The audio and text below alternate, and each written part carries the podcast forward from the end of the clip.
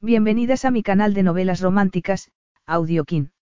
Antes de continuar, regálame un minuto de tu tiempo y comparte esta novela con familiares, amigas y conocidas. Me ayudarías a que otras personas conozcan este hermoso trabajo y cada día seguir creciendo. Estaré infinitamente agradecida por tu apoyo y deseando que una lluvia de bendiciones caigan sobre ti. Comencemos con la narración de la novela cuyo título es Huérfana de amor. Argumento. Marisa, huérfana, ha crecido con el apoyo de la rica familia Santangeli. Lo único que le piden es que se case con su hijo. Lorenzo Santangeli es un multimillonario italiano conocido por su éxito con las mujeres. Se ve obligado a casarse con Marisa por una promesa hecha a su madre. Pero el matrimonio fracasa y ella se aleja de él. ¿Cómo va a compartir el lecho conyugal con un hombre que solo la quiere para que le dé un heredero?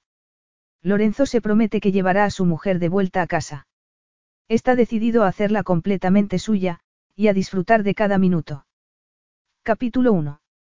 Las puertas de cristal de la clínica San Francisco se abrieron y todo el mundo se volvió a mirar al hombre que entraba. Si Lorenzo Santangeli fue consciente del escrutinio al que estaba siendo sometido, o si se dio cuenta de que había más personas de las estrictamente necesarias a aquella hora de la noche, y la mayoría mujeres, no lo demostró. Su cuerpo, alto y delgado, iba vestido con un elegante traje de etiqueta, llevaba la camisa desabrochada a la altura del cuello y la corbata metida de manera descuidada en el bolsillo del smoking. Una de las enfermeras que merodeaba por allí observó su pelo oscuro y despeinado y murmuró al oído de su compañera que parecía que acabase de levantarse de la cama. No tenía una belleza clásica, pero su rostro delgado, los pómulos marcados, los ojos de color miel y las espesas pestañas, y aquella boca tan sensual, tenían un dinamismo que iba más allá de la belleza. Y todas las mujeres que lo miraban se quedaban encandiladas con él. El hecho de que tuviese el ceño fruncido y los labios apretados no reducía su atractivo. Tenía todo el aspecto de un buen hijo que iba corriendo al lado de su padre, enfermo de repente. Cuando el director de la clínica, el señor Martelli, salió de su despacho a saludarlo, todo el mundo se apresuró a volver a su puesto. Renzo se ahorró las formalidades. ¿Cómo está mi padre? Preguntó con ansiedad. Descansando, respondió el otro hombre. Por suerte, la ambulancia llegó enseguida y pudimos ponerle el tratamiento adecuado, sonrió para tranquilizarlo. No ha sido un infarto grave, esperamos que se recupere por completo. Renzo suspiró aliviado. ¿Puedo verlo? Por supuesto. Lo acompañaré, el señor Martelli llamó el ascensor y miró a su acompañante de reojo. Es importante que esté tranquilo y creo que estaba un poco preocupado esperándolo. Me alegro de que haya llegado, así podrá descansar. Yo también me siento aliviado, Signare, dijo Renzo en tono educado, pero que sonó distante. Al director de la clínica le habían dicho que el señor Lorenzo imponía mucho, y estuvo de acuerdo. Renzo había imaginado que la habitación de su padre estaría llena de asesores y asistentes, y que Guillermo Santangeli estaría sedado y lleno de cables, pero su padre estaba solo, llevaba puesto su pijama de seda marrón y estaba leyendo una revista de economía internacional. En vez de máquinas, había en la habitación un enorme centro de flores. Renzo observó la habitación sorprendido desde la puerta. Guillermo levantó la cabeza y lo miró por encima de las gafas. Ah, dijo. Por fin, hizo una pausa. No ha sido fácil encontrarte, hijo.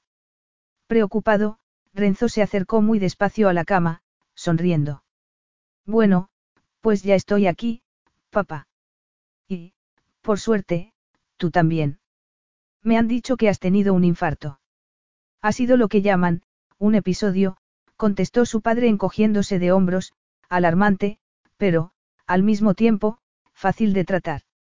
Tendré que quedarme aquí descansando un par de días, suspiró. Y tendré que tomar medicación y dejar los puros y el coñac, al menos por un tiempo.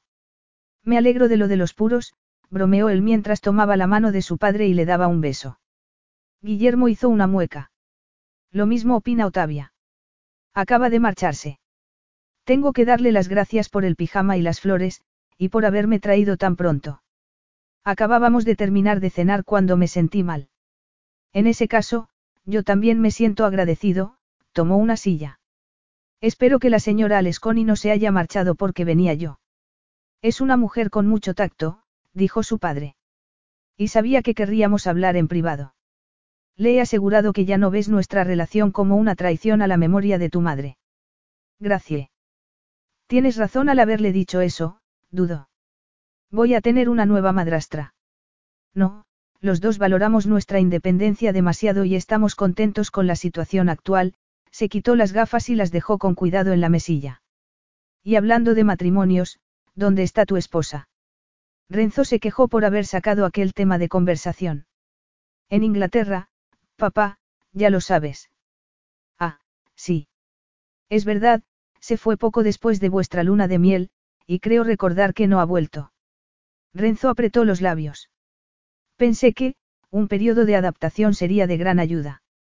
Es una decisión curiosa, teniendo en cuenta los motivos de tu matrimonio. Eres el último en la línea de sucesión, y dado que te estabas acercando a la treintena y no parecías tener interés en abandonar la vida de soltero, hubo que recordarte que tenías la obligación de dar un heredero legítimo que continuase con el apellido Santangeli, tanto en lo personal, como en lo profesional. Hizo una pausa antes de continuar. Y pensé que lo habías aceptado. Como no tenías otra candidata en mente, accediste además a casarte con la chica que siempre le había gustado a tu madre, su querida hijada Marisa Brendon. Espero que mi avanzada edad no haya dañado mi memoria. Sí. Tienes razón, por supuesto. Pues ya han pasado ocho meses y todavía no he recibido ninguna buena nueva. Y dados los acontecimientos de esta noche, necesito oír lo antes posible que la siguiente generación Santangeli está en camino. Me han dicho que tengo que cuidarme más. Moderar mi estilo de vida. Es decir, darme cuenta de que soy mortal. Y tengo que confesarte que me gustaría tener a mi primer nieto en brazos antes de morirme. Papá, todavía te quedan muchos años. Los dos lo sabemos. Eso espero, pero esa no es la cuestión. La cuestión es que tu esposa no podrá darte un heredero, figlio mío, si no compartís el mismo techo, y la misma cama. ¿O acaso vas a verla a Londres para cumplir con tus obligaciones maritales?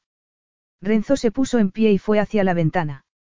La imagen de una muchacha de rostro pálido apareció en su mente, sus ojos secos, sin lágrimas.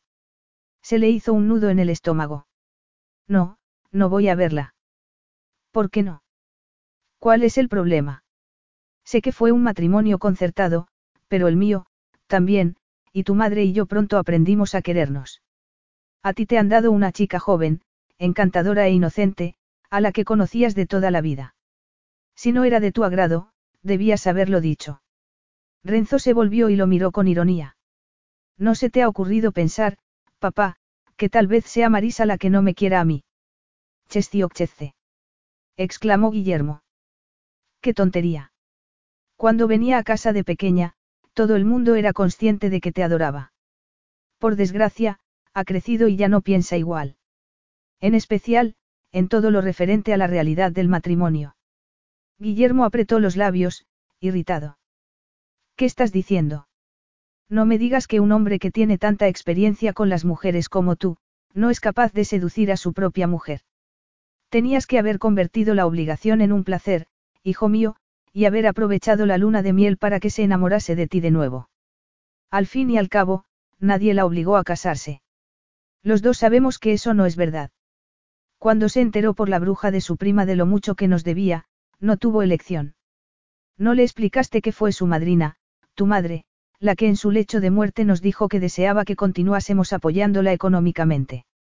Lo intenté, pero fue en vano. Ella sabía que mamá quería que nos casásemos. Y para ella, todo formaba parte de la misma transacción, hizo una pausa.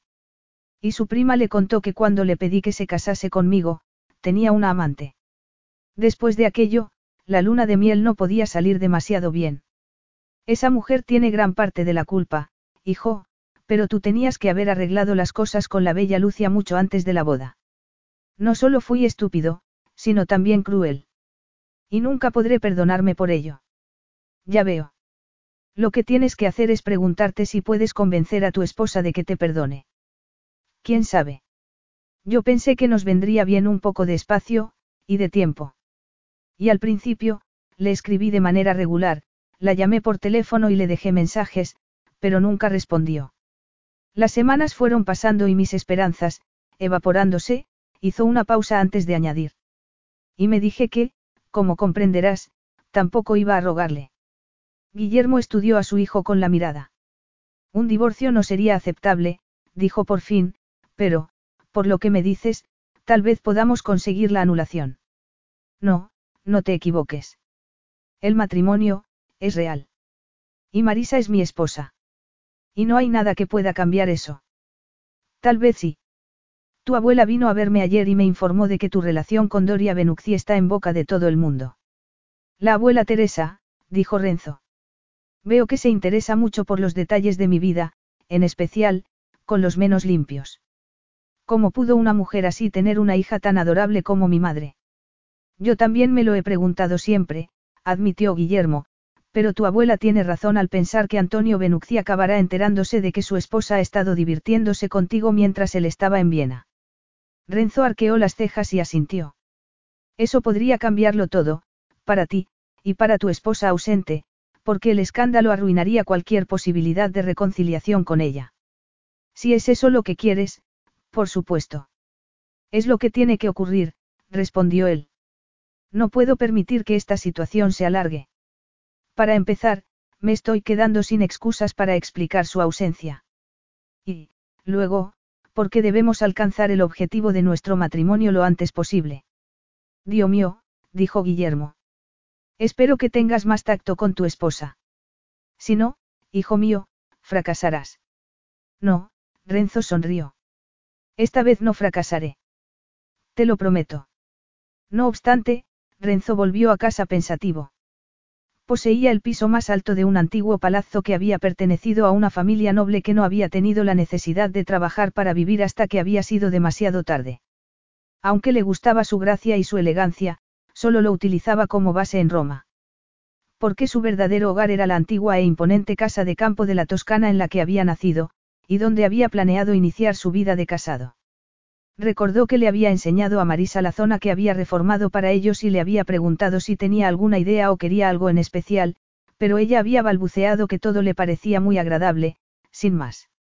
No había dicho nada de las habitaciones adyacentes, y comunicadas por una puerta, que ocuparían después de la boda. Y si tenía sus reservas acerca de compartir la casa con su futuro suegro, tampoco las había comentado. Más bien al contrario, siempre había parecido gustarle Cio Guillermo, como le habían dicho que lo llamase. Frunció el ceño al pensar que hasta entonces no se había dado cuenta de que, aparte de acceder a ser su esposa en voz baja, casi no había dicho nada más. Estaba acostumbrado a que no hablase si no era necesario. De pequeña, había sido muy callada, igual que de adolescente, cuando lo avergonzaba mirándolo con adoración, como si fuese un héroe. Ni siquiera había llorado el día de su bautismo, al que él había asistido con diez años, y en el que María Santangeli había sido la madrina. Su madre había conocido a Lisa Cornell en el internado de Roma en el que ambas habían estado, y habían forjado una amistad que había permanecido imperturbable a lo largo de los años a pesar de la distancia.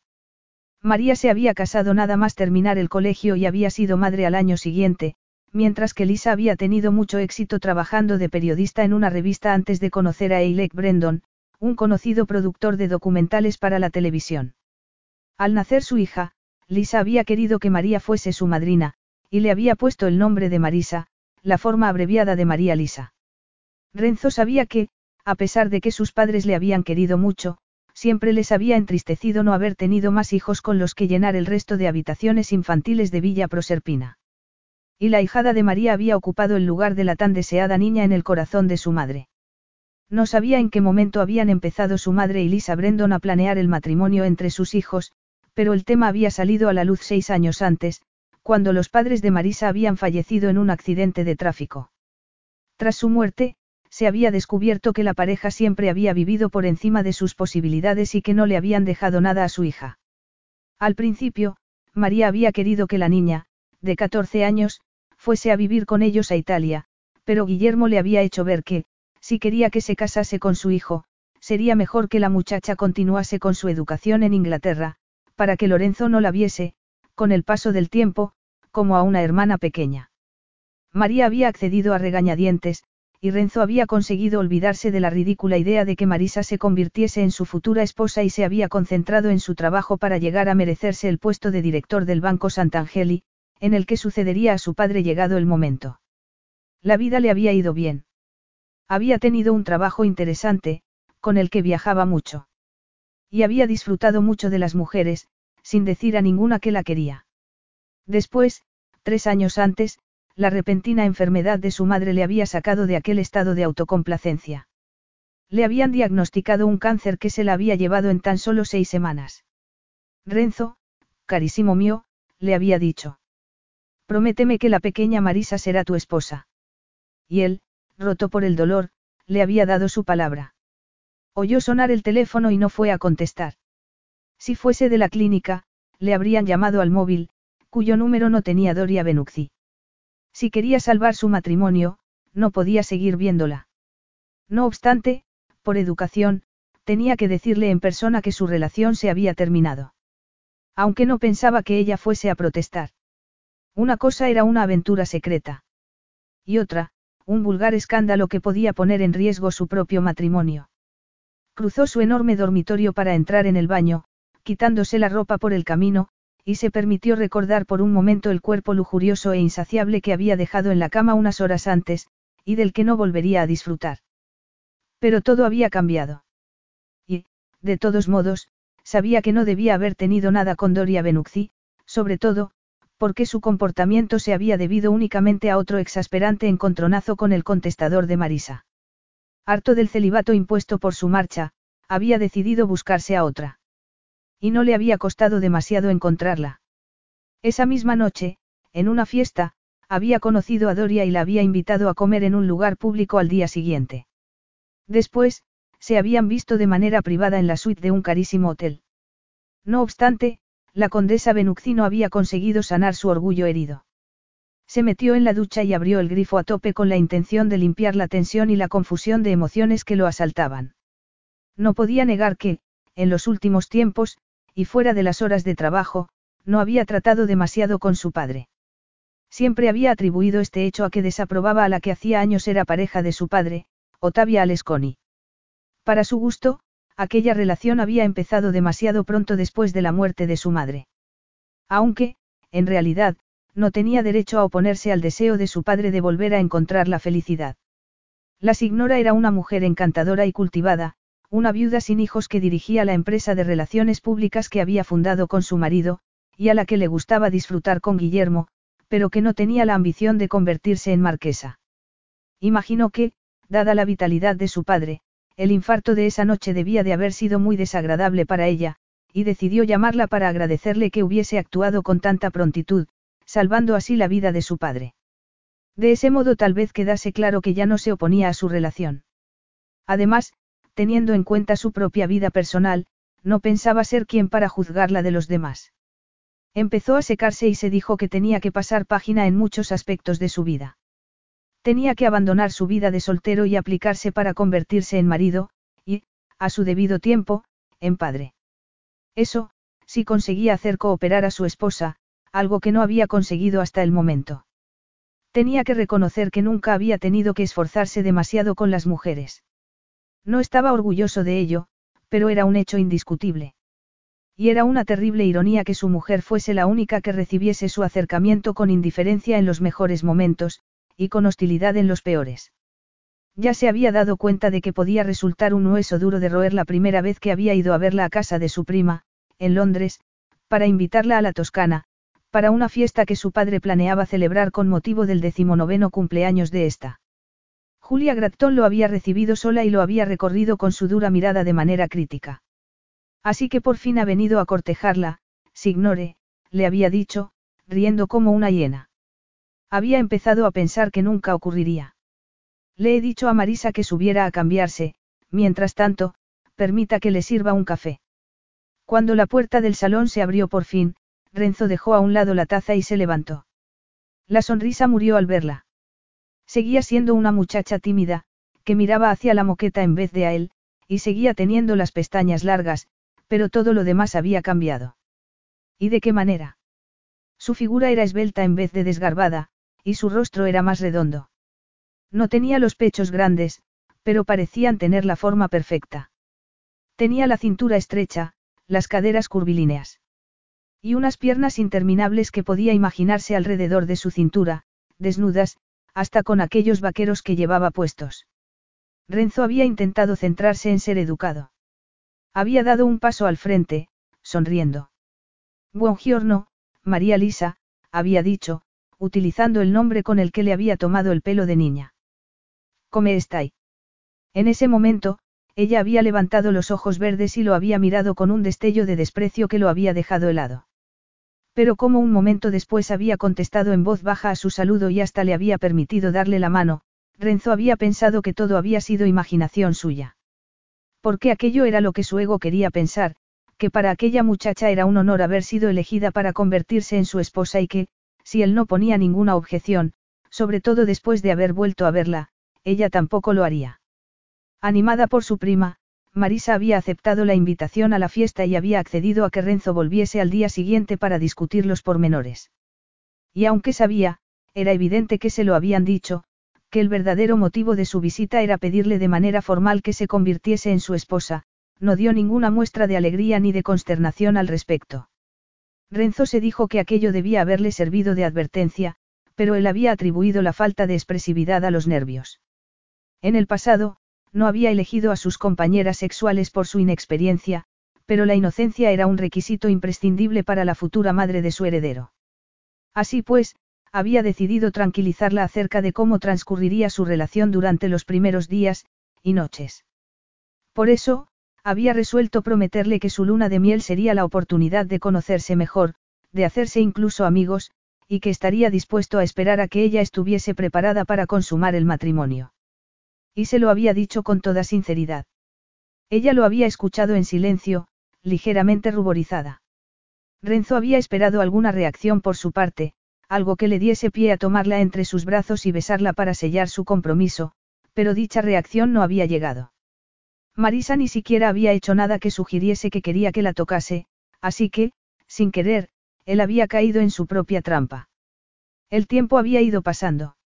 A punto de llegar el día de su boda, él seguía incómodo en su presencia, incapaz de realizar cualquier acercamiento, algo que nunca le había sucedido hasta entonces. No obstante, con lo que no había contado era con que perdería los nervios, algo de lo que todavía se arrepentía. Suspiró con brusquedad mientras se enrollaba la toalla alrededor de las caderas. No merecía la pena seguir torturándose con aquello. Lo mejor sería irse a la cama e intentar dormir. Salió del baño, pero en vez de quedarse en la cama, fue hacia el salón. Allí, se acercó a un enorme escritorio que había pertenecido a su abuelo, sacó una carpeta de un cajón y, después de servirse una generosa copa de coñac, se tumbó en uno de los sofás a leer su contenido, que había sido actualizado el día anterior. Casi se atragantó al leer la información del detective privado que había contratado para proteger a su esposa ausente. Estamos en la obligación de advertirte que, después del último informe, la señora Santangeli, utilizando su nombre de soltera, ha empezado a trabajar en una galería de arte privada en Carstyles Place. Durante los últimos 15 días, ha comido dos veces en compañía del dueño de la galería, el señor Corin Langford.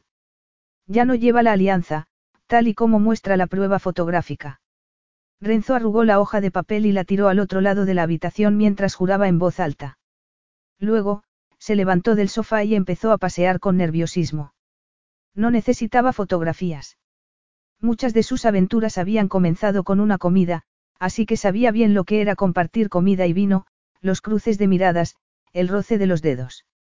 Aunque no se imaginaba a Marisa en aquella situación, sonriendo, charlando, riendo, con los ojos brillantes. Con él nunca se había comportado así. Ni siquiera lo había mirado a los ojos, ni había sonreído. Pero no estaba celoso. Solo estaba más enfadado que nunca.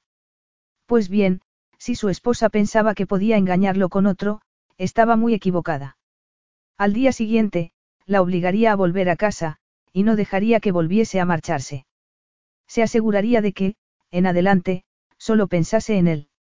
De que fuese solo suya. Capítulo 2. Marisa. Dios mío, eres tú. No puedo creerlo. Ella, que estaba mirando un escaparate, se volvió y separó los labios, sorprendida, al descubrir al joven alto, de pelo rubio, que estaba detrás de ella. Alan, ¿qué estás haciendo aquí? Eso debería preguntártelo yo. ¿Cómo es que no estás tomándote un capuchino en la Vía Veneto? Buena pregunta. Porque después de un tiempo, puede llegar a resultar aburrido, contestó con naturalidad. Y me apetecía tomar una taza de té en su lugar. Ah. ¿Y qué piensa Lorenzo el Magnífico de eso? Marisa se dio cuenta de la nota de amargura que había en su voz. Alan, no. Lo siento, miró el escaparate de la tienda, lleno de ropa de bebé. Supongo que tengo que darte la enhorabuena. No, por Dios, dijo ella con demasiado ímpetu, y se ruborizó al ver la sorpresa en el rostro de él. Quiero decir, que no es para mí, sino para una amiga del colegio, Dina Newman, que está esperando su primer hijo. Pues creo que has venido al lugar apropiado, dijo Alan, mirando los precios de la ropa. Aunque hay que estar casada con un banquero millonario para poder comprar aquí, sonrió. Supongo que es una muy buena amiga. Digamos que se lo debo, contestó ella. Se lo debía por haberla recomendado a Corin Langford, y por haber hecho que consiguiese no depender completamente de Renzo Santangeli. Y por no haberle hecho demasiadas preguntas al verla aparecer de vuelta en Londres ella sola. ¿Te apetece que comamos juntos? No podía decirle que tenía que volver enseguida al trabajo. De manera instintiva, había metido la mano en la que debía haber estado su alianza en el bolsillo de la chaqueta. A ella también le había sorprendido encontrarse a Alan, pero tenía tantas cosas que ocultar, que la situación le parecía complicada. Lo siento, pero tengo que estar en un sitio dentro de cinco minutos. Claro, estarás a la entera disposición de tu marido. Ella dudó. La verdad es que Renzo, no está en estos momentos. Ya te ha dejado sola, tan pronto. Bueno, no somos siameses, dijo, intentando bromear. No, supongo que no, Alan hizo una pausa. ¿Y a qué te dedicas? A contar las horas hasta que vuelve tu marido. Nada de eso, replicó ella. Tengo mi propia vida. Voy a sitios, veo a gente. Si eso es cierto, tal vez podamos volver a vernos en algún momento. Marisa, si no puedes comer conmigo, quedemos para cenar, nos vemos a las ocho en Chez Dominique. Por los viejos tiempos. Ella quiso decirle que los viejos tiempos habían quedado atrás el día que él había decidido no luchar por ella contra un hombre tan poderoso que podía arruinarle la carrera. Aunque la culpa no había sido solo de él. Su relación era demasiado incipiente para pedirle la lealtad y el compromiso que ella necesitaba. Solo habían intercambiado un par de besos. Y había sido uno de esos besos lo que había terminado con su relación, cuando su prima Julia había sorprendido a Alan dándole las buenas noches. Esa noche, Marisa se había enterado de lo que le iba a deparar el futuro. Después, había pensado que, si Alan hubiese sido su amante, Renzo no habría querido casarse con ella. Pero cuando se había dado cuenta ya era demasiado tarde, y Alan se había marchado. Alan, no sé, tengo que irme. Reservaré una mesa, dijo él. Y te esperaré. Todo lo demás, depende de ti. Ella sonrió con timidez. En cualquier caso, me alegro de haberte visto, y se alejó a toda prisa. Llegó a tiempo a la galería, pero Corin estaba nervioso, tenía una reunión con sus abogados. Dina le había contado a Marisa que estaba pasando por un divorcio muy difícil, ya que seguía enamorado de su mujer, mientras que ésta solo quería su dinero. Ella había pensado que tal vez podría aprender algo de la situación, aunque lo único que quería ella de Renzo Santangeli era recuperar su libertad. Será mejor que me marche, le dijo Corín, deteniéndose en la puerta. Si llama la señora Bruoque con respecto a la acuarela. El precio sigue siendo el mismo, comentó Marisa sonriéndole. No te preocupes. Vete, o llegarás tarde. Sí. Marisa se había enterado de que la señora Langford no solo quería la casa marital, sino también una parte de la galería, argumentando que su padre también había contribuido a su financiación. Dina le había explicado que su padre y el de ella habían sido amigos, y que el padre de Janine se habría levantado de su tumba si hubiese sabido lo que se proponía Janine, cenar la galería. Pero si tiene mucho éxito, le había dicho ella. Y Corin es magnífico para los negocios. Es evidente que sus clientes confían mucho en él. Ya, pero a ella solo le importa el dinero. Marisa pensó que la vida era injusta, muchas veces eran los cretinos como Lorenzo Santangeli los que ocupaban la primera posición. De repente, se sintió nerviosa y fue hacia su escritorio, se sentó y decidió ocuparse de un par de cosas que Corin le había dejado pendientes. No parecía mucho, pero sería suficiente para que su mente no se ocupase de otros asuntos. No tuvo demasiado trabajo aquella tarde, pero realizó varias ventas muy buenas.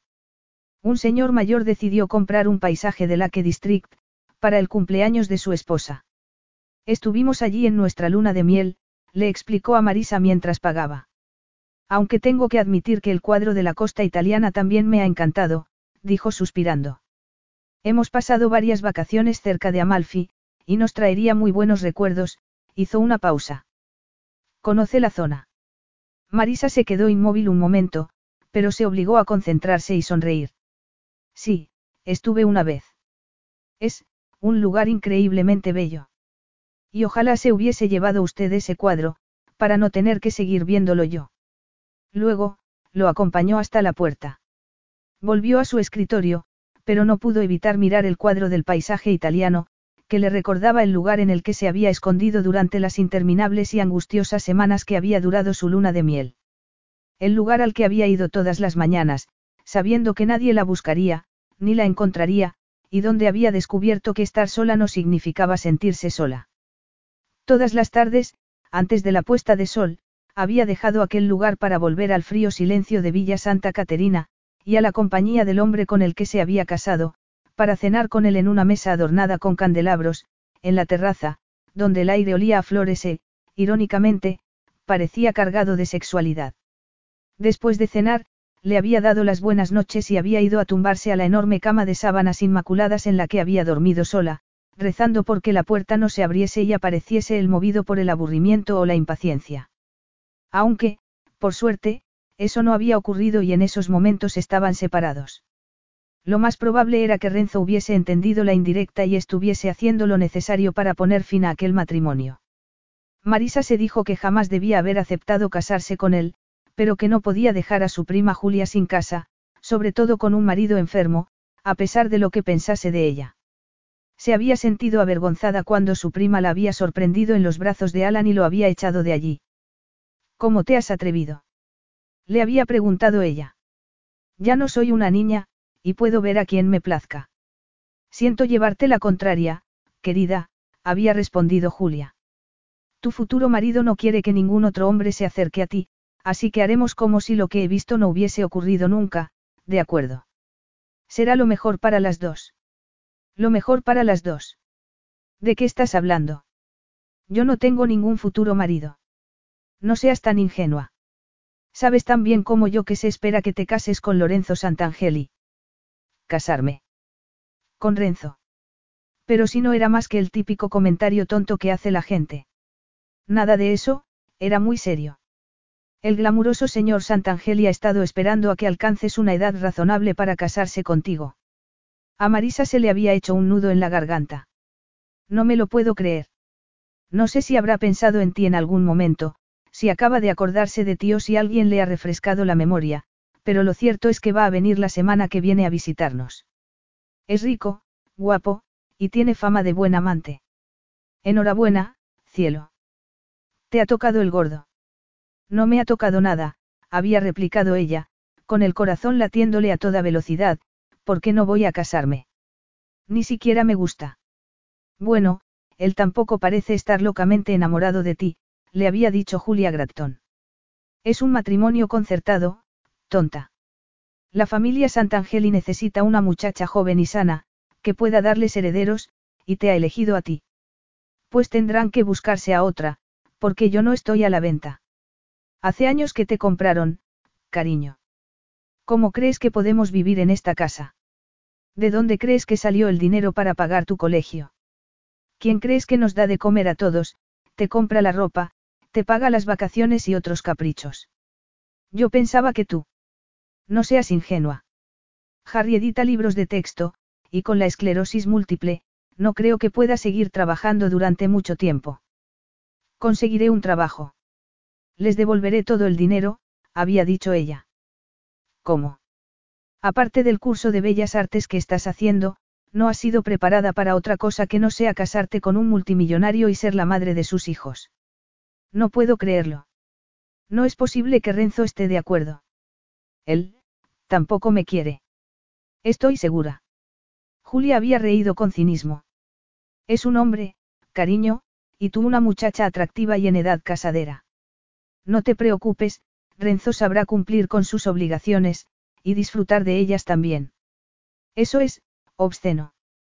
Así es la vida, había comentado Julia encogiéndose de hombros. Y tu vida como marquesa Santangeli tendrá sus compensaciones. Cuando le hayas dado un heredero a Lorenzo, no creo que vuelvas a verlo demasiado. Él continuará divirtiéndose, como hace ahora, pero de manera mucho más discreta, y tú podrás hacer lo que quieras. ¿Quieres decir que está con alguien? Tiene, una novia. Le había preguntado ella. Bueno, tiene algo más que eso. Una bella veneciana, llamada Lucia Gallo, que trabaja en televisión. Parece ser que, desde hace unos meses, se han hecho inseparables. Ya veo, el instinto le había dicho a Marisa que su prima estaba disfrutando mucho de aquello, así que intentó sonar despreocupada. Entonces, ¿por qué no se casa con ella? Porque está divorciada, y no es la mujer adecuada en muchos aspectos. Pensé que ya te había dicho que las futuras mujeres Santangeli deben llegar vírgenes al matrimonio. Supongo que esa regla no se aplica también a los hombres. Julia se había reído. No, y te alegrarás de ello cuando llegue el momento, su tono se había vuelto mucho más conciliador. Piénsalo, Marisa. No será tan malo. Siempre has dicho que querías viajar. Pues lo harás, y en primera clase. Y estarás muy cerca de Florencia, donde siempre podrás volver a sumergirte en el mundo del arte. Crear tu propia vida. Y se supone que por eso tiene que merecer la pena. Había cuestionado ella con incredulidad. Permito que me, utilicen, a cambio de visitar Florencia. No lo haré. Sí lo harás. Porque todos dependemos económicamente de los Santangeli. Les debemos el nivel de vida que llevamos. Y cuando te hayas casado con Lorenzo, Harry y yo continuaremos llevándolo, porque han accedido a que nos traslademos a las afueras de Londres, a una casa de una planta adaptada para la silla de ruedas de Harry, y a que contratemos a una cuidadora a tiempo completo cuando lo necesite, le tembló la voz. Algo que jamás podríamos permitirnos en circunstancias normales. Hizo una pausa. Si te echas atrás, perderemos esta casa, añadió. Todo. Y no quiero poner el futuro de mi marido en peligro porque una niña mimada decide que el precio es demasiado alto para su delicada sensibilidad. Recuerda que muchas chicas matarían por estar en tu lugar así que, por lo menos, aprende a ser civilizada con él por el día, coopera por las noches, y no hagas preguntas cuando no esté. Hasta tú deberías ser capaz de conseguirlo. Pero Marisa pensó que no lo había conseguido. Suspiró. Había intentado evitar la boda. Y había intentando contactar con Alan, pero no lo había conseguido. Cuando una semana más tarde por fin había dado con él, se había enterado de que le habían ofrecido trabajo en Hong Kong. Después de aquello, le había resultado difícil seguir peleando, al darse cuenta de que no tenía a quién acudir, ni a dónde ir. Pero si había terminado cediendo, había sido por Harry, un hombre callado y bueno, había hecho que su vida en casa de Julia fuese mucho más llevadera, y que iba a necesitar la ayuda de los Santangeli muy pronto. No obstante, si Ronzo Santangeli creía que iba a postrarse a sus pies, agradecida, se iba a llevar una sorpresa. Era una postura que había mantenido durante el supuesto cortejo.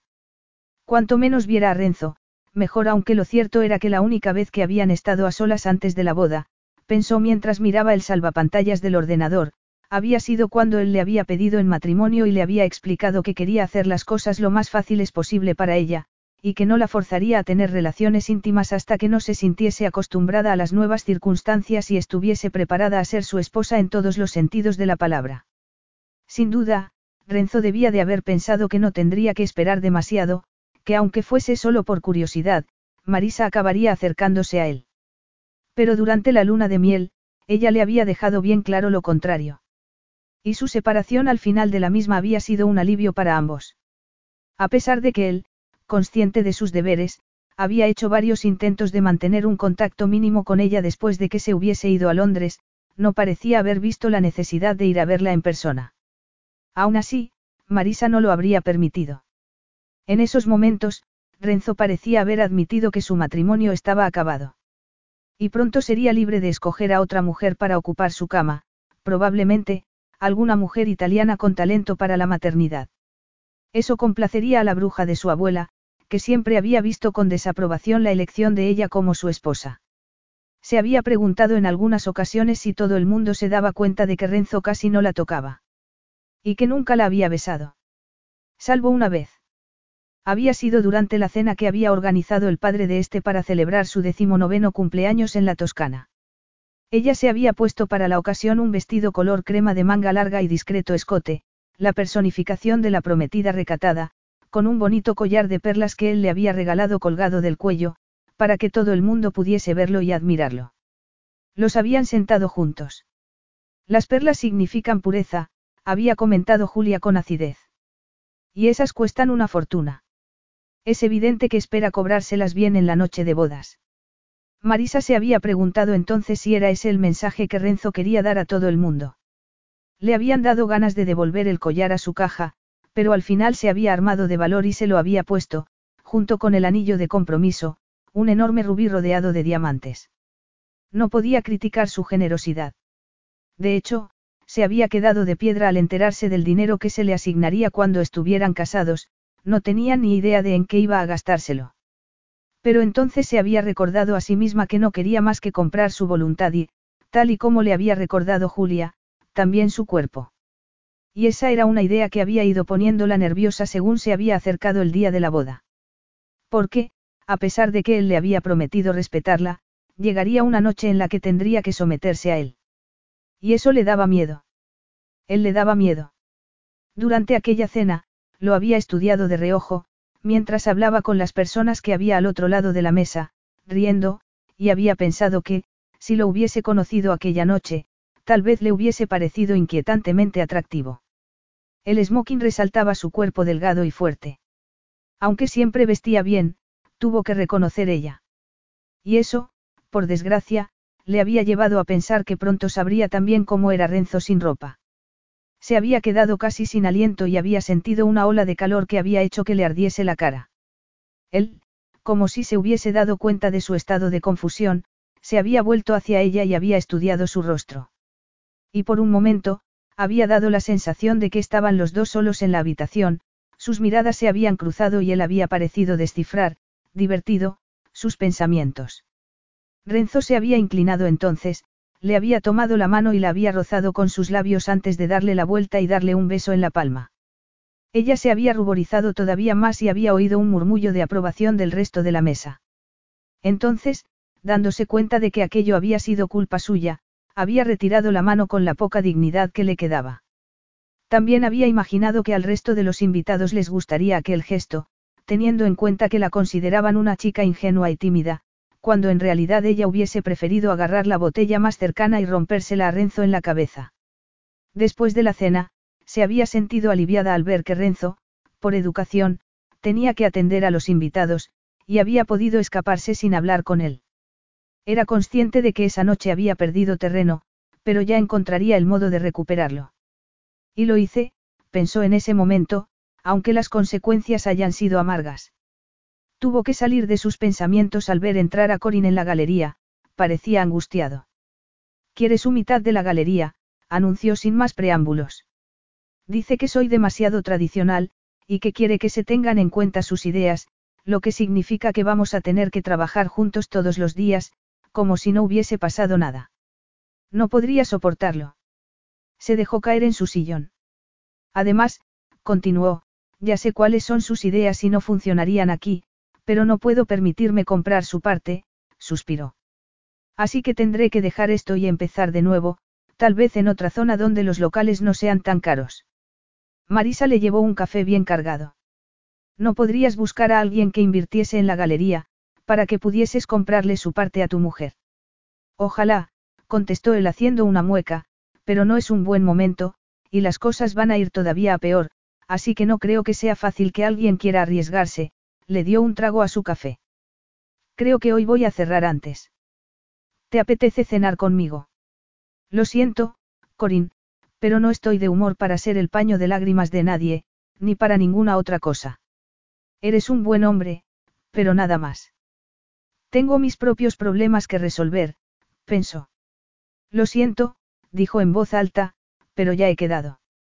No había pensado en quedar con Alan, pero, de repente, le pareció mejor que pasar la noche sola, dándole vueltas a su pasado. Tengo que mirar hacia el futuro, hacia mi libertad. Capítulo 3. Mientras se vestía para ir a cenar con Alan, Marisa seguía sin estar segura de si estaba haciendo lo correcto. Había pasado poco más de un año desde que había considerado la idea de escaparse con él aunque en esos momentos el corazón ya no se le aceleraba ante la idea de volver a verlo, le parecía mejor que quedarse sola en su piso. Vivía en un piso pequeño, de una sola habitación, pero muy luminoso y alegre, bien amueblado y que estaba en una buena zona de Londres. Y lo mejor era que, al vivir sola, no tenía que rendirle cuentas a nadie. El único inconveniente era que tenía que aceptar que su independencia tenía unos límites, ya que no era ella quien pagaba el alquiler, sino una firma de abogados que actuaba en nombre de su marido. Cuando se divorciasen, no podría seguir permitiéndose vivir en un sitio así. Y su vida sufriría más cambios, no todos negativos. Por ejemplo, podría intentar seguir estudiando. Pero lo que tenía que hacer aquella noche era pensar en su futuro inmediato, y estar alerta. No quería que Alan pensase que era una esposa solitaria que necesitaba consuelo. ¿Por qué no era así? Escogió la ropa con cuidado, una falda azul clara y una camisa de seda blanca. Y se puso un poco de maquillaje. Para terminar, y muy a su pesar, recuperó su alianza de la caja en la que estaba guardada, en la mesilla, y se la puso. Eso recordaría a su acompañante que no estaba en el mercado.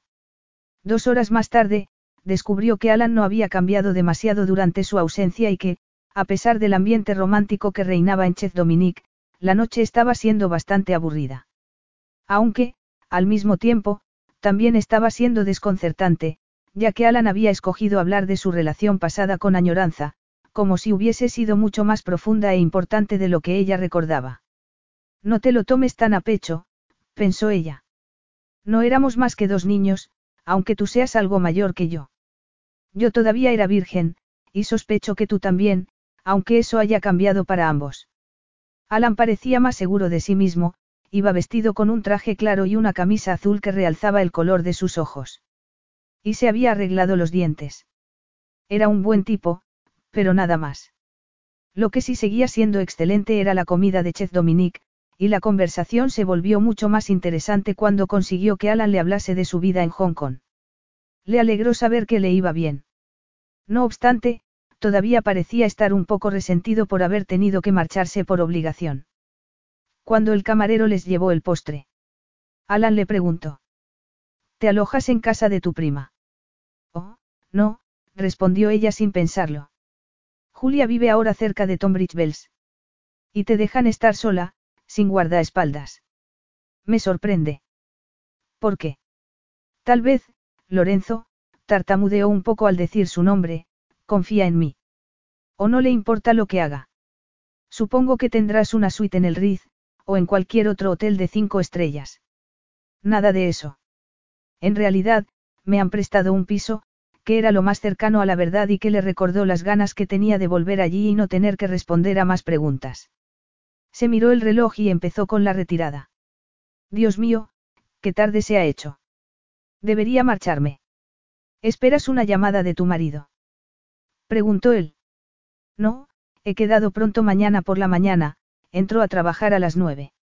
Al mismo tiempo, se dio cuenta de que su comentario había hecho que recordase que había habido una época en la que Renzo la había llamado casi todos los días y le había dejado breves mensajes en el contestador, que ella había borrado inmediatamente, igual que había roto sus cartas sin leerlas. Hasta la noche en que le había dicho. Mañana, Marisa, cuando te llame, responde. Tenemos que hablar. Te lo pido por favor. Y la noche siguiente, había tenido que hacer un esfuerzo sobrehumano para no responder al teléfono. Después de aquello, no había vuelto a llamarla, ni volvería a hacerlo. Marisa había conseguido, con su intransigencia, la victoria que tanto había deseado, aunque no había logrado comprender por qué su triunfo le resultaba, de repente, estéril. Discutió educadamente con Alan acerca de quién iba a pagar la cuenta y ganó él, luego, salió a la calle y se sintió aliviada. Se volvió para despedirse y vio que Alan acababa de parar un taxi. Le pareció muy amable por su parte, aunque no había imaginado que él se subiría también. ¿Quieres que te deje en alguna parte? Le preguntó con frialdad. Pensé que ibas a ofrecerme un café, o una copa, contestó él sonriendo. Es tarde. Por los viejos tiempos. Bueno, contestó ella a regañadientes, un café rápido, pero luego te marchas. Él sonrió, satisfecho. Marisa no dudó de su capacidad para mantenerlo a raya, ya lo había hecho con otra persona con mucho éxito, aunque después le hubiese salido el tiro por la culata. Al llegar a su casa bajaron del taxi y tomaron el ascensor hasta el segundo piso. Marisa se dio cuenta de que Alan estaba acortando distancias y retrocedió, pero mientras metía la llave en la cerradura, volvió a acercarse tanto que, en cuanto la puerta se abrió, Marisa cruzó corriendo el pequeño pasillo para entrar en el salón. La luz estaba encendida.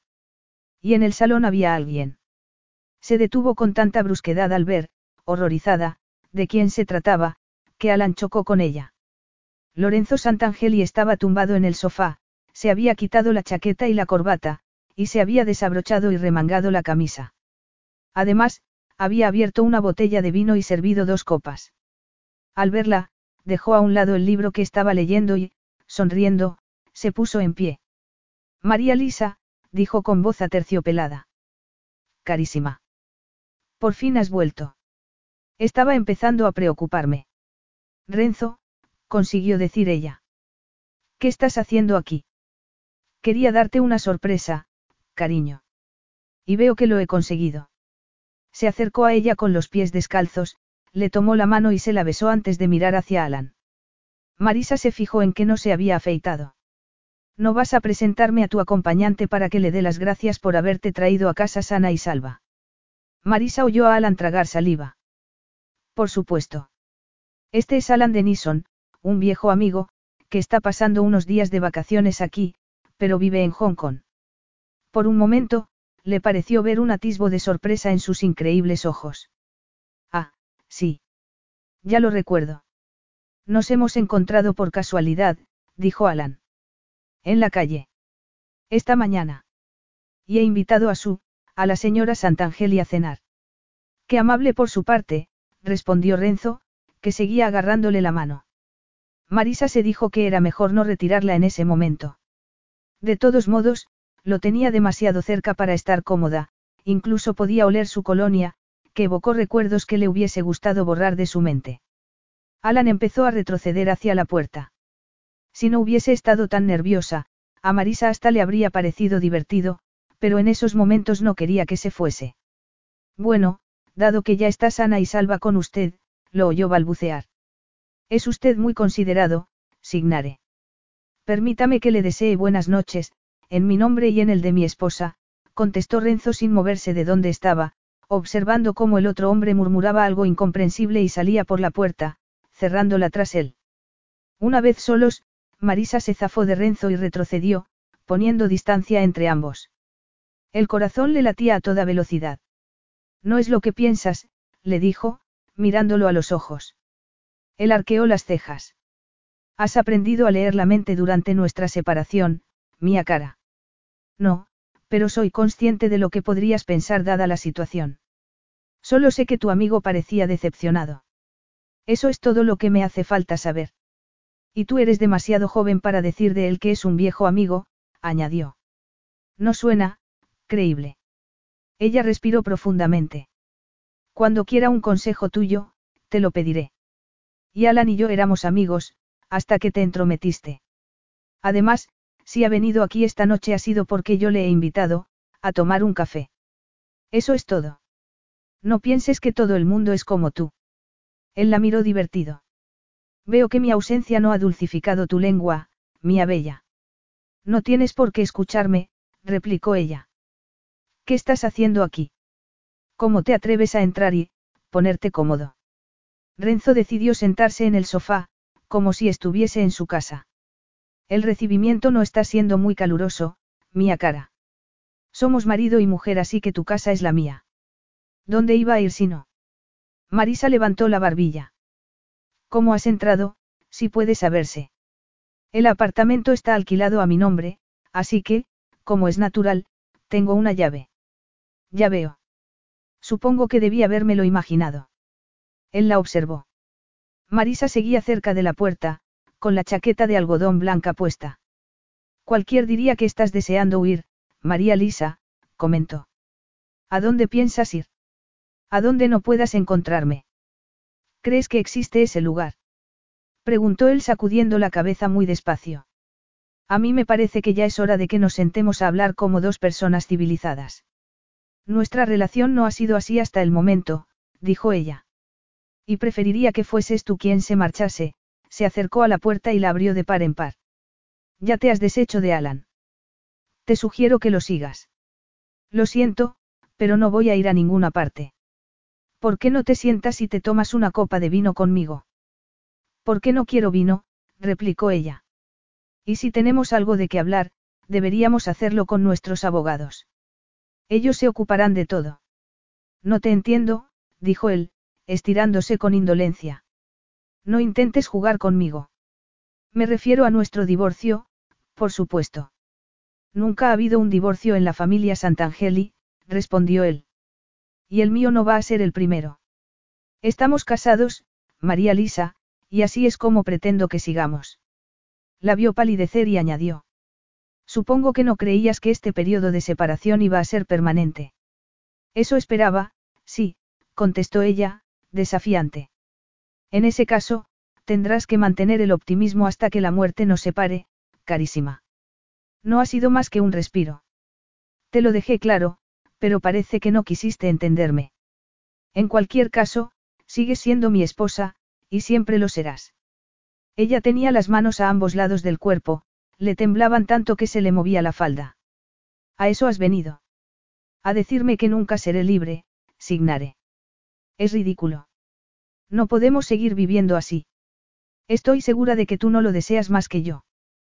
Por una vez, estamos de acuerdo, dijo él. Tal vez sea un buen augurio. No cuentes con ello. Contigo, María Lisa, no cuento con nada. He venido a invitarte a volver a Italia, a mi lado. Ella lo miró fijamente, consternada, y luego exclamó. No. No puedes hacerlo. No iré contigo. Él se sirvió más vino y bebió. Puedo preguntarte por qué no. Creo que ya conoces la respuesta, contestó ella con la mirada fija en la moqueta. Ah, quieres decir que todavía no estás preparada para perdonarme por los errores que cometí durante nuestra luna de miel. Aunque tendrás que admitir que no toda la culpa fue mía. No puedes echarme la culpa a mí. Al fin y al cabo, no te prometí nada. Desde luego, no me diste nada, replicó él. Pero no puedes fingir que no conocías las condiciones de nuestro matrimonio. No, pero no esperaba que fueses a exigirme eso. Yo tampoco esperaba que fueses a poner a prueba mi paciencia, contestó Renzo. Tal vez ambos hayamos aprendido algo de aquello. Sí. Yo he aprendido que no puedo fiarme de ti, por eso no voy a ir contigo a Italia, ni a ninguna otra parte. Quiero poner fin a este matrimonio y nada de lo que hagas o digas podrá hacerme cambiar de opinión. Ni siquiera el hecho de que mi padre esté enfermo y haya preguntado por ti. Ella se sentó en el borde del sillón que había frente al sofá y lo miró fijamente. Ció Guillermo, enfermo. Negó con la cabeza. No te creo. Nunca ha estado enfermo, en toda su vida. Pues tuvo un infarto hace dos noches. Como podrás imaginar, a todos nos ha pillado por sorpresa. Supongo que a ti también. Sí. Dios mío. Claro. Ya veo, dijo con tristeza. Guardó silencio un momento y se humedeció los labios con la punta de la lengua antes de continuar. Pobreció Guillermo. Está, muy mal. No, contestó él. Ha tenido mucha suerte. Al menos esta vez. Como ves, estoy siendo sincero contigo, añadió. En estos momentos, su vida no corre peligro, pero tiene que descansar y evitar el estrés, algo bastante complicado, dado que nuestro matrimonio sigue preocupándole mucho. Eso es, chantaje. Si quieres verlo así, dijo Renzo, encogiéndose de hombros. Por desgracia, también es la verdad. Papá teme que vaya a morir sin conocer a sus nietos, la miró a los ojos. Y no se merece semejante decepción, María Lisa, de ninguno de nosotros. Por eso creo que ha llegado el momento de que cumplamos con las condiciones de nuestro acuerdo y lo hagamos feliz. ¿Quieres decir que vas a obligarme a tener un hijo tuyo? Preguntó ella en un murmullo. No voy a obligarte a hacer nada. Te lo prometí. Te estoy pidiendo que me perdones por lo que pasó y que me des la oportunidad de hacer las paces contigo para que podamos volver a empezar nuestra vida juntos. Para ver si, al menos, somos capaces de ser amigos. Pero, no obstante, sigues queriendo que haga, eso. Eso, repitió él, es como se hacen los niños, hizo una pausa antes de añadir, y es también como se hace el amor. Esa palabra no puede aplicarse a nuestra situación, comentó ella en tono helado. Renzo se encogió de hombros. No hace falta estar enamorada de un hombre para disfrutar con él en la cama. No te lo mencionó nunca tu prima cuando te daba consejos prematrimoniales. La vio sonrojarse. Ya veo que sí. Da la casualidad de que no estoy de acuerdo con ella en ese aspecto. Por eso esperabas tener un encuentro mucho más romántico esta noche, pero yo lo he estropeado apareciendo aquí, ¿verdad? Mi pobre Marisa, ti debo de excuse. Tienes tantas cosas por las que perdonarme. No por lo de esta noche, que ha sido un error. Uno de tantos que he cometido, pensó ella. Me siento aliviado al oír eso. Por cierto, he reservado dos billetes para el vuelo de mañana por la tarde. Espero que te dé tiempo a prepararte. Todavía no he dicho que vaya a ir contigo. Es cierto, pero espero que lo consideres detenidamente. Aunque tengas muy mala imagen de mí, mi padre se merece tu gratitud y tu afecto. No habrá nada que le alegre más que tu vuelta a casa. Podría ir a visitarlo, dudó ella. No, per siempre. Tienes que quedarte. Debes aprender a ser mi esposa, mía bella. A llevar la casa, a los criados, a tratar a mi padre siempre con respeto, a entretener a mis amigos y a aparecer a mi lado en público. Todo eso llevará tiempo, aunque ya debería salirte de manera tan natural como respirar. Ya he esperado lo suficiente. Además, cuando nos parezca adecuado, también tendrás que empezar a compartir mi cama. Capisci. Sí, lo entiendo, tomó aire. Pero no puedo marcharme mañana. Tengo un trabajo. Tu trabajo en la Galería Estrello es temporal, comentó él tranquilamente. Estoy seguro de que el señor Langford comprenderá la situación. Sabías que estaba trabajando. Lo sabías todo. Levantó la voz. ¿Quieres decir que has ordenado que me vigilen? Por supuesto. Eres mi esposa, Marisa. Tenía que estar seguro de que no te pasaba nada en mi ausencia. Espiándome. Dios mío, qué canallada. No era más que una precaución. Dado que no contestabas a mis llamadas ni a mis cartas, tenía que mantener el contacto contigo de alguna manera. Ella se apartó un mechón de pelo de la cara con mano temblorosa. Ojalá hubiese hecho yo lo mismo. Seguro que ahora tenía las pruebas necesarias para poner fin a nuestro matrimonio. O tal vez te hubieses dado cuenta de que no es tan fácil deshacerse de mí, sirvió vino en la segunda copa y se la tendió. Vamos a brindar, carísima. Por el futuro. No puedo, dijo ella retirando las manos. No soy tan hipócrita. Necesito que me des más tiempo, para pensar. Has tenido meses para pensar, respondió Renzo. Y para acostumbrarte a la situación. Haces que suene tan sencillo. Eres mi esposa. Y deseo que vivas conmigo. No me parece tan complicado. Pero hay tantas otras mujeres, si no nos divorciamos, podríamos conseguir la anulación. Podríamos decir que no consumamos el matrimonio, casi fue así, y tú podrías elegir a quien quisieras, y que te quisiera a ti. Nada de eso, replicó él con dureza. He venido a llevarte a casa, María Lisa, lo quieras o no. Quiero una respuesta positiva por tu parte mañana en el desayuno. En el desayuno. Repitió ella. ¿Quieres decir que quieres que vaya a tu hotel? No te preocupes, no vas a tener que tomarte las molestias, voy a pasar la noche aquí. No. Gritó, sin poder evitarlo. No, no puede ser. Es imposible. El piso es demasiado pequeño. ¿Quieres decir que solo hay un dormitorio y una cama? Preguntó él, divertido. Ya me he dado cuenta, pero no te preocupes, dormiré en el sofá, si me prestas una almohada y una manta. Vas, a dormir en el sofá. Eso he dicho, arqueó las cejas. ¿Hay alguna ley que lo prohíba? No, suspiró ella. Bueno, si estás decidido a quedarte, iré a buscar lo que me has pedido. ¿Y una toalla? Graciemille, respondió él con ironía. Espero que no seas tan brusca cuando tengas que atender a nuestros invitados. A los invitados, se les suele invitar, puntualizó ella. Y son bienvenidos. ¿Y no crees que llegará el día en que también te alegrarás de verme a mí? Preguntó él sin inmutarse. Francamente, no. Recuerdo una época en la que tus sentimientos por mí no eran tan hostiles. Locuras de la adolescencia, signore. Por suerte, esa época no duró demasiado. Sobre todo, cuando me di cuenta de cómo eras en realidad.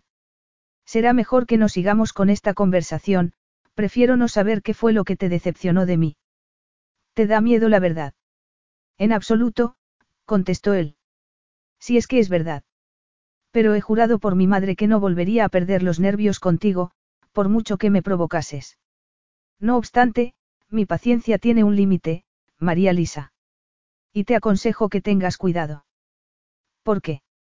¿Qué más podrías hacerme? Será mejor que no lo averigües. Ahora, tráeme esa manta, per favore.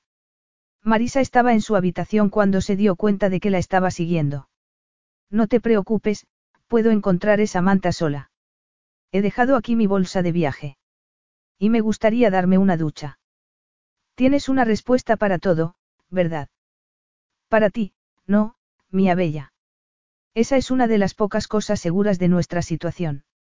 Y se marchó sin darle tiempo a cometer el fatal error de preguntarle qué otras cosas eran seguras.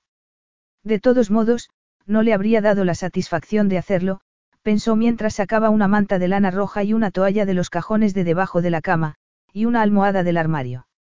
Estaba enfadada consigo misma por estar temblando por dentro, y todavía sin aliento debido a su encuentro. No había imaginado verlo en su casa, espetándola para reclamarle algo que ella creía olvidado de mutuo acuerdo. Había creído que era libre, que el respiro que le habían dado se había convertido en una separación permanente y que, después de llevar a cabo las formalidades legales necesarias, su matrimonio habría terminado. Pero en ese momento se dio cuenta de que, en realidad, nunca habían estado separados. Siempre habían estado unidos por un vínculo invisible y Renzo solo había tenido que tirar de él para hacer que volviese a su lado, para hacerle mantener las promesas que le había hecho un día a finales del mes de agosto, en una iglesia abarrotada de gente. Y, por supuesto, para pagar la enorme deuda que tenía con él y con su familia. Se estremeció. Podía negarse a volver a Italia con él. Al fin y al cabo, no iba a llevársela a la fuerza. Pero él le había dejado claro que era su esposa, que iba a seguir siéndolo, y que tenía el dinero y los abogados necesarios para hacer cumplir sus deseos, para mantenerla atada a él. La alternativa era seguir los consejos de Julia y acceder a las exigencias físicas de Renzo para darle el hijo que necesitaba. Después, podría hacer lo que quisiera con su vida, guardando las apariencias, eso sí. Incluso ser feliz de alguna manera. Fue al salón a dejar la ropa de cama y se quedó inmóvil en la puerta al ver a Renzo sin camisa y desabrochándose los pantalones. Preferiría que te cambiases en el baño, le dijo en tono helado. Y yo preferiría que fueses acostumbrándote a la realidad de tener un marido, mía bella, replicó él con la misma frialdad. A mí no me molestaría que te desnudases delante de mí, añadió en tono burlón. Cuando las ranas críen pelo, dijo ella, dejando lo que llevaba en las manos en el suelo y retirándose de allí. Una vez en su habitación, se apoyó en la pared y respiró profundamente, como si acabase de correr una maratón. Se preguntó por qué la puerta no podía tener un cerrojo, o algo que la hiciese sentirse segura. Aunque lo cierto era que, por mucho cerrojo que hubiese habido, nada habría mantenido alejado a Renzo Santangeli si hubiese querido acercarse a ella. Lo único que podía salvarla aquella noche sería la indiferencia de éste. Algo que, por desconcertante que fuese, no le causaba ninguna satisfacción. Capítulo 4. Renzo pensó que el sofá no era tan cómodo como había creído, pero aunque lo hubiese sido, no le habría resultado más fácil dormirse. Con los brazos cruzados detrás de la cabeza, se quedó mirando el techo blanco, dándole vueltas a la cabeza. Era lo suficientemente realista para haber aceptado que no iba a llegar a Londres y encontrarse con una mujer contenida y dócil, pero tampoco había anticipado que fuese a mostrarse tan intransigente. De hecho, había esperado que, después de haberle dado algo de tiempo, su actitud se hubiese suavizado un poco. Lo suficiente para poder, al menos, negociar. Pero, al parecer, no quería perdonarlo, ni olvidar, así que sus planes de empezar desde el principio volvían a verse frustrados. Lo más sencillo habría sido pedir la anulación del matrimonio, tal y como había sugerido ella, y marcharse. Aceptar que su relación jamás habría podido funcionar. De hecho, los días anteriores a la boda habían sido casi surrealistas. Marisa, como un fantasma, desaparecía cuando él se acercaba, y cuando estaba obligada a permanecer en su presencia, solo hablaba si se le dirigía la palabra. Salvo una noche. Durante la cena, la había sorprendido mirándolo con curiosidad. Y, por un momento, su corazón había dado un brinco de alegría. No había podido esperar a que se marchasen sus invitados y le había pedido que diese un paseo con él por los jardines, bajo la luz de la luna, pero ella se había retirado a su habitación, sin darle la oportunidad de cortejarla. Al día siguiente, por la mañana, él había vuelto a Roma. Pero no había olvidado ese instante en el que la había visto bajar la guardia. Hasta se había sonrojado cuando le había dado un beso en la mano. Así que no estaba dispuesto a rendirse. Conseguiría encontrar el modo de que se olvidase del pasado y lo aceptase como marido. Una decisión que tenía todavía más clara después de haber hablado esa misma mañana con su abuela. Había llegado a la clínica a ver a su padre justo cuando ella se marchaba, y ella le había pedido que la acompañase a algún sitio donde pudiesen hablar a solas. Tu padre me ha dicho que vas a ir a Inglaterra hoy para intentar reconciliarte con esa atolondrada, había comentado en tono ácido. Es una pérdida de tiempo, mi querido Lorenzo. Le dije a mi hija muchas veces que su idea de casarte con esa muchacha solo podía terminar en un desastre. Y así ha sido. Esa chica ha demostrado no estar a la altura de nuestra familia. Hizo una pausa antes de continuar. Mi pobre hija no me hizo caso, por desgracia, pero tú tienes que escucharme. Es preciso que cortes cualquier vínculo con ella y que termines con ese matrimonio. Tienes que encontrar una buena mujer italiana, que sepa lo que se espera de ella y que desee dedicar su vida a complacerte. Y, por supuesto, nonna Teresa, tú ya tienes a una candidata en mente, ¿verdad? Tal vez, incluso más de una, había contestado él sonriendo. Le he dado muchas vueltas al tema, admitió su abuela, y he pensado en Dorotea Marcona. Es hija de un viejo amigo, una muchacha dulce y piadosa, que jamás te dará un dolor de cabeza. Dorotea. Es esa que no para de hablar, la del estrabismo. A veces bizquea, pero es un problema que podría corregirse fácilmente con una pequeña operación. Que yo tendré que pagar, ya que la familia Marcona no tiene dinero, comentó Renzo sacudiendo la cabeza. Eres tú la que pierdes el tiempo, nonna Teresa. Marisa es mi esposa, y pretendo que siga siéndolo. Menuda esposa, que vive en la otra punta del continente. Vuestra separación amenaza con convertirse en un escándalo público, sobre todo, después de su comportamiento durante la boda, apretó los labios.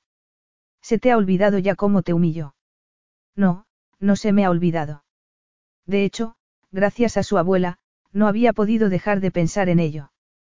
Por eso había llegado a Londres de mal humor, y al llegar a casa, se había encontrado con que su mujer no estaba. Y cuando había vuelto, lo había hecho acompañada. Para poner la guinda, ni siquiera parecía que se sintiese culpable porque la hubiese sorprendido con un exnovio.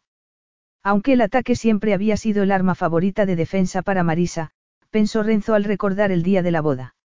Aquello siempre le había parecido el comienzo de sus problemas maritales, pero ya no estaba seguro. ¿Acaso el problema no había estado ahí desde el principio? Incluso el día que le había pedido que se casase con él había notado la tensión que emanaba de ella, y se había dado cuenta de que iba a tener que ser muy paciente si quería establecer cualquier tipo de relación física con ella. No obstante, la sentencia de muerte de sus buenas intenciones con respecto a Marisa había sido el final de la ceremonia del matrimonio. Todavía recordaba su aspecto al llegar al altar de la antigua iglesia de Montecalento, casi etérea con su vestido de seda salvaje blanca, y tan devastadoramente joven y bella que le había costado respirar al verla, hasta que se había dado cuenta de lo pálida que estaba.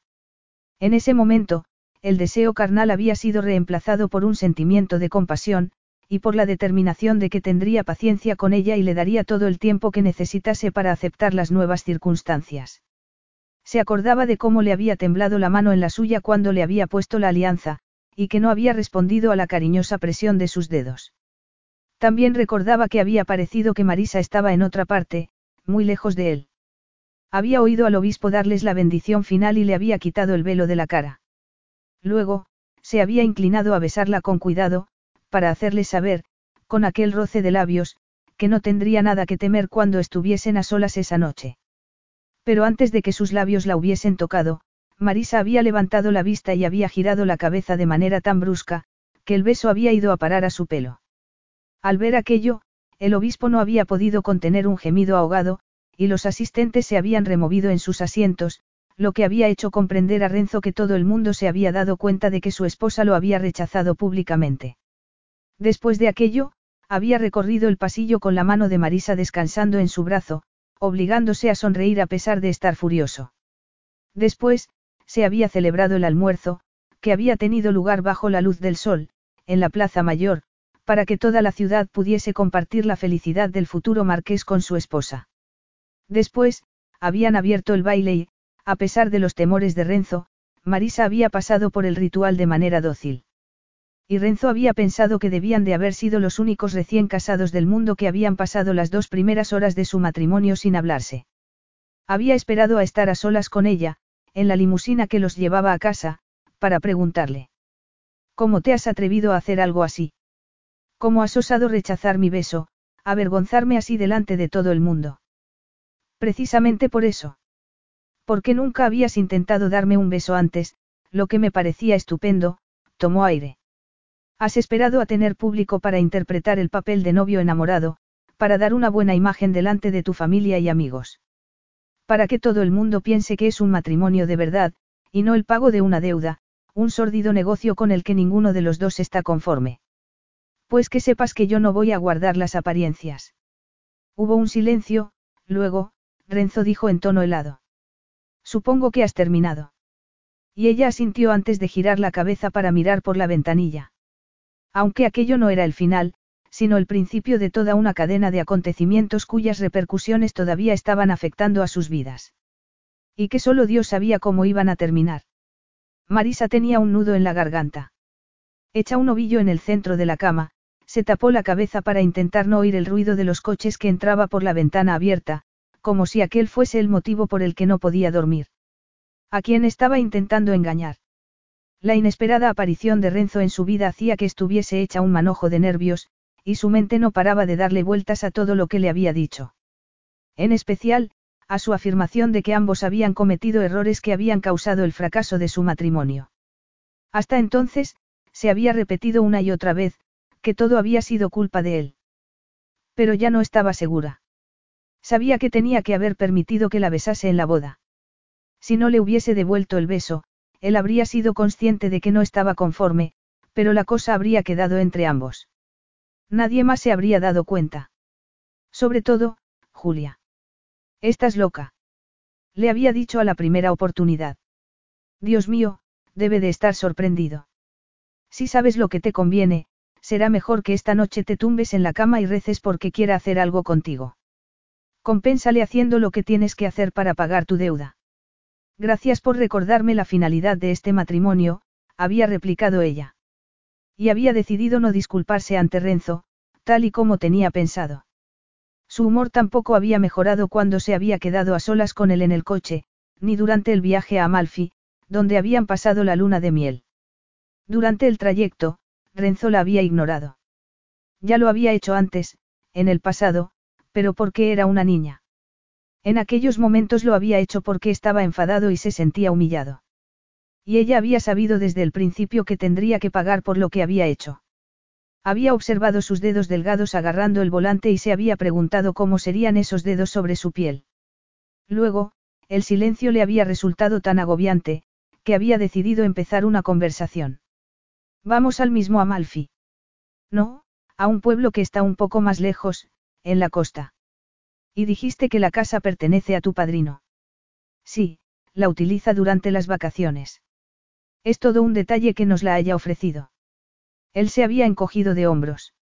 Es un lugar tranquilo, con vistas al mar, así que le pareció que podía ser un lugar romántico para una pareja de recién casados. Estaba en la boda, así que estoy seguro de que se habrá dado cuenta de su error. Marisa se había ruborizado y había bajado la mirada. Si hubiese aceptado aquel beso, tal vez hubiesen comenzado la luna de miel de un modo más dialogante. Si no hubiesen estado en la autopista, quizás le hubiese pedido a Renzo que parase para seguir su plan original de disculparse ante él e intentar, al menos, mejorar las cosas. Pero allí no podían parar y, al fin y al cabo, tenía por delante todo un mes para pedirle perdón si quería. En cualquier caso, su abatimiento no pudo sobrevivir a la primera vista de la encantadora costa amalfitana. Se echó hacia adelante y, sin querer, exclamó asombrada al ver el primer pueblo, con sus casas blancas brillando bajo la luz del sol, colgando de manera intrépida de las paredes rocosas y por encima del mar. La misma carretera era una experiencia única, ya que discurría entre altos precipicios a un lado, y el mar al otro, pero Renzo parecía ajeno a todo aquello y conducía tranquilamente, así que ella intentó parecer relajada también. Al parecer, no tuvo demasiado éxito, porque él se volvió y la miró con una sonrisa irónica. Si no te importa, sigue mirando la carretera, murmuró entre dientes. Aunque, si era sincera, tenía que admitir que el nerviosismo no se debía solo a las curvas. Era evidente que pronto llegarían a su destino y tendría que compartir techo con él. Y no como invitada, sino como su esposa. Se alejaron del mar, tomando una carretera estrecha y empinada. Marisa vio unas casas delante de ella pero, antes de llegar, giraron y se detuvieron delante de unas puertas de hierro forjado que daban a un camino de gravilla al final del cual había una casa de una sola planta, cuyos muros blancos estaban cubiertos de parras. Eco, la Villa Santa Caterina, dijo él en tono frío al detener el coche. Los empleados de mi padrino nos están esperando, así que será mejor que guardemos las formas y finjamos estar encantados de estar aquí, por favor. Al salir del coche Marisa pensó que hacía calor, pero la ligera brisa olía a flores, y le dio tiempo a respirar profundamente antes de que Renzo la agarrase de la mano y la guiase hasta las tres personas que los esperaban. Marisa, este es Máximo, el mayordomo de mi padrino. Su esposa, Evangelina, que lleva la casa y la cocina, y Daniela, su hija, la doncella. En la casa, los suelos eran de mármol y las paredes estaban pintadas en tonos pastel. Evangelina la condujo de manera ceremoniosa hasta un enorme dormitorio situado en la parte de atrás de la casa. En él había una gran cama con una colcha blanca bordada con flores doradas. Y un tocador con un taburete. También había una chaiselongue que estaba situada al lado de las puertas de cristal que daban a la terraza. Al otro lado de la habitación había una puerta que daba a un baño de mármol verde, con una ducha tan grande como el trastero de la casa de Julia. Otra puerta daba a un vestidor que era como un pasillo, lleno de armarios y cajones y, que, al final, daba a otra habitación tan grande como la suya, amueblada de manera similar. Aquella debía de ser la habitación de Renzo. Y, al pensarlo, se le había secado la boca. Por suerte, tenía también su propio baño. Marisa se había dado la vuelta a toda prisa y había sonreído a Evangelina. Le había dicho que todo era estupendo, magnífico. Luego, de vuelta a su habitación, había empezado a abrir una de las maletas, pero Evangelina le había dicho que ese era el trabajo de Daniela, que estaría encantada de servir a la esposa del señor Lorenzo. Así que Marisa había tenido que seguir al ama de llaves hasta el salotto, donde la esperaba un café.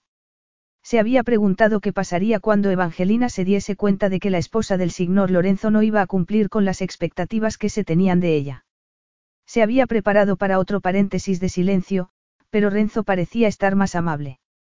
Le enseñó la encantadora terraza en la que comerían la mayor parte de las veces, y le explicó cómo el terreno había obligado a que los jardines se hiciesen en varios niveles, conectándolos con escalones y caminos, con una piscina y una zona para tomar el sol al final. Mi padrino dice que subir y bajar lo mantiene sano, había comentado Renzo divertido. Pero su mujer siempre ha dicho que forma parte de un complot para matarla a ella. Aunque, aún así, no deja de ir a la piscina todos los días. Marisa había observado los jardines por encima de la barandilla. Y tú tienes el mismo plan. De eso nada, mía bella.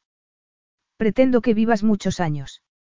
Ella había levantado la barbilla y había pensado que, para hacer ese tipo de comentarios, prefería que estuviese callado. A la hora de la cena estaba muy cansada.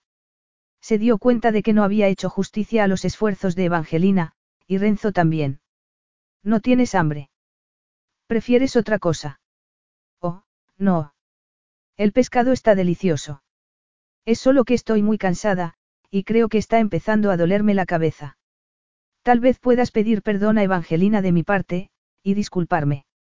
Por supuesto, él se había puesto de pie, muy educado. Buena noche, mía cara. Y ella se había levantado y había andado despacio hasta la puerta, para que no pareciese que estaba huyendo, a pesar de saber que no iba a engañar a Renzo. Por lo menos, la había dejado marchar. Al llegar a su habitación, se había fijado en que las sábanas estaban abiertas a ambos lados de la cama, y que encima de ella había un minúsculo camisón. Más decorado para el escenario, había pensado ella.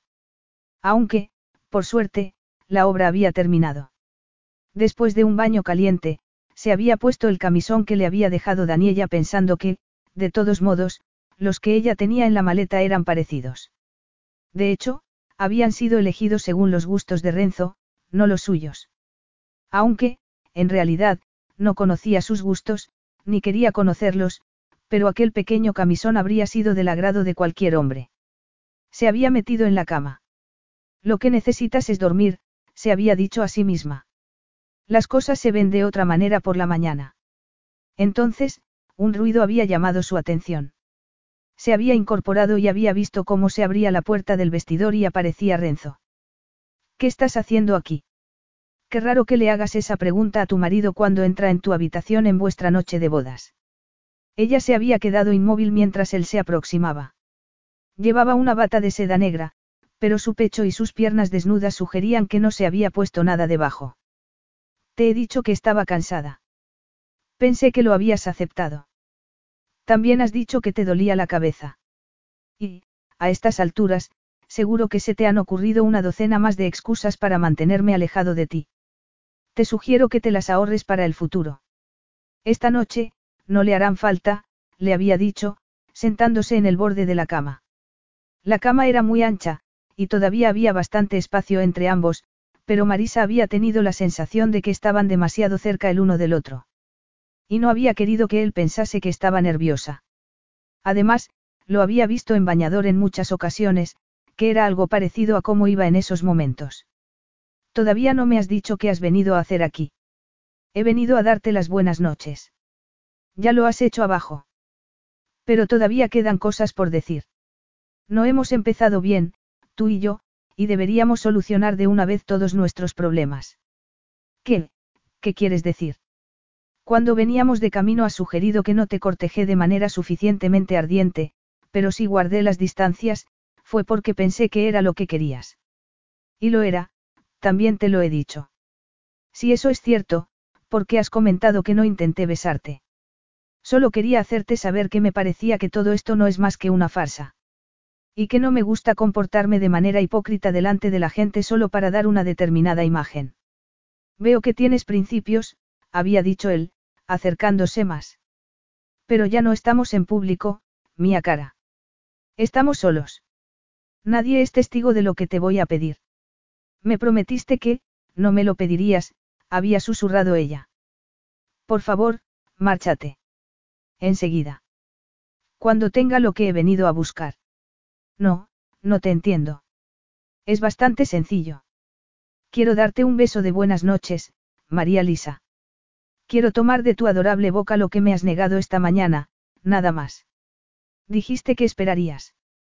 Y lo haré, se había echado hacia adelante y le había apartado un mechón de pelo de la cara, pero pienso que sería mucho más sencillo para los dos si fueses acostumbrándote a mis caricias, y aprendieses a no tener miedo entre mis brazos.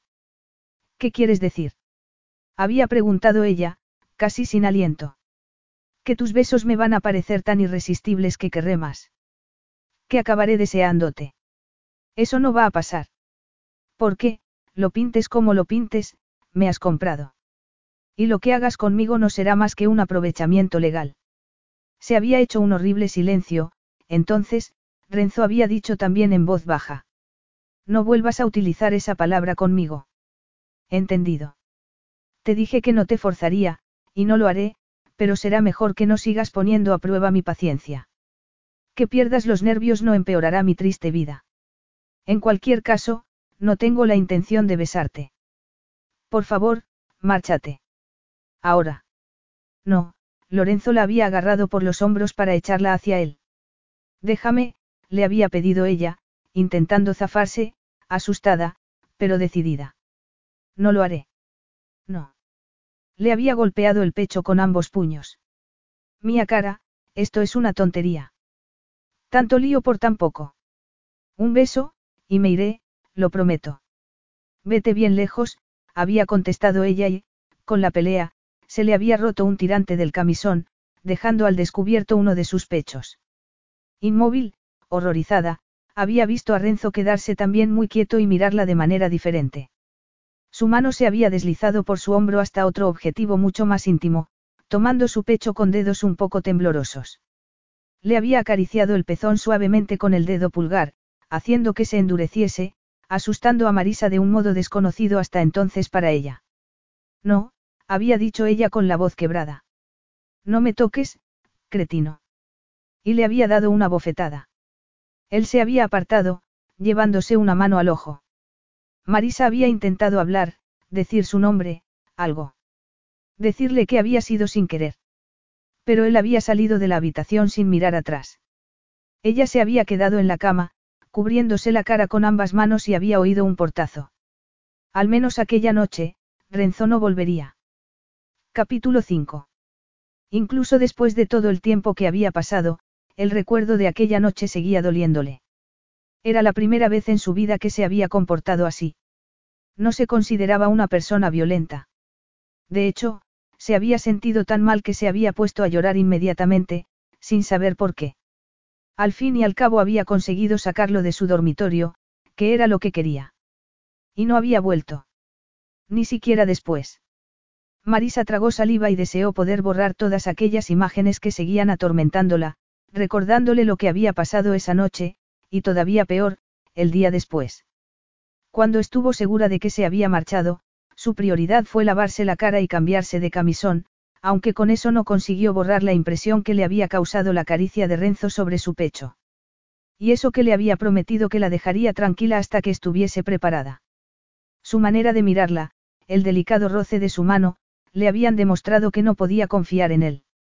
Al mismo tiempo, le había hecho ver lo fácil que sería caer en sus redes y olvidar el verdadero motivo, el único motivo, por el que estaban junios. Ella había accedido a casarse solo para saldar una enorme deuda y para hacerle la vida más fácil a un hombre enfermo que había sido muy bueno con ella. No había otra razón. Y Lorenzo había aceptado casarse con ella para cumplir con su familia. Y para mantener la promesa que le había hecho a su madre en el lecho de muerte. Eso era todo. Madrina, susurró Marisa. ¿Cómo pudiste hacerme esto? Hacérnoslo a los dos. Había dado por hecho que, si Renzo había sugerido posponer la consumación de su matrimonio, había sido porque no sentía por ella nada más que indiferencia, pero ya no sabía qué pensar. Tal vez Julia no hubiese estado tan equivocada al pensar que Renzo intentaría aprovecharse de la situación. Que tal vez su inocencia le pareciese una novedad, después de estar acostumbrado a mujeres glamurosas y experimentadas. No puedo hacerlo, se dijo a sí misma. Jamás podría acostumbrarse a él. Siempre había sabido que pasar las noches con su marido sería, como poco, una situación embarazosa para ella, pero tal vez no tuviesen que ser todas las noches, y nunca la noche entera. Porque lo más seguro era que Renzo se cansase pronto de su ingenuidad. En algunos aspectos, lo conocía demasiado bien. En otros, no lo conocía en absoluto. Pero, en cualquier caso, le aterraba la idea de tener que dormir a su lado. Aunque, en realidad, dormir no era el problema.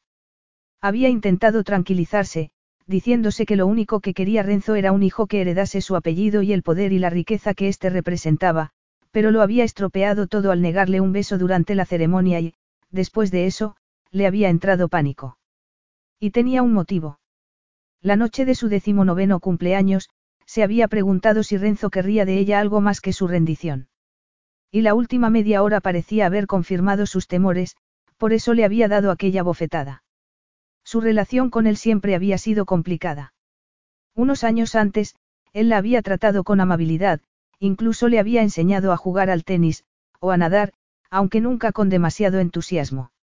Hasta que un día, deseando que la viese como a una mujer y no como a una niña, había decidido imitar a otra de las chicas que habían ido allí invitadas por él, y había, perdido, la parte de arriba del bikini en un momento en el que estaban solos en la piscina. Si pretendes impresionarme comportándote como una fulana, te has equivocado, María Lisa, le había dicho él en tono frío.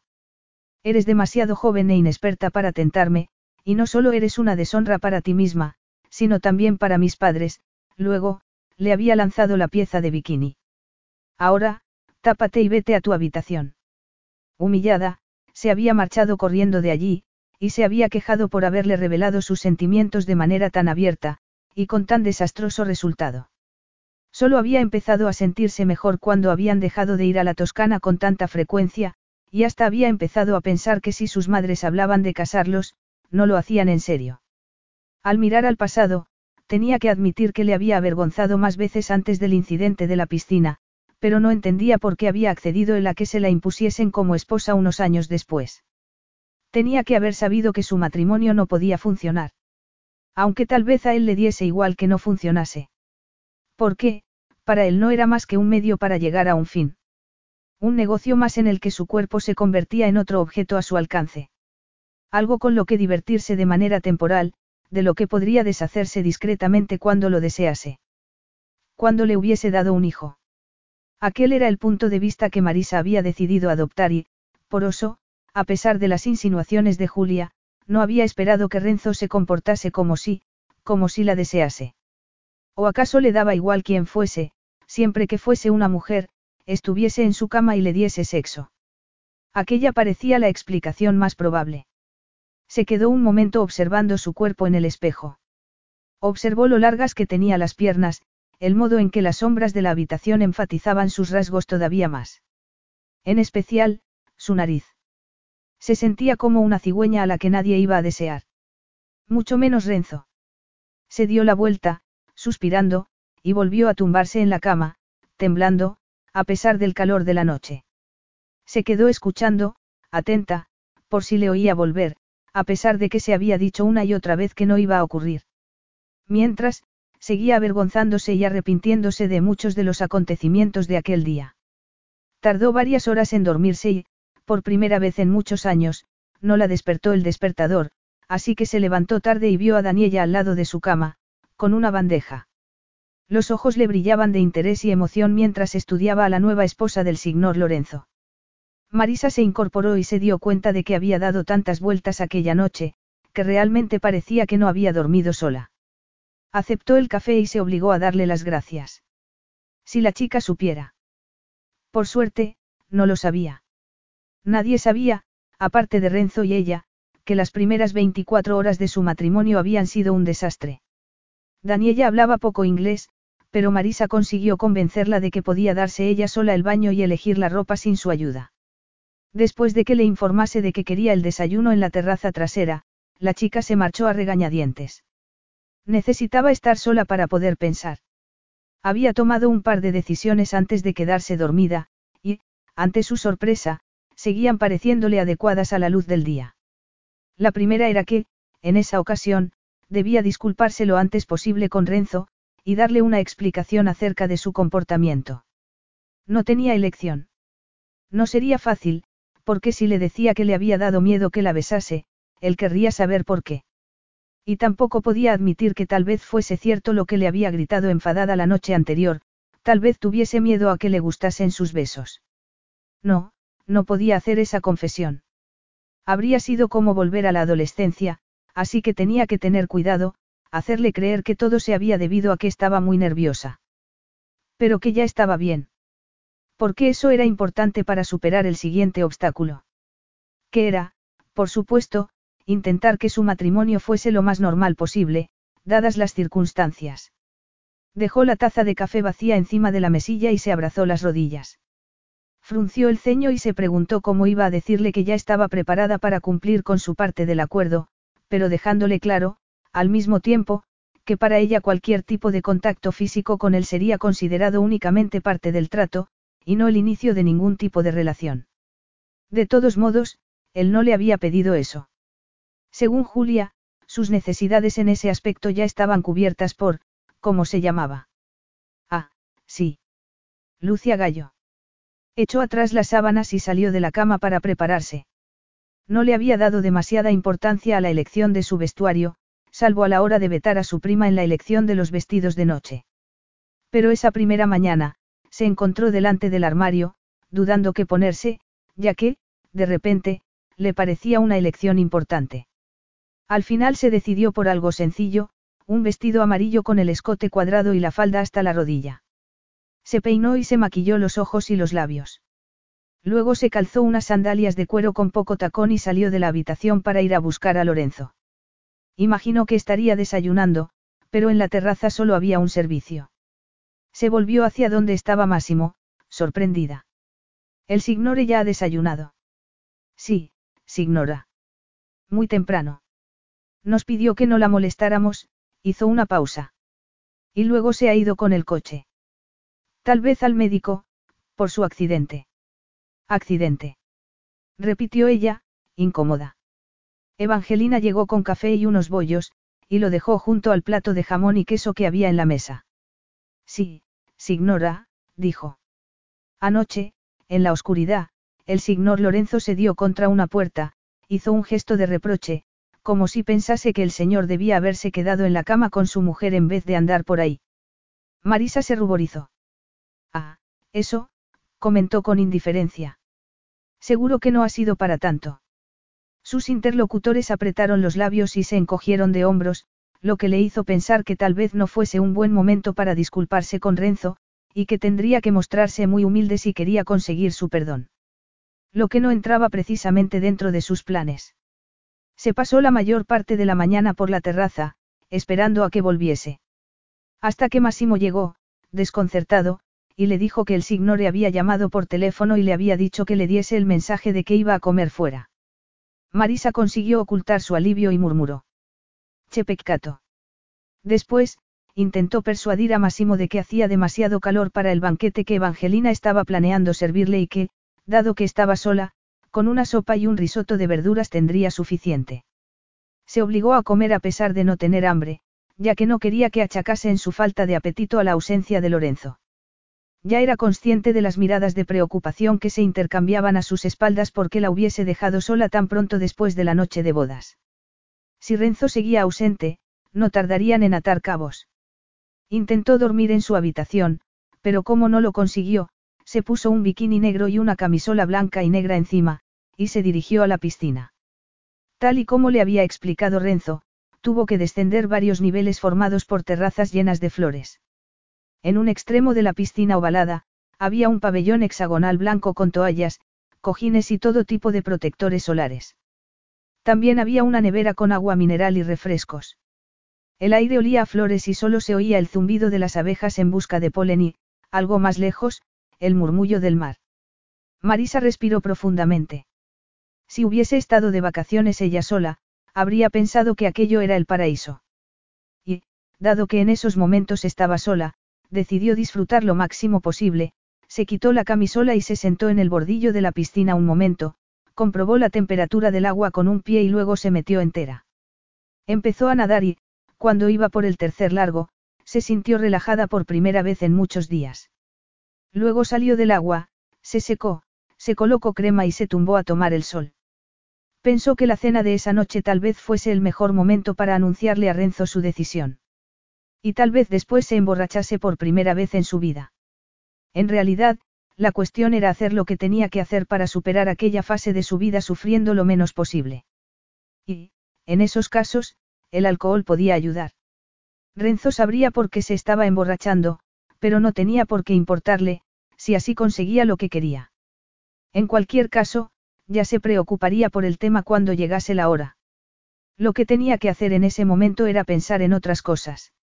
Tenía que haberse llevado un libro, pero cuando se lo había comentado a Julia, ésta le había dicho que seguro que Renzo se ocupaba de que hiciese otras cosas con su tiempo, y aquello la llevó a darle vuelas de nuevo al mismo tema.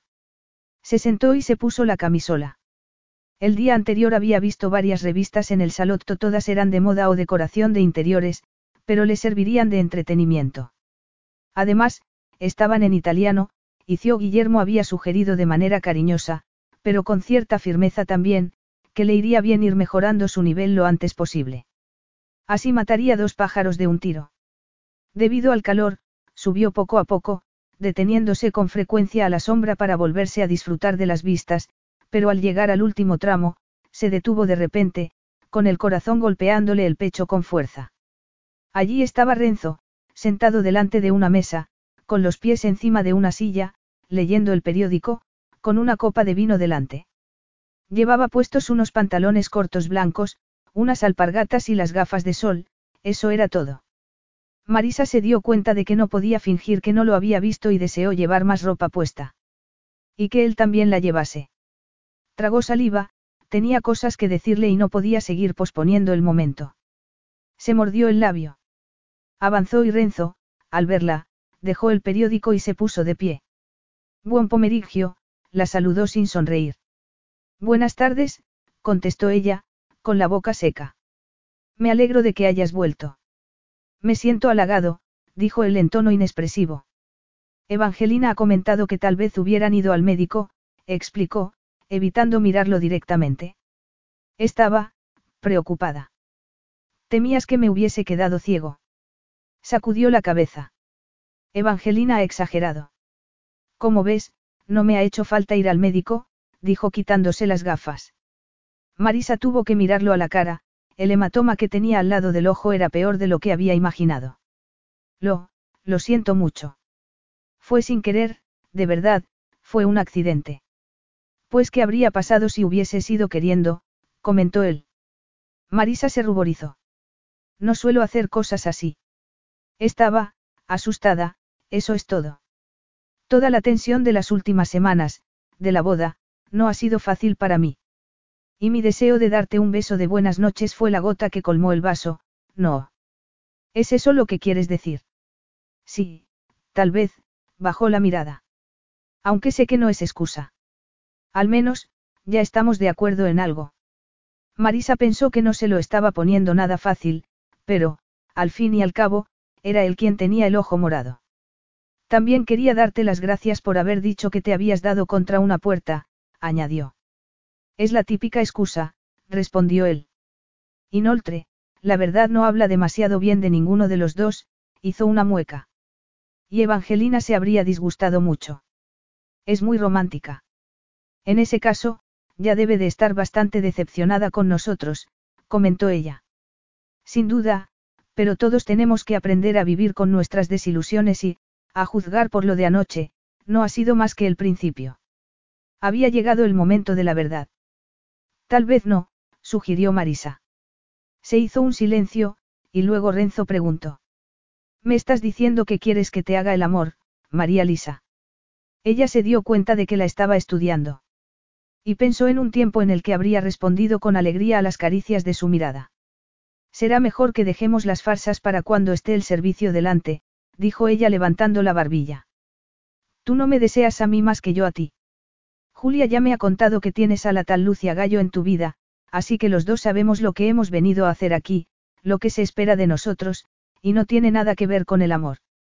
Hizo una pausa, con la mirada perdida en el vacío. Anoche me dijiste que querías, que no tuviese miedo cuando estuviese contigo, pero eso no va a suceder nunca, continuó. Porque, por mucho que esperes, nunca voy a estar preparada. Él estaba inmóvil, y completamente en silencio. Parecía una estatua, un hombre de bronce. Me compraste con un objetivo, prosiguió, con la voz un tanto temblorosa. Y tienes derecho a utilizarme para alcanzarlo. Me he dado cuenta de que accedí a ello cuando me casé. También sé que si me has dicho que ibas a tener paciencia conmigo es para que me sea más fácil, hacer el amor contigo. Pero no ha funcionado, sino todo lo contrario. Es como tener una nube negra encima de la cabeza. Y no lo soporto más, así que preferiría, que lo hiciésemos cuanto antes. Lo miró de soslayo y, por un momento, le pareció que no tenía morado solo el ojo, sino toda la cara. Pensó que debía de ser por la luz. Así que quería decirte que puedes venir esta noche a mi habitación. Puedes hacer lo que quieras y, te prometo que no me resistiré. Se hizo otro silencio, aunque diferente en esa ocasión. Y Marisa se sintió preocupada, necesitaba romperlo, que Renzo reaccionase de alguna manera. Tal vez no me haya explicado bien. Al contrario, ha sido más que clara, contestó él en tono frío. Incluso elocuente. Enhorabuena. Y siento que mis intentos de ser considerado contigo no hayan funcionado. Créeme, no pretendía ponerle nerviosa retrasando la consumación de nuestro matrimonio. No obstante, eso podemos arreglarlo enseguida. Ni siquiera tenemos que esperar a esta noche. De dos zancadas se acercó a ella, la tomó en brazos y cruzó con ella las puertas de cristal del salto. Renzo, ¿qué estás haciendo? Intentó que la soltase. Bájame, me has oído. Bájame ahora mismo. Ahora mismo, la tumbó encima de la alfombra que había delante de la chimenea y se arrodilló a su lado. Me has dicho que no ibas a oponerte, Marisa. Te recomiendo que mantengas tu promesa. Oh, no. Dios mío, se le quebró la voz. Así no, por favor. No te pongas tensa. No tardaré. Te lo prometo. Le bajó la braguita del bikini y se la quitó antes de bajarse la cremallera de los pantalones. No la sujetó, en ningún momento utilizó la fuerza, no le hizo falta, porque ella le había dicho que no se resistiría. No intentó besarla y le abrió las piernas con mano firme. Ella intentó no rechazarlo, aunque su instinto femenino le decía que las cosas no tenían que hacerse así. Se dio cuenta de que no le había dicho lo que había querido decirle, que los nervios habían hecho que se aturullase y que, a pesar de todo, tenía que haberle pedido que fuese cariñoso con ella. Pero no consiguió hablar y, aunque lo hubiese hecho, habría sido demasiado tarde, porque Renzo ya estaba penetrándola, al principio muy despacio y luego empezó a moverse con fuerza. Marisa se había preparado para sentir dolor, pero solo notó una pequeña molestia y luego, casi sin darse cuenta, sin querer, su cuerpo fue sintiendo placer y le ofreció algo casi parecido a la esperanza. Y entonces, se terminó de repente. Oyó a Renzo gemir y notó cómo temblaba su cuerpo. Siguió encima de ella lo que le pareció una eternidad, respirando entrecortadamente, como si estuviese esforzándose por recuperarse. Luego, se levantó, se puso los pantalones con manos temblorosas y la miró de manera inexpresiva. Ya está, Signora, dijo casi con amabilidad. No tienes nada más que temer. Ya hemos cumplido con nuestra desagradable obligación. Esperemos haber logrado nuestro objetivo y que no tengas que volver a sufrir mis atenciones de nuevo. Y que yo tampoco tenga que volver a sufrir un ataque. Y se marchó sin volver a mirarla, dejándola allí tumbada, asustada, pero, al mismo tiempo, sintiéndose sola sin él. Fue entonces, demasiado tarde, cuando Marisa se oyó murmurando su nombre. Capítulo 6. Incluso en ese momento, Marisa podía recordar que había querido quedarse allí. Le había parecido más sencillo quedarse donde estaba, como un animalito, temblando de resentimiento, vergüenza y, sí, tristeza también, antes que levantarse y adecentar su aspecto mientras intentaba asumir lo que acababa de ocurrir. Por fin, el miedo a ser descubierta por algún empleado la llevó a ponerse las braguitas del bikini y a taparse con la camisola. Y así volvió a su habitación, donde se dio una ducha muy caliente, como si con ella pudiese borrar lo que le acababa de suceder. Se preguntó cómo había podido Renzo tratarla así, como si no tuviese sentimientos. Y se dio cuenta de que lo había hecho porque le había insultado al decirle que hacer el amor con él sería solo una desagradable obligación. Había notado su enfado en el hecho de que casi ni la había tocado. Le había hecho el amor de manera fría y eficiente. Y, luego, se había marchado y la había dejado sola, como despreciándola. No obstante, tampoco había sido cruel. Tal vez no se hubiese comportado bien. Al fin y al cabo, era su esposa, y virgen, pero no la había forzado, solo se había aprovechado de que estaba confusa. Y, sobre todo, no le había hecho daño. Al menos, físicamente. Por eso le resultaba difícil odiarlo tanto como le hubiese gustado. En ese momento, con él durmiendo en el salón, se dijo que iba a seguir manteniendo el muro de indiferencia que había construido durante su luna de miel. Apartó la colcha y se levantó de la cama para acercarse, sin hacer ruido, al pequeño sillón que había al lado de la ventana. Necesitaba dormirse para estar fresca por la mañana, pero, gracias al hombre que había en su sofá y a los recuerdos que éste le había traído, sabía que no podría dormir. Recordó cómo se había puesto la mano en el vientre cuando estaba en la ducha, y había pensado que tardaría tres semanas en saber si Renzo había logrado su objetivo, si la había dejado embarazada. O cómo había intentando inventarse una excusa para no tener que cenar con él tres horas más tarde, sabiendo que tendría que verlo y hacer como si no le importase cómo la había tratado. Había tenido que cenar con él, en silencio, igual que el resto de las noches de su luna de miel. Al día siguiente, durante el desayuno, se había enterado de que Renzo no pensaba pasar tiempo con ella durante el día tampoco. Había puesto a su disposición un coche con un conductor, para que pudiese así conocer la bella costa amalfitana. Aquella había sido la manera en que él había solucionando aquella incómoda situación, quitándosela del medio. También había pedido que le llevasen una caja llena de libros para que leyese y estuviese entretenida. Así pues, los siguientes días, Marisa había hecho turismo, lo que había evitado que tuviese que estar con Renzo que, para su sorpresa, seguía tratándola con sorprendente generosidad y, además de darle más dinero del que había tenido en toda su vida, también le había proporcionado varias tarjetas de crédito, aparentemente sin límite. Marisa se había dado cuenta entonces de que había muy pocas cosas que quisiese comprar.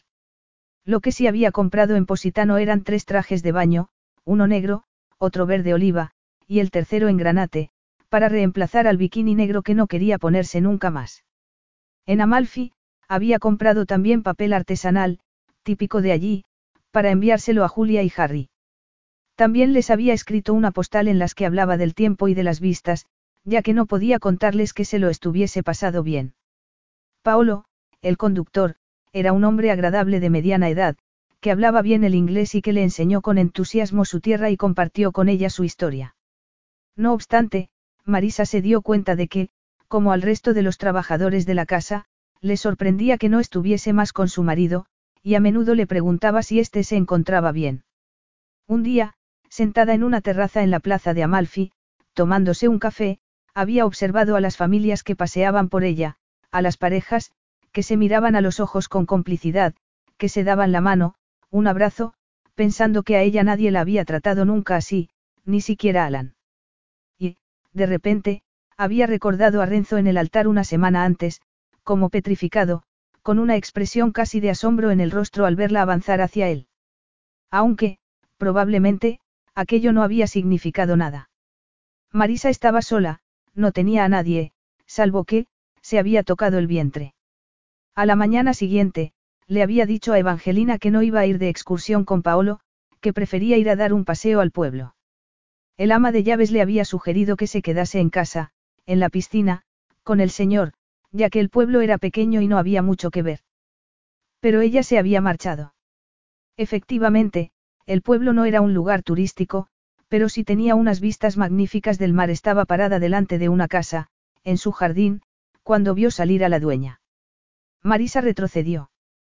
Perdono, se disculpó. Estaba disfrutando de las vistas, il bel mare. La mujer sonrió y asintió vigorosamente, luego, la tomó del brazo y le hizo subir la calle sin dejar de hablar en italiano. Al llegar a lo más alto, vieron un muro y la mujer señaló hacia la casa que había detrás. Casa Adriana, le dijo la mujer. Che bella vista. Che tragedia. Y le hizo un gesto a Marisa para que entrase. Ella se acercó. El muro y la casa estaban en muy mal estado. Cruzó la puerta de hierro, que estaba oxidada, y avanzó por el descuidado jardín en busca de la prometida vista. El aire olía a jazmín, y a rosas, ya que las había por todas partes, de color rosa, blanco y amarillo y al final del camino vio un limonero cargado de frutos, que, como un centinela, guardaba un pequeño muro que daba al mar. Marisa pensó que el muro era demasiado bajo, teniendo en cuenta la caída que había detrás, un acantilado que daba directamente al mar. Retrocedió y se dio cuenta de que, debajo del árbol, había un viejo banco de madera. Se sentó en él y, por primera vez, observó con detenimiento el paisaje que tenía delante. Sin duda alguna, era fantástico, y dio las gracias en silencio a la mujer que se lo había mostrado. A la izquierda se veía la ciudad de Amalfi en tonos crema, dorados y terracota. Y debajo de ella se extendía el mar, de color jade y turquesa. Además, era un lugar muy tranquilo. Casi no se oían coches y, por primera vez desde hacía varias semanas, Marisa sintió que empezaba a relajarse, que comenzaba a sentirse en paz. Por fin estaba sola, sin la presión de tener que cumplir con las expectativas de nadie. Por fin podía volver a ser Marisa Brendon, y nada más. Allí podía fingir que estaba de vacaciones, con toda una vida por delante, y con la libertad de disfrutar solo de su propia compañía. Entonces, oyó que alguien tosía detrás de ella, anunciándole que no estaba sola. Sorprendida, se puso en pie de un salto y se dio la vuelta y se encontró con una pequeña mujer, con gafas y el pelo gris, y un sombrero de lino. Llevaba los pantalones y la camisa de color caqui manchados de tierra y de verde, y sujetaba unas tijeras de podar en una mano, y una cesta en la otra. Lo siento, dijo en su incorrecto italiano. No sabía que viviese nadie aquí. Ya me marcho. Otra inglesa, comentó la mujer sonriendo. ¡Qué alegría! Me temo que las dos somos intrusas, querida. Yo también vine un día a contemplar las vistas, pero al darme cuenta de cómo se estaba echando a perder este lugar, no pude resistirme al reto de cuidar del jardín. Nadie me ha llamado la atención, probablemente, porque piensan que es una locura intentarlo, sonrió amablemente. Así que, por favor, no te marches. Por un momento, pensé que Adriana había vuelto, hasta que me di cuenta de que eras una mujer del siglo XXI, afortunadamente. Se quitó un guante y le tendió la mano. Me llamo Dorothy Morton. Marisa Brendon. Marisa, repitió la otra mujer. Qué nombre tan encantador. Es italiano, ¿verdad? Sí, el nombre de mi madrina. Vive aquí. Suele venir por la zona. No, es la primera vez que vengo, y probablemente la última, pensó. Estoy con, más gente. Mi marido y yo hemos tenido la suerte de poder venir a vivir aquí después de la jubilación. Tenemos un piso cerca de aquí, pero solo tiene un balcón y echo de menos un jardín.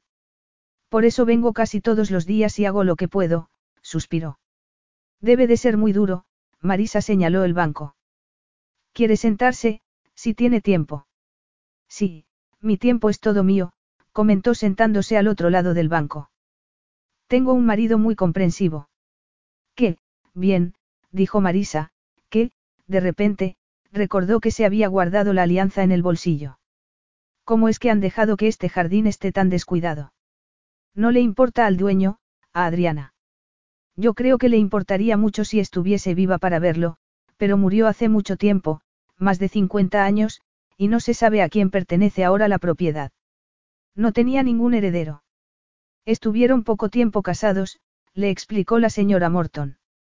Cuentan que se lo habían dejado todo el uno al otro, y cuando él murió, Adriana no cambió el testamento. Son varios los familiares que han reclamado esta propiedad, según tengo entendido, pero supongo que la mayoría ya habrán muerto a estas alturas. Ah. Así que esa es la tragedia. Un lugar tan bonito, echándose a perder, sacudió la cabeza. ¿Por qué no cambió el testamento la tal Adriana? Muy sencillo. Porque nunca creyó que su marido estuviese realmente muerto. Marisa frunció el ceño. No le dieron un certificado de defunción. No hubo ninguna prueba de la muerte. Filippo Barzoni estaba volviendo en barco de Istia, un viaje que había hecho en muchas ocasiones, cuando empezó una tormenta. No lo encontraron a él, ni al barco. Solo su esposa pensó que podía seguir vivo. Estaban muy enamorados y Adriana decía que, si se hubiese muerto, su corazón lo habría sabido. Y esperaba su vuelta. Por eso puso este banco aquí, para esperarlo. ¡Qué horror! comentó Marisa. Pobre mujer. La señora Morton volvió a sonreír. Ella no se sentía tan mal. Era muy tranquila, fuerte, y además de estar enamorada, tenía fe y esperanza. ¿Y qué ocurrió al final? Se resfrió y, como no se cuidó, el catarro se convirtió en una neumonía. Murió en el hospital y sus últimas palabras fueron, díganle que lo esperé. Se puso los guantes y se levantó. Pero eso pasó hace mucho tiempo, y tú eres demasiado guapa y joven para oír historias tan tristes. Y yo tengo que continuar con mi trabajo, volvió a mirar hacia el mar. Es un lugar precioso, sobre todo para sentarse y pensar, espero que no te haya deprimido tanto que decidas no volver. No, me encantará volver a sentarme aquí, siempre y cuando no la moleste. Todo lo contrario. Además, no me parece una historia tan triste. A mí tampoco, pero sé que a algunos lugareños no les gusta hablar de ella. Y no suelen enseñarle este lugar a nadie. Y a mí sí. Dijo Marisa en un murmullo.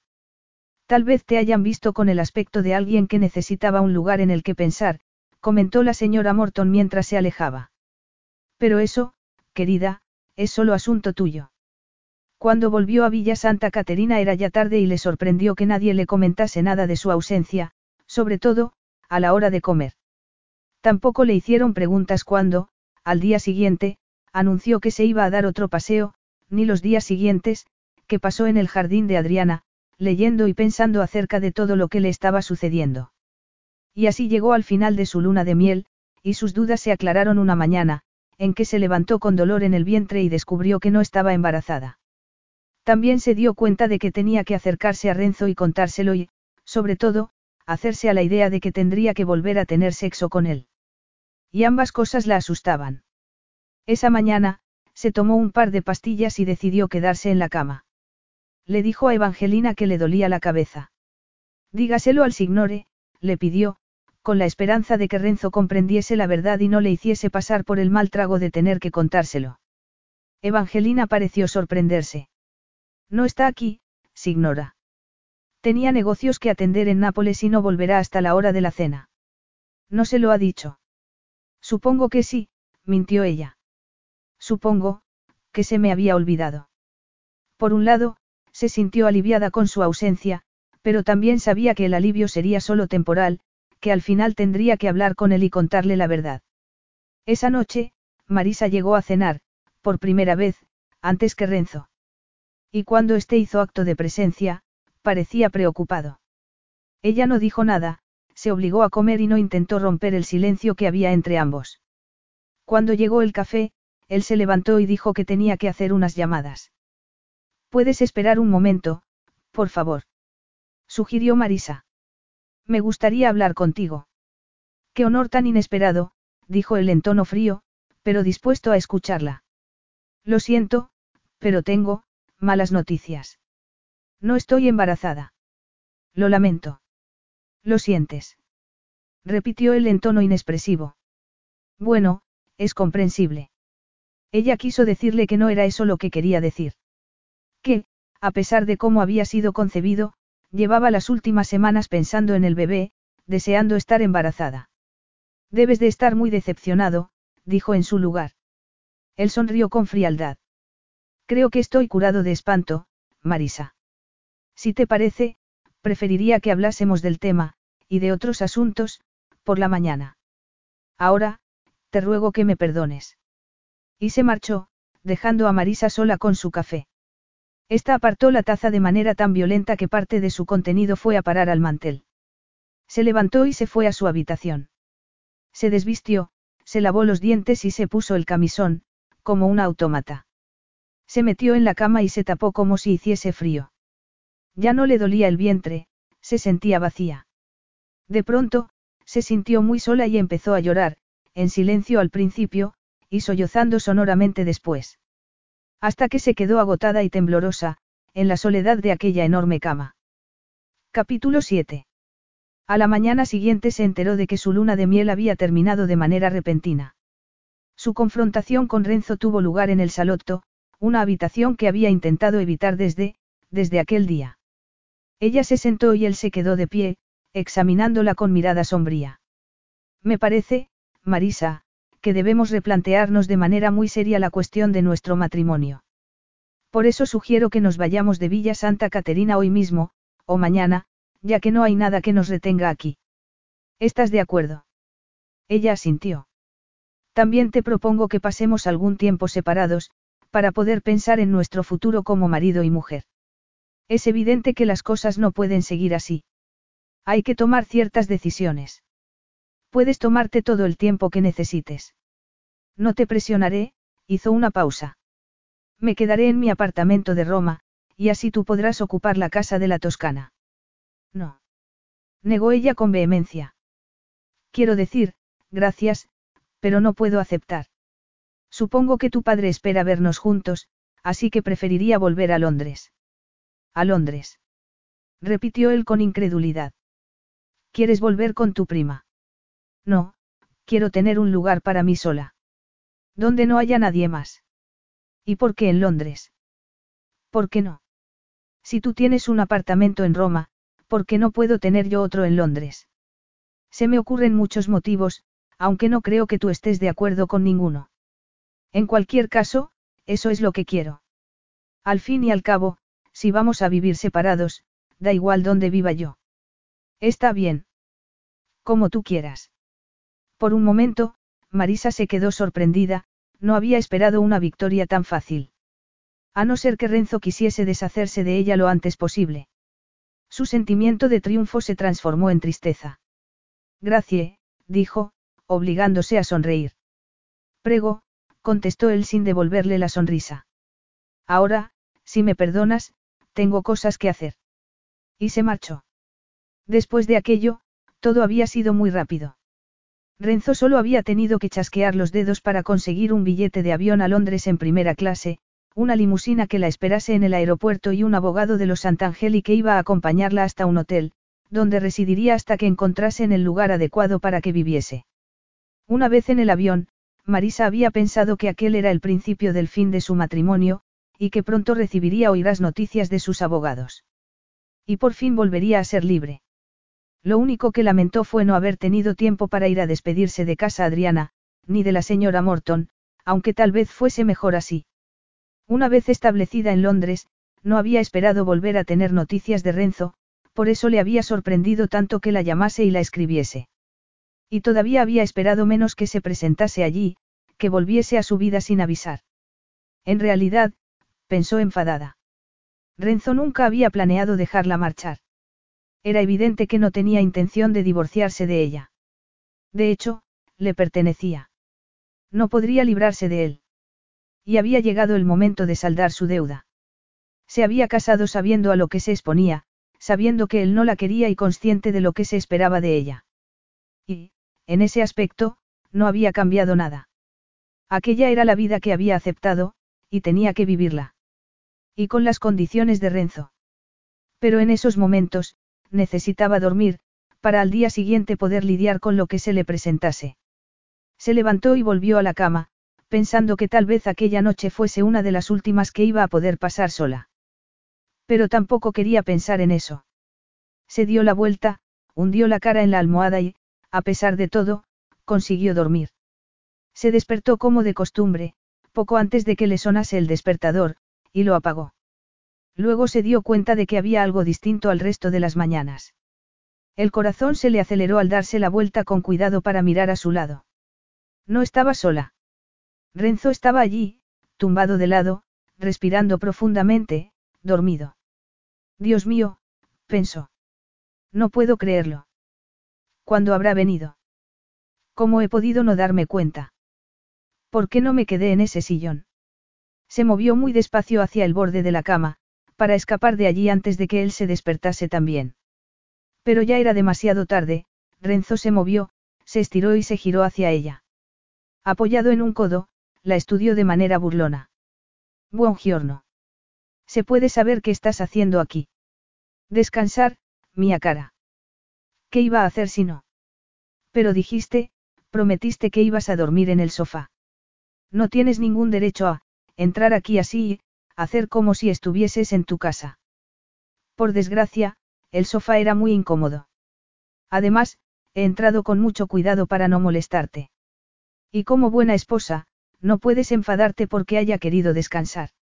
Al fin y al cabo, y a pesar de la tentación, no he intentado hacerte nada. No soy una buena esposa, contestó ella sin pensarlo, enfadada por el tono de su voz, por su manera de mirarla. Él sonrió encantado.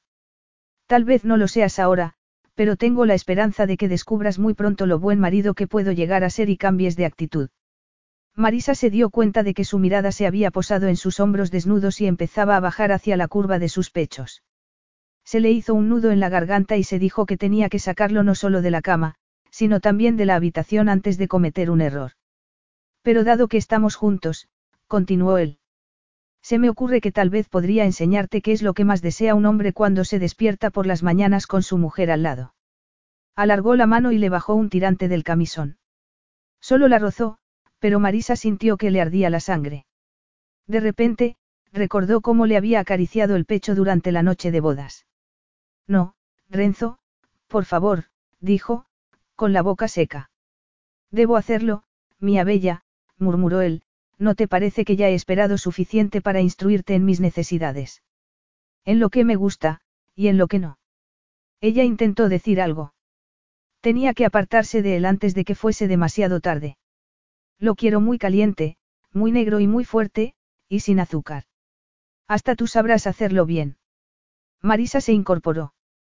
Café, dijo con voz temblorosa. Me estás pidiendo que te prepare un café. Suspiró. Ni lo sueñes, Signore. Ya sabes dónde está la cocina, así que prepáratelo tú. Renzo se dejó caer sobre la almohada. No esperaba esa respuesta de ti, carísima, comentó divertido. Luego, miró el reloj. Dado que es tan pronto, creo que renunciaré el café y te convenceré para hacer algo de ejercicio antes, si es que lo prefieres, hizo una pausa. ¿O prefieres irte a la cocina? Cretino, espetó Marisa, saliendo de la cama con más prisa que dignidad, y poniéndose la bata. Al llegar a la puerta, lo oyó reír. Una vez en la cocina, cerró la puerta y se apoyó en ella mientras recuperaba la respiración. Renzo había estado tomándole el pelo, bromeando. Aquella era una parte que no conocía de él, bueno, la había descubierto durante la cena de su cumpleaños, cuando le había dado un beso en la mano. Marisa pensó en lo que le había dicho acerca de que no era necesario estar enamorado para disfrutar haciendo el amor, y se dijo que, para ella, desear a alguien no era suficiente, tenía que amar para entregarse, necesitaba, además, confianza y respeto. Términos que Renzo no debía de conocer. Además, él no la deseaba en realidad. Solo era un medio para conseguir su fin. Pero era evidente que lo que había pasado en su luna de miel seguía doliéndole. Debía de sorprenderle que sus tácticas de seducción no hubiesen funcionado por primera vez y, encima, con su mujer. Así que, en esos momentos, además de querer un hijo suyo, debía de querer sumarla también a la lista de sus conquistas. Pero ella había decidido no interesarse en sus habilidades como amante, no dejar engatusarse. Le voy a dejar. Y le voy a demostrar que hay una vida después de Lorenzo Santangeli. Puso agua a calentar y comprobó con satisfacción que solo tenía café instantáneo. Miró a su alrededor y se preguntó qué pasaría con aquel lugar cuando tuviese que volver a Italia, tal vez podría pedirle a Renzo que siguiese alquilándolo. Al fin y al cabo, cuando le diese un heredero, querría deshacerse de ella. Pensó que podría imponerle algunas condiciones si quería que volviese con él. Lo que más le dolió fue darse cuenta de que la relación que tendría con ese hijo, no sería la que había imaginado. Había visto lo que pasaba con los niños en la familia Santangeli, y sabía que, después de dar a luz, no tendría nada más que hacer allí. No le daría el pecho ni le cambiaría los pañales. Una niñera se ocuparía completamente de él, así que ella podría hacer lo que quisiera con su vida. Y necesitaría algo con lo que llenar su tiempo y calmar el dolor de su corazón. De repente, supo lo que podía ser, lo que iba a pedir a cambio de volver a ser su mujer. Era muy sencillo. Solo le hacía falta el visto bueno de Renzo, lo más difícil. Le llevó el café a la habitación, pero estaba vacía. Renzo estaba en el cuarto de baño, afeitándose, con una toalla alrededor de las caderas y el pelo todavía húmedo de la ducha. No has perdido el tiempo, comentó Marisa dejando la taza al alcance de su mano. Ojalá pudiese decir lo mismo de ti, cara mía, contestó él en tono seco. Pensé que habías ido a recoger los granos de café, probó el brebaje, pero es evidente que no. Siento que no esté a la altura de tus expectativas, contestó ella, quejándose un momento después. Si quería pedirle algo, tenía que utilizar un tono más conciliador. Al menos está caliente. Gracie, carísima, dijo él dejando la cuchilla de afeitar. Antes de que a Marisa le diese tiempo a averiguar sus intenciones, o a hacer algo, Renzo la agarró y la atrajo hacia él. La besó con cuidado de manera muy sensual.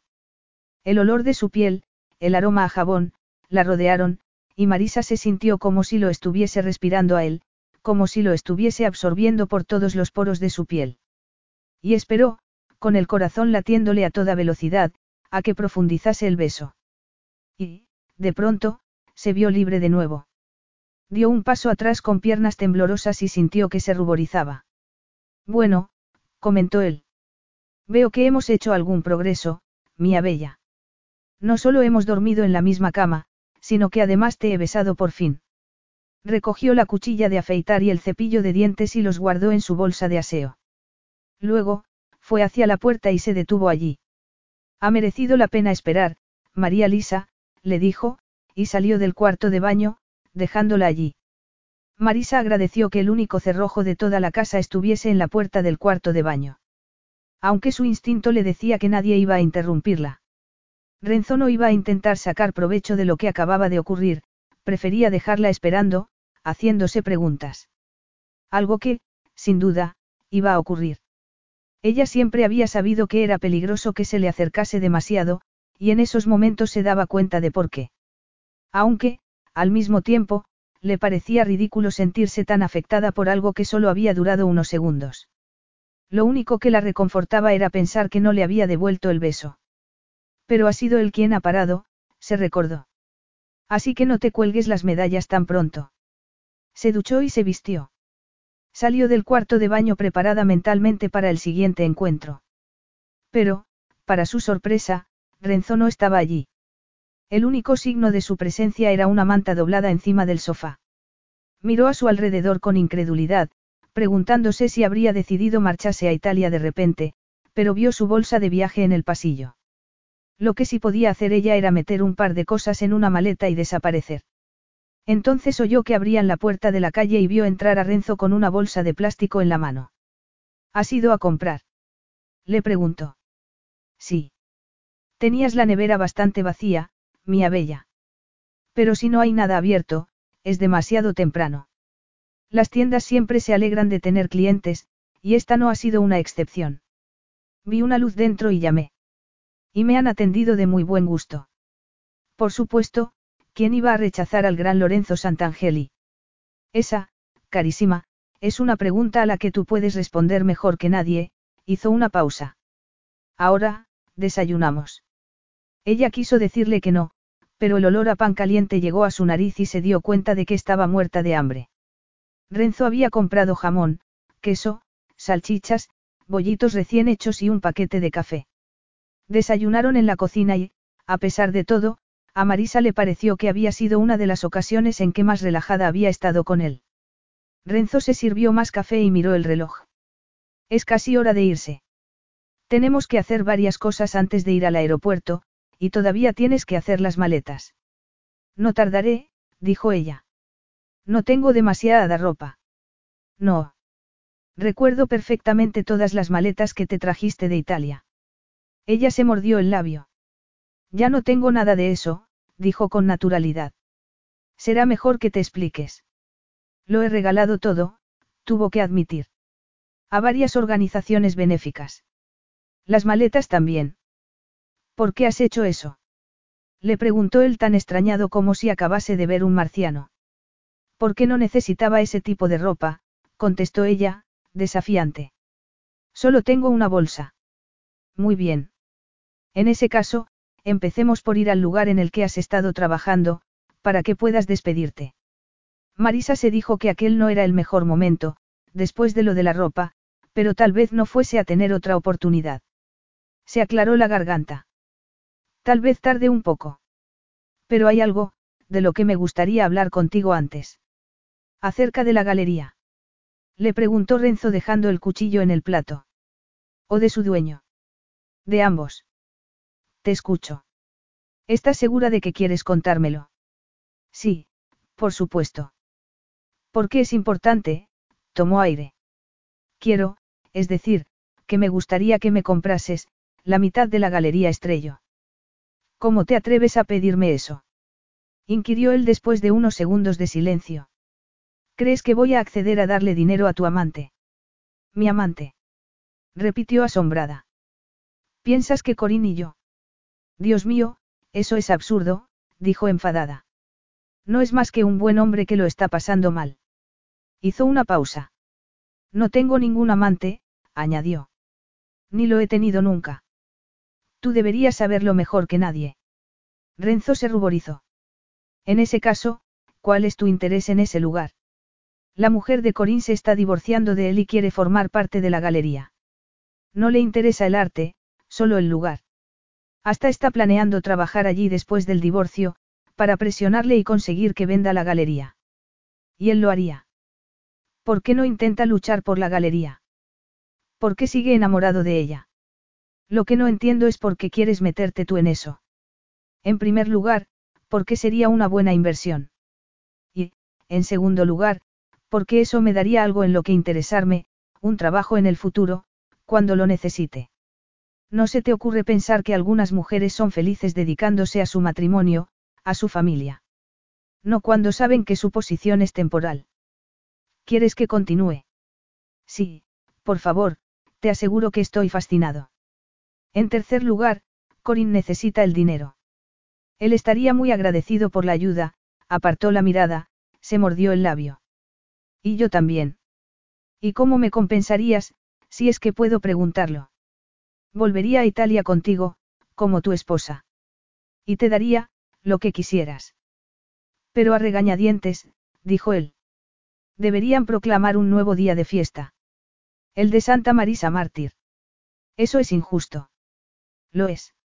Ya veremos. En cualquier caso, es el precio que quieres pagar, no. Sí. Incredibile, comentó él en tono burlón. Acepto, como es natural. Gracias. Renzo se puso en pie y ella, también. Cuando fue a pasar por su lado, la agarró del brazo para que lo mirase. Has puesto un precio muy alto a tus favores, mía bella. No puedes olvidarte de nuestro trato. Capisci. Ella asintió en silencio, y Renzo la dejó marchar. Cuando llegó a su habitación, Marisa se dio cuenta de que estaba temblando. ¿Qué he hecho, Dios mío? ¿Qué he hecho? se preguntó. Capítulo 8. Mi querida niña, le dijo Guillermo Santangeli besando a Marisa en ambas mejillas y mirándola encantado. Estás preciosa, aunque un poco delgada. Espero que no estés haciendo algún estúpido régimen.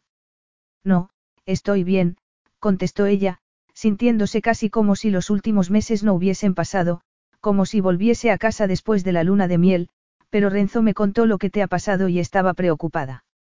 Un pequeño accidente, nada más, pero me ha hecho darme cuenta de la edad que tengo, y eso no es bueno, le pasó el brazo por encima de los hombros y la condujo al salotto. Renzo lo siguió. Ahora que estás aquí, terminaré de recuperarme, figlia mía. Supongo que te acuerdas de la signora Alesconi, añadió. Una mujer alta y guapa se levantó de un sillón. No lo creo, Guillermo, dijo la mujer dando la mano a Marisa y sonriéndole de manera cariñosa. Estuve en su boda, signora Santangeli, pero éramos tantas personas, que no espero que se acuerde de mí. Me alegro de verle de nuevo, signor Lorenzo, añadió. Él la saludó con un gesto de cabeza. Vamos a celebrar una fiesta familiar, dijo Guillermo. La abuela Teresa ha llegado esta tarde. Está descansando en su habitación, pero bajará para la cena. Esa sí que es una alegría con la que no contaba, comentó Renzo de manera inexpresiva. Ni yo, dijo Guillermo, y padre e hijo intercambiaron una mirada de complicidad. A Marisa le dio un vuelco el corazón. De todas las personas de la familia Santangeli, la abuela de Renzo había sido siempre la menos amable con ella. Siempre había dicho que su matrimonio con Renzo era absurdo. Y en eso estaban de acuerdo, aunque no le parecía agradable oírla diciéndolo. Al parecer, la signora se había presentado allí sin ser invitada, para la que prometía ser la noche más difícil de toda su vida. Y que seguía también a uno de los días más difíciles. Después de la confusión emocional que estaba sufriendo, los acontecimientos que habían tenido lugar esa mañana en la galería le parecían casi divertidos. Corín se había quedado de piedra cuando le había dicho que se marchaba, ¿y por qué? Y todavía más cuando le había presentado a Renzo como su marido, y le había dicho que tal vez tuviesen una solución para el problema de la galería.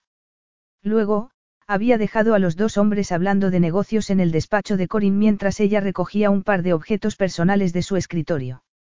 Un rato después cuando Corin había salido y le había anunciado que habían hecho un trato y que los abogados de ambas partes se ocuparían de todo, no había sabido cómo sentirse, ya que no se trataba solo de un negocio, sino también del precio que ella tendría que pagar por él, con su propio cuerpo, y tal vez esa misma noche. Bueno, socia, le había dicho Corin sonriendo. Me gustaría hacerte un regalo en semejante ocasión, una mezcla de regalo de bodas y de despedida, de acuerdo. Y antes de que pudiese detenerlo, había ido a por el cuadro de Amalfi. Te he visto mirándolo muchas veces, le dijo con alegría. Y supongo que era porque te traía buenos recuerdos.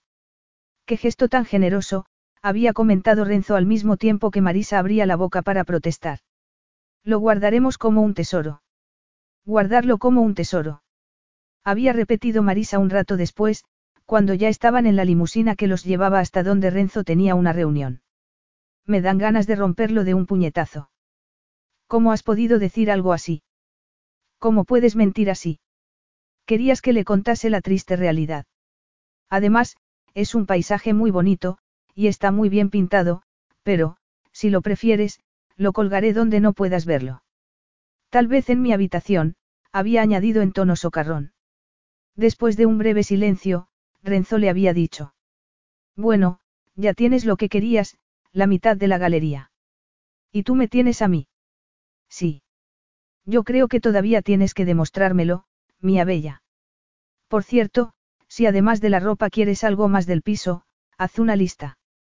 Nos lo mandarán todo antes de volver a alquilarlo. Ah, Marisa se había mordido el labio. Esperaba que, nos lo quedáramos. Podríamos utilizarlo para nuestras visitas a Londres, ¿no crees? Estoy seguro de que dentro de poco tiempo preferirás lugares más amplios. Y así había zanjado el tema. La siguiente concesión, tendría que hacerla ella. Un rato más tarde, Renzo había observado cómo hacía la maleta en silencio. Posiblemente, porque no sabía qué decir, o porque estaba calculando cuánto iba a costarle volver a llenarle el armario. Aunque inmediatamente se había dicho que aquel último pensamiento era muy injusto. Nunca le había faltado nada material desde que estaba con él. De camino al aeropuerto, había sido Renzo quien había roto el silencio que reinaba entre ambos. Tenemos billetes para Pisa, pero me pregunto si no sería mejor que fuésemos a Roma. No sería difícil conseguir otro vuelo. Podríamos pasar un par de días en mi apartamento y, después, ir a la Toscana el fin de semana. Un par de días, y un par de noches, a solas con él, había pensado Marisa. Tu padre está esperándonos. Se sentirá decepcionado si tardamos en ir a verle. Qué considerada eres, mía bella. Tuttavia, pienso que, dadas las circunstancias, seguro que lo entiende. In effetti, tal vez hasta le parezca bien, había añadido en tono divertido. Pero ha estado enfermo, y yo sigo preocupada. Quiero ir a verlo. En ese caso, haremos lo que tú desees. Y ella había pensado que ya no sabía ni lo que quería, estaba asustada. Porque, a pesar del beso que le había dado, no había cambiado nada. Renzo no había intentado volver a acercarse a ella, aunque eso cambiaría, probablemente, esa misma noche. No podía escaparse de la dura realidad. Si la había besado, había sido para advertirle lo que podía esperar. Volvía a estar temblando por dentro, triste, y a pesar de que habían realizado el viaje sin problemas y de la atención de las azafatas, había empezado a dolerle la cabeza. Aunque, dada la situación, no habría sido correcto mencionarlo, y no quería que Renzo se burlase de ella. Ni que volviese a enfadarse. No, por favor, que no se enfade, había pensado. En el aeropuerto los esperaba la limusina de su suegro y su chofer, que entregó a Renzo un maletín en cuanto estuvo sentado. Perdóname, mía cara, le dijo, como si llevasen toda la tarde intercambiándose comentarios cariñosos, pero hay algunos mensajes urgentes que debo leer. Acurrucada en su rincón, Marisa observó uno de los paisajes más bellos de Europa sin verlo. Con un poco de suerte, uno de aquellos mensajes tal vez lo llevara a la otra punta del mundo. Pero Renzo leyó algunos papeles, tomó notas y lo guardó todo en el maletín cuando llegaron a Villa Proserpina. Habían llegado al que sería su hogar y, por si las cosas no eran lo suficientemente complicadas, Teresa Barzati estaba esperándolos. Pero Marisa se recordó que podían estar en otro sitio peor. Renzo le había ofrecido una alternativa y, teniendo en cuenta aquello, tal vez hubiese sido mejor ir a Roma ya que, al fin y al cabo, iba a terminar en sus brazos, estuviesen donde estuviesen. Pero ya era demasiado tarde. Apartó un mechón de pelo de su rostro. Le dolía mucho la cabeza, así que se sintió agradecida cuando Renzo le quitó la copa que tenía en la mano y le dijo. Has tenido un día muy largo, Marisa. Tal vez te gustaría ir a descansar un rato, como ha hecho la abuela Teresa. Y unos minutos más tarde estaba tumbada bajo el dosel de seda de la enorme cama que dominaba su dormitorio, en ropa interior y tapada con un edredón. Además, le habían puesto en la frente un paño mojado con alguna esencia de hierbas y le habían dado unas pastillas y un vaso de agua para que se las tragase. A pesar de que le parecía que relajarse en esas circunstancias era imposible, se fue quedando dormida. Renzo nunca había estado tan nervioso. Ni siquiera el día de su boda. Se secó la cara y se puso loción para después del afeitado. Se sentía como un adolescente con su primer amor. Salvo que ya no era un chaval, sino un hombre, que quería que todo fuese perfecto aquella noche, la que sería su verdadera noche de bodas, con la chica a la quería hacer suya. No obstante, le preocupaba que fuese demasiado tarde para borrar los errores del pasado. Para ser perdonado. En especial, por la primera vez, que seguía avergonzándolo. Sabía que debía haberse tragado el orgullo y haber ido a arreglar las cosas entre ambos esa misma noche. Que debía haberle dicho que, desde que ella había accedido a casarse con él, no había más mujeres en su vida, que Lucia Gallo era historia, y que lo que deseaba en realidad era darle placer a ella hasta que se quedase dormida y saciada entre sus brazos. Le habría bastado una pequeña señal por su parte, algún signo de que ella también tenía de qué arrepentirse, pero se había mostrado fría y educada, y eso había hecho que se comportara cruelmente. Aquello le había llevado a preguntarse si no querría volver a saber nada de él, si no había sentido nada con la fusión de sus cuerpos. Si de verdad esperaba quedarse embarazada para librarse de él. Luego, se había obligado a reconocer que tampoco quería pasar los días en su compañía, que prefería la soledad antes que estar con él. Y eso era, quizás, lo que más le había dolido. Por eso, cuando le había dicho que no estaba embarazada, él había sentido que le habían dado una segunda oportunidad para volver a intentarlo.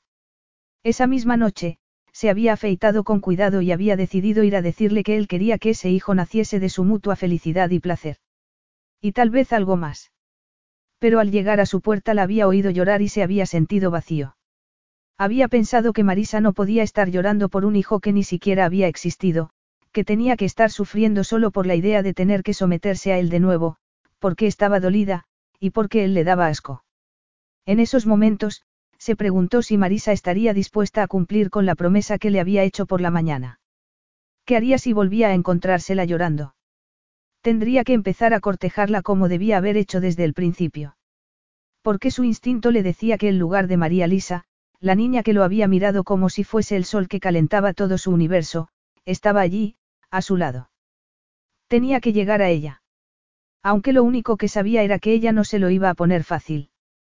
Ni siquiera había confiado en él lo suficiente para decirle que le dolía la cabeza en el viaje, pero él había visto la tensión en sus ojos, se había fijado en cómo se llevaba la mano a la frente, y por eso había hecho lo más adecuado una vez en casa. Pero aquella era la parte fácil, a partir de entonces, tendría que ganársela. Y, por primera vez en su vida, no tenía ni idea de cómo empezar. Marisa se despertó despacio y se quedó tumbada un momento, desorientada. Entonces, recordó dónde estaba y, lo que era más importante, ¿por qué? Se sentó y se sintió como el día antes de su boda, un año antes.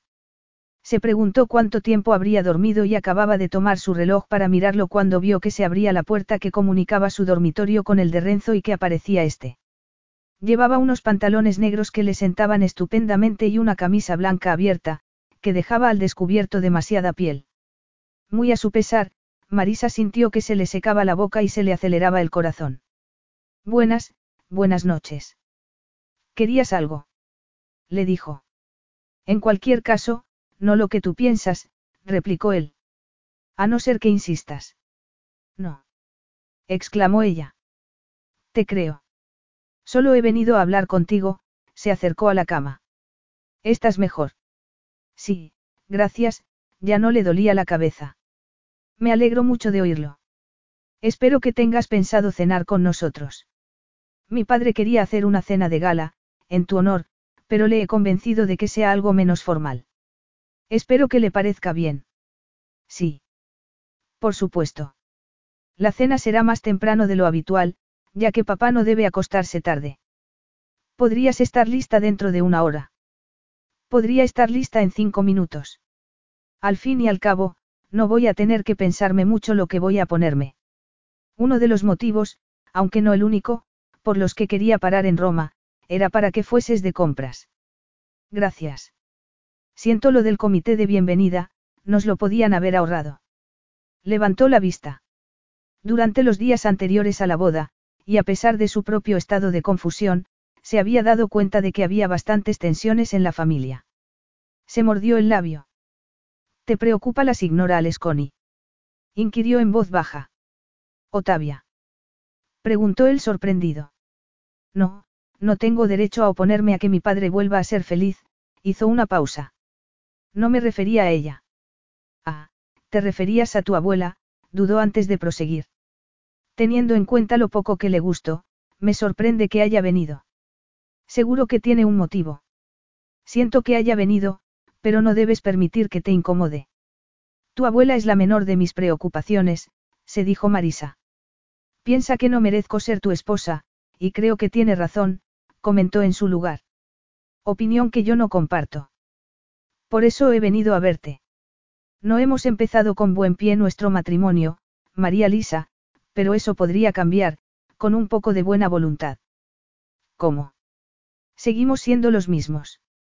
A ambos nos han obligado nuestras familias a estar en esta situación. A mí no me ha obligado nadie, la contradijo Renzo. Es cierto que nuestras madres, que nos querían, pensaban que podríamos ser felices juntos, pero eso no habría tenido importancia si yo hubiese decidido elegir a otra mujer. Hizo una pausa. Tú todavía soy consciente de que para ti no ha sido fácil. ¿Qué te has visto? presionada. Pero si te parecía tan horrible casarte conmigo, debías habérmelo dicho. Me habría gustado hacerlo, dijo ella indignada, pero ya me habían comprado y el bienestar del marido de mi prima dependía de mi decisión. Tomó aire antes de continuar. Ese fue el factor decisivo. Tuve que acceder a pertenecer al gran Lorenzo Santangeli. Un hombre que nunca me había mirado hasta que no le recordaron sus obligaciones y, de repente, necesitó casarse con una virgen, añadió, furiosa. No hay muchas vírgenes entre tus amigas, supongo, por eso tuvieron que arruinarme a mí la vida, sacudió la cabeza. Qué pena que no sea la fulana que un día me llamaste. Al menos así, me habría ahorrado todo esto. Hubo un silencio, luego, Renzo habló muy despacio. ¿Qué discurso, mía bella? Es extraño que solo consigas hablar con el corazón para decir cosas que sabes que no deseo oír. Aunque al menos ahora entiendo que tu resentimiento conmigo se remonta a mucho antes de este último año. Fue a sentarse a su lado en la cama. Solo tenías 15 años, creo, cuando decidiste ponerme a prueba aquel día en la piscina. Y tuve la suficiente decencia como para no aprovecharme de la inocencia de una niña. Si fui duro contigo, fue porque no quería que volvieses a hacer semejante ofrecimiento a ningún otro hombre. No creas que no me sentí tentado, María Lisa. Marisa intentó apartarse de él, pero Renzo la sujetó. ¿Qué habrías hecho si te hubiesen encontrado desnuda, conmigo en el agua? Si te hubiese tomado entre mis brazos. Como no se dio el caso, replicó ella, no merece la pena que hablemos del tema. Ahora, deja que me levante, por favor. Un momento, dijo él, sonriéndole. Porque veo que mi rechazo de aquel día es algo que sigue doliéndote y por lo tanto, ya es hora de que lo arregle. Marisa se dio cuenta de lo que iba a hacer y reaccionó, golpeando su pecho desnudo con las manos. Renzo, por favor, no.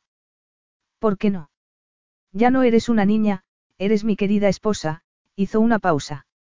Inoltre, esta misma mañana me has prometido que estarías a mi disposición. Bueno, sí.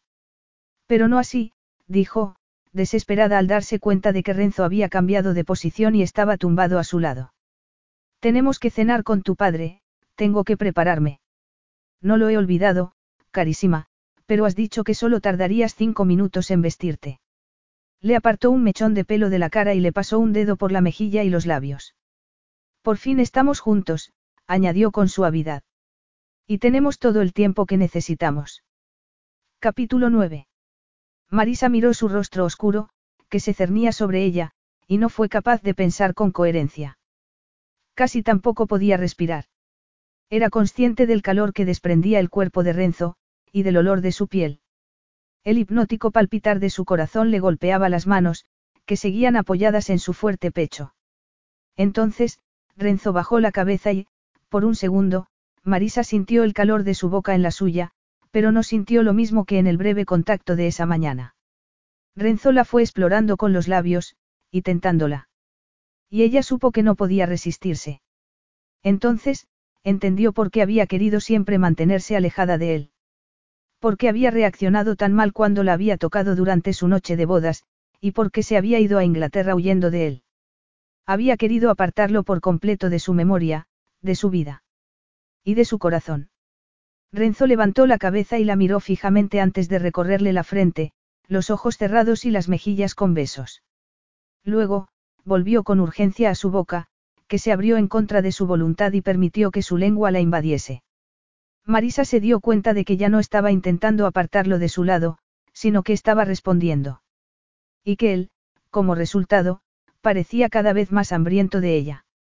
Cuando apartó los labios de los suyos, ambos estaban sin aliento.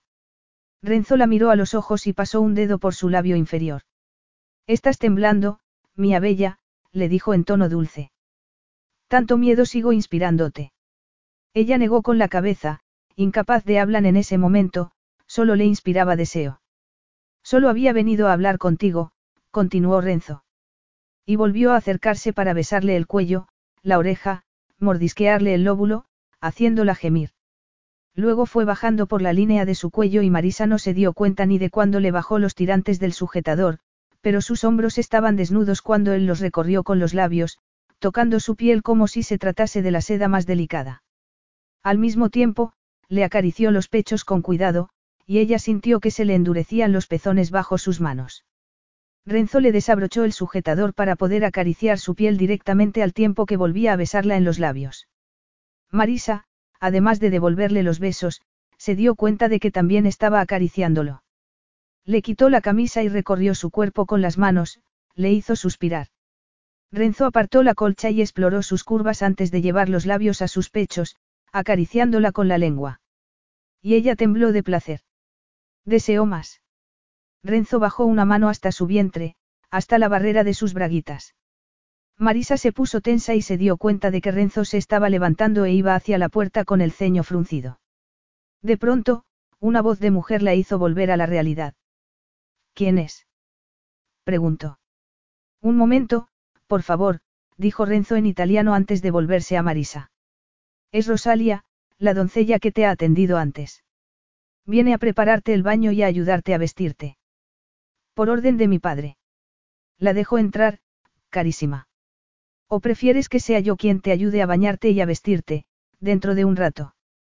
Pero la magia del momento se había roto y Marisa se sentía, de pronto, avergonzada. Sobre todo, porque había estado a punto de entregarse por completo, y no solo en cuerpo, sino también en alma. Si le dices que se marche, sabrá que estamos juntos. ¿Y por qué?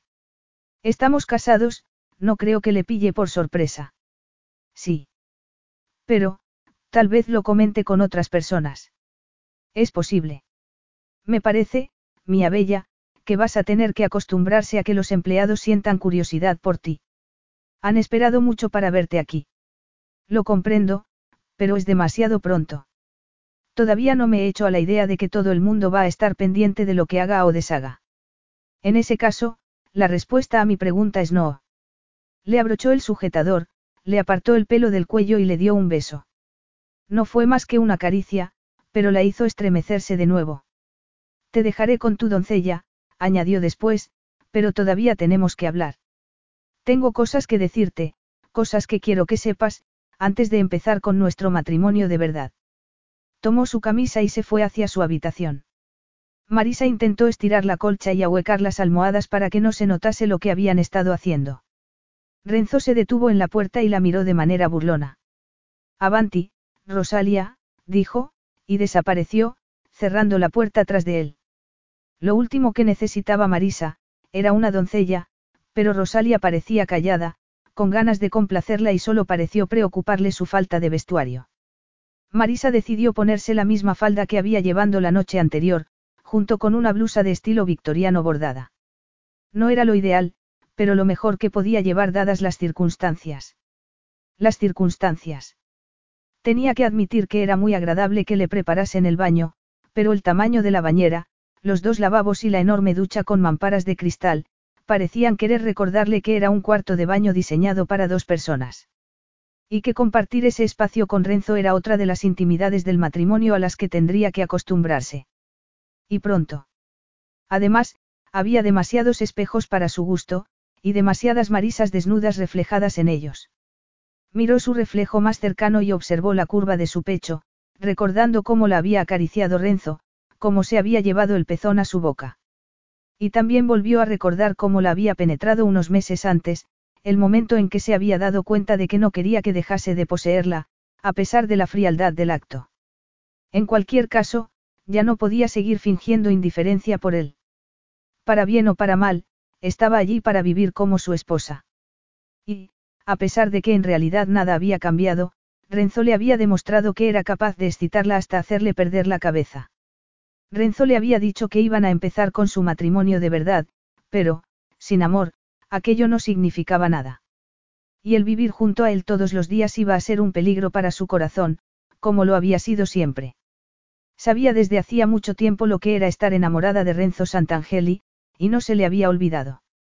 El sonido de su voz a lo lejos había bastado para que se le acelerase el corazón, pero aparte del episodio de la piscina, siempre había conseguido disimular lo que sentía por él.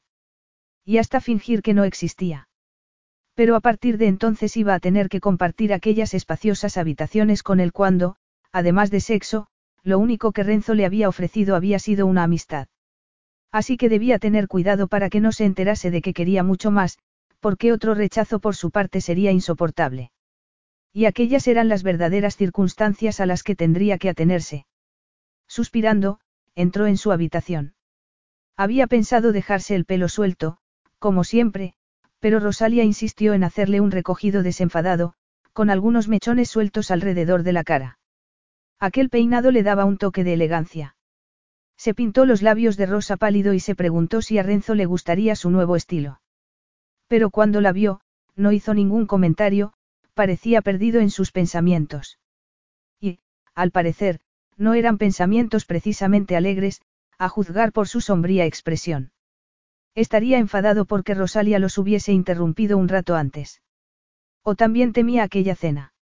Marisa entró en el salotto y se encontró con la fría mirada de Teresa Barzati, que la estudiaba con desaprobación, sentada a un lado de la chimenea. Así que has decidido volver, Marisa, fue el saludo de la abuela de Renzo. Supongo que debemos alegrarnos de que por fin te hayas acordado de tus obligaciones. Y espero que no se te vuelvan a olvidar. Hubo un silencio.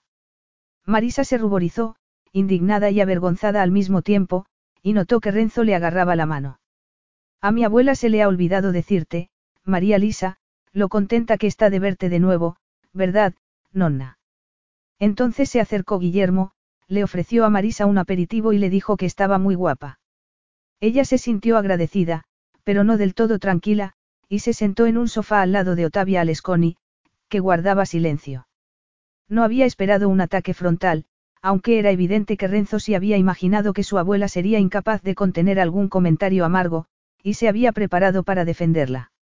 Un rato después, el mayordomo, anunció que la cena estaba servida y, a pesar de que todo estaba delicioso, el ambiente no fue en absoluto festivo. Todo el mundo parecía tenso y la única que hablaba era la signora Barzati, que no paraba de hacer monólogos acerca de la situación política, los fallos del sistema de impuestos, y de la innecesaria llegada de extranjeros al país. Marisa se sintió aludida por eso último. Miró a Renzo, que estaba enfrente, y se dio cuenta de que la estaba observando, sin sonreír, pero con deseo. Y con algo más. Algo difícil de definir y se ruborizó. Parecía nervioso, aunque eso era absurdo, ya que unas horas antes ella se había rendido entre sus brazos. Cuando terminó la cena, iban a volver al salotto a tomar el café, pero Guillermo, que parecía cansado, se disculpó y anunció su intención de retirarse. Perdóname, hija, dijo dándole un beso a Marisa en la frente. Mañana hablaremos, se volvió hacia Renzo. ¿Puedo hablar contigo un momento? Te prometo que no te privaré durante demasiado tiempo de la compañía de tu esposa. Querido Guillermo, dijo la signora Barzati en tono ácido. Supongo que bromeas, después de todo lo acontecido el año pasado, no creo que sea un problema. Basta. exclamó él. Creía que habíamos quedado en olvidar el pasado y mirar solo hacia el futuro. Te pido, querida suegra, que lo recuerdes. Ella se encogió de hombros y se dirigió hacia el salotto delante de Marisa y de la signora Alesconi, y volvió a ocupar el mismo asiento en el que había estado antes de la cena. Se hizo el silencio y la situación se volvió todavía más violenta cuando llegó Emilio con el café y dejó la bandeja al lado de Marisa, lo que provocó otra mirada de reprobación de la abuela de Renzo. Ante su asombro, Marisa consiguió servir las tres tazas sin derramar ni una gota y, después, Otavia Alesconi les habló acerca de un libro que acababa de leer, de la próxima temporada de ópera en verana, y de un nuevo diseñador que había irrumpido en el mundo de la moda en Milán. Tal vez podamos contratar sus servicios para Marisa, comentó Nonna Teresa en tono frío. Es evidente que necesita que la aconsejen y que le digan que las mujeres Sant'Angeli no se visten como colegialas sin dinero. A mí me parece que la signora Sant'Angeli tiene un aspecto encantador, dijo Otavia Alesconi. Encantador. Rió la otra mujer. Va a necesitar mucho más que encanto si quiere retener a Lorenzo lo suficiente como para que la deje embarazada. Signora Barzati, protestó Otavia. Ese es un tema que no nos atañe. Marisa se ruborizó. ¿Por qué es un tema que debe tratarse solo en familia? inquirió la signora. En ese caso, no podemos tener secretos con usted, dado que parece ser que mi yerno la ha hecho ocupar el lugar de mi hija. Y, a pesar de que no apruebo la situación, al menos es usted viuda y no habrá escándalos con su marido, algo que sí puede ocurrir con la actual amante de Lorenzo. Aquello sí que era difícil de digerir. Marisa dejó su café en la mesa y oyó cómo la abuela de Renzo seguía hablando con voz clara y firme. Sin duda, la belleza y el resto de los atributos de Doria Benucci han hecho que mi nieto piense que merece la pena arriesgarse, comentó sonriendo. Si ha ido por ti a Inglaterra, cara Marisa, ha sido porque necesita un heredero cuanto antes. Sí, contestó ella. Lo sé. Lo que me pregunto es si una muchacha tan problemática como tú será capaz de evitarnos un escándalo a todos. Yo creo que no. Otavia protestó de nuevo, poniéndose en pie. Solo quiero que la chica no se haga ilusiones con Lorenzo, que no tardará en aburrirse de ella y buscar otro entretenimiento, le explicó la signora Barzati. Marisa sintió que se moría por dentro, pero sacó fuerzas de flaqueza y se levantó para enfrentarse a su adversaria. Habla usted como si Renzo y yo, nos quisiéramos. Como ya ha dicho, este ha sido un matrimonio concertado. Sé que se ha casado conmigo para que le dé un hijo, y a ambos nos conviene el acuerdo. Por eso, no me hago ilusiones, signora. No espero su fidelidad. Y me da igual si tiene amantes. ¿Por qué iba a importarme si no lo amo? En cuanto le dé un hijo, podrá ir a ocupar la cama que quiera, siempre y cuando no sea la mía. Se volvió hacia la puerta y lo vio allí, en silencio, inmóvil, con rostro impasible. No tenía ni idea de cuánto tiempo llevaba allí. Ni de qué había oído, pero, sin duda, había oído lo suficiente. Sintió que se moría por dentro y tuvo ganas de llorar del dolor. Deseó rogarle que le dijese que no había nadie más en su vida, que era solo suyo. Pero no podía ponerle en evidencia a él, ni a sí misma. No podía confesar su agonía interior. Tal vez puedas confirmarle a tu abuela, dijo en su lugar, con voz fría, cuáles son las condiciones de nuestro acuerdo, y asegurarle que, a pesar de la amabilidad de sus consejos, no van a ser necesarios. Hizo una pausa. Ahora, si me perdonas, he tenido un día muy largo. Preferiría que no se me molestase esta noche, dadas las circunstancias. Seguro que lo entiendes. Y pasó por su lado para volver a su habitación, donde la esperaba una enorme cama vacía. Capítulo 10. Marisa no había sabido hasta entonces que se podía sufrir tanto y sentirse tan vacía al mismo tiempo. Llegó a su habitación y supo que no iba a poder dormirse, ni siquiera tumbarse en la cama en la que, unas horas antes, había estado en los brazos de Renzo. Las palabras de la abuela de Renzo habían terminado con sus ilusiones de que él sintiese algo más por ella que la obligación de dejarla embarazada. Si había sido cariñoso, había sido solo para hacer las cosas más fáciles, pero una vez cumplida su tarea, volvería a los brazos de su amante, que lo esperaba en Roma. Como no soportaba estar en su habitación, se abrazó y fue a la habitación que había al final del pasillo. Se la habían enseñado en su anterior visita y era otro salotto, para ellos dos solos. Con una televisión y un sofisticado equipo de música. Marisa encendió una lámpara de pie y se hizo un ovillo en el sofá, que estaba enfrente de la chimenea. Deseó poder desaparecer, que no volvieran a verla nunca más. Entonces entendió la tensión que reinaba en la casa. Todo el mundo, menos ella, había sabido que Teresa Barzati estaba allí solo para crear problemas. Ella no había sido su único objetivo esa noche, Otavia Alesconi también había tenido que sufrir su ataque, pero de manera mucho más suave. Pensó en Doria Benucci. Una mujer bella, experimentada y, casada. Todo lo contrario a ella, que lo único que tenía en su poder era la ventaja de la novedad. Pero no iba a llorar, tenía que estar tranquila para la siguiente vez que viese a Renzo, para volver a tener entonces la coraza en su sitio. ¿Acaso no había sido eso lo que había hecho durante todo el año anterior? Intentar convencerse a sí misma de que lo único que sentía por él era odio. Pero él había echado abajo su muro con un par de besos y unas caricias. Si no hubiese sido por la oportuna aparición de Rosalia, habría cometido el peor error de toda su vida, se habría entregado a él por completo. Se preguntó qué estaría pasando en la otra parte de la casa. ¿Qué recriminaciones se estarían haciendo los unos a los otros? Sin duda, se enteraría al día siguiente. Se miró el reloj. Casi eran las doce, hora de volver a la cama. Por la mañana, tendría que fingir que los comentarios de la signora le habían parecido únicamente un poco indiscretos, pero que no le importaban. No podía dejar entrever que estaba rota, y que jamás volvería a ser la misma. Al llegar a la habitación, vio que Rosalía le había hecho la cama y había dejado un camisón encima de la colcha. Fue al cuarto de baño, se limpió la cara, se quitó las horquillas del pelo, se metió en la cama y se volvió para apagar la lámpara. Entonces, se dio cuenta de que no estaba sola.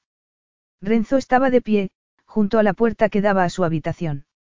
Veo que no estás dormida. Pero planeo estarlo muy pronto. Dentro de unos dos minutos. Renzo llevaba un albornoz blanco y, probablemente, nada más. Marisa sintió que se le secaba la boca. Creo que te dije que quería que me dejasen en paz.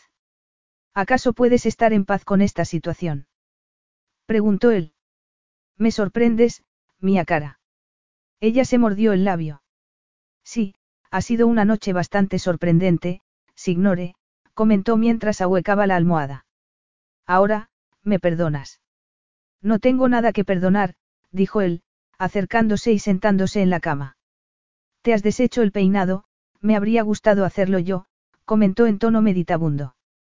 Antes de quitarte la blusa, y todo lo demás que llevabas puesto esta noche. ¿Cómo te atreves? Sal de aquí inmediatamente. Siento tener que disgustarte, María Lisa, pero no voy a irme a ninguna parte. Ella lo miró fijamente. Te estás burlando de mí. Por muy arrogante que seas, no puedes creer de verdad que voy a permitir. Siempre he tenido la intención de compartir tu cama, mía cara esposa. Hacer de esta la noche de bodas que nunca tuvimos. Y nada ha hecho que cambie de opinión. Nada. Dios mío, ¿acaso no te he dejado claro que no te quiero aquí? Siempre has sido muy clara, mía bella. Has dejado hasta a mi abuela sin palabras. Y eso no ocurre con demasiada frecuencia. Quiero que sepas que se marchará por la mañana, y que intentaré que no vuelva a visitarnos en mucho tiempo. ¿Por qué? ¿Por qué me ha dicho la verdad? ¿O acaso vas a negarme que has tenido una aventura? ¿Por qué iba a negarlo? Para fingir, tal vez, que eres un hombre decente. Prefiero empezar nuestro matrimonio siendo sincero, María Lisa. Lamento haber buscado consuelo en otros brazos cuando tú me echaste de tu vida, tengo que aprender a dominar mi temperamento. Y siento que no me haya dado tiempo a hablarte del asunto en persona, tal y como tenía pensado hacer. ¿Lo tenías pensado?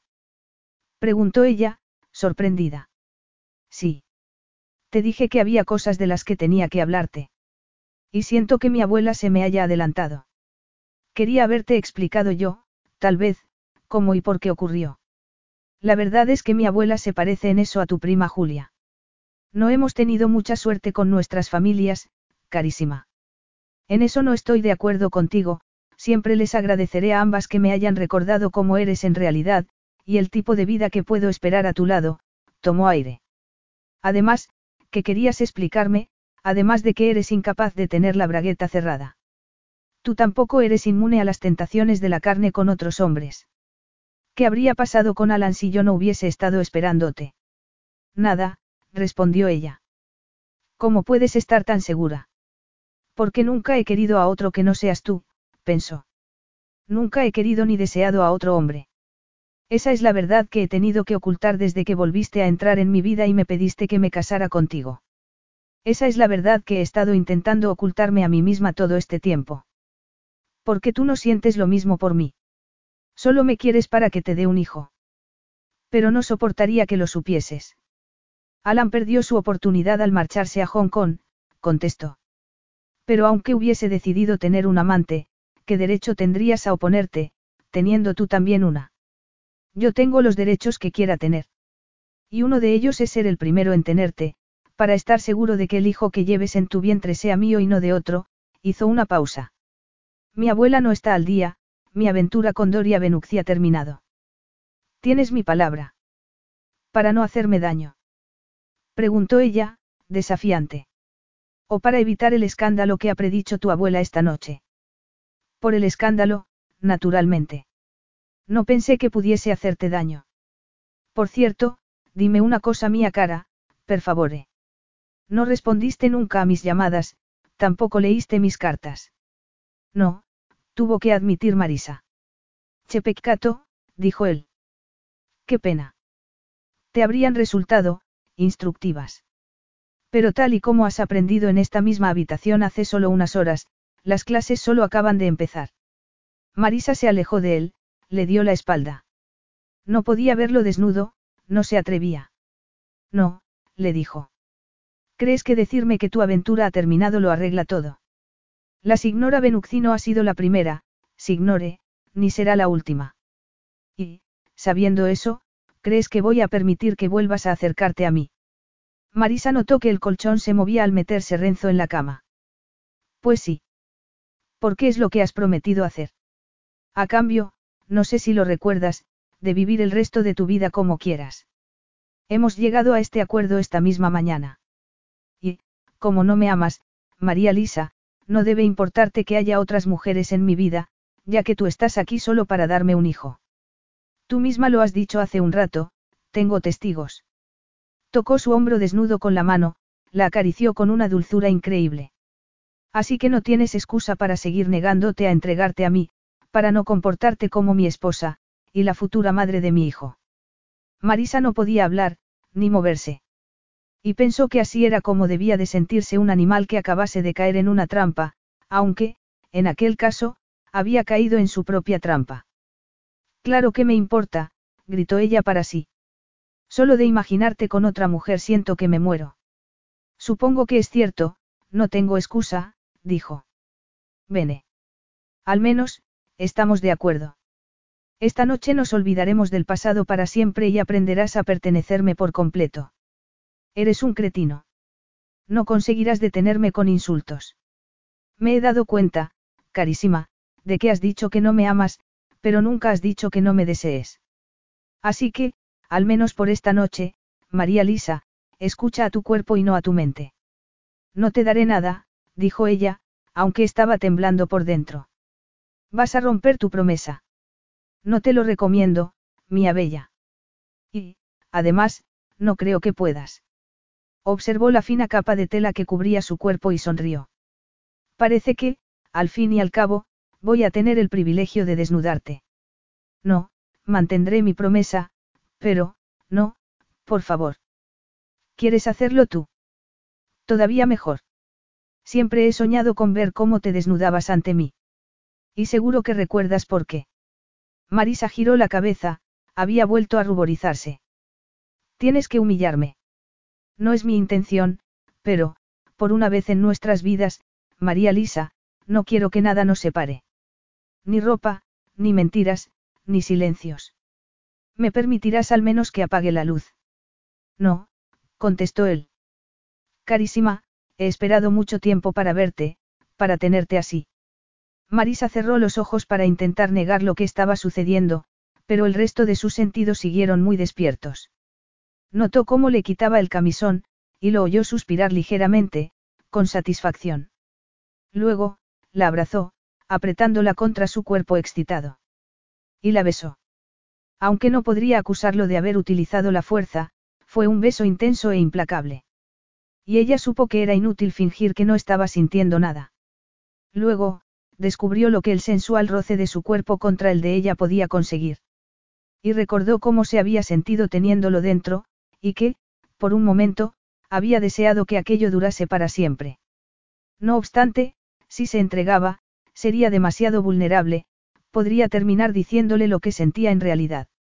Pero ¿cómo podía luchar contra su propio deseo mientras las manos de Renzo exploraban su cuerpo de manera tan placentera, como si quisiese aprendérselo de memoria y moldear con cuidado todas sus curvas? Le acarició los pechos y sintió un placer cercano al dolor. Tuvo que volver la cabeza y morderse el puño. Esto no es hacer el amor, pensó con desesperación. Solo está poniendo a prueba mi capacidad de resistencia. Así que tengo que luchar. No puede enterarse de lo que siento. Pero él le recorrió los hombros con la punta de los dedos, bajó por su espalda hasta llegar al trasero, se lo masajeó con cuidado, pero de manera experta. Y, por un momento, y a pesar de no querer hacerlo, Marisa se dio cuenta de que había arqueado el cuerpo hacia él, temblando. Carísima, murmuró Renzo sonriendo. Tesoro mío. Lo vio cambiar de posición para besarle la garganta, los hombros, los brazos y acariciarle la cadera.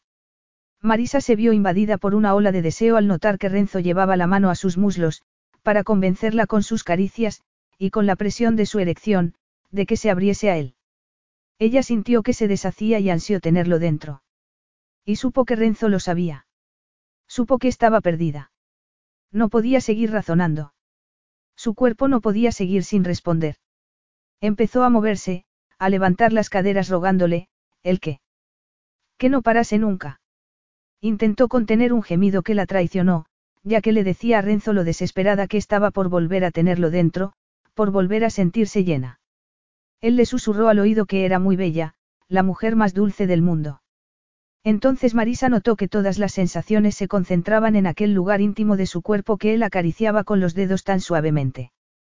Se sintió dominada, consumida por unas sacudidas de placer cada vez más intensas. Hasta que pensó que iba a desmayarse, o a morir, y se oyó gritar, asustada y maravillada al mismo tiempo. Y cuando aquel increíble temblor empezó a pasar, se quedó abrazada a Renzo, con el rostro sudoroso enterrado en su hombro, sintiendo sus besos en la cabeza.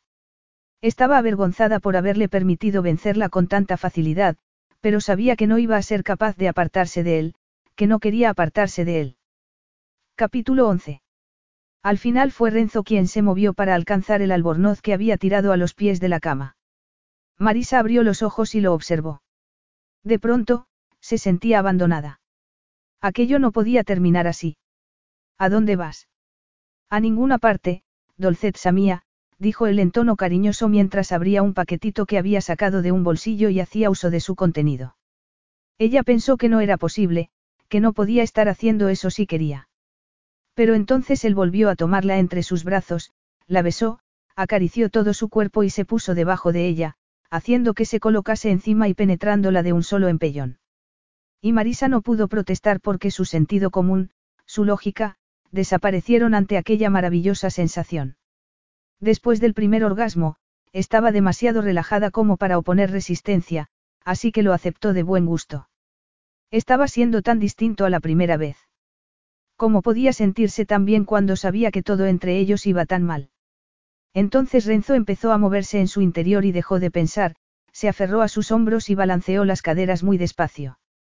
Él reaccionó al instante y ella se dejó llevar. No obstante, era consciente de que Renzo estaba controlándose, esperando con paciencia a que sus cuerpos estuviesen en sintonía para entregarse al placer.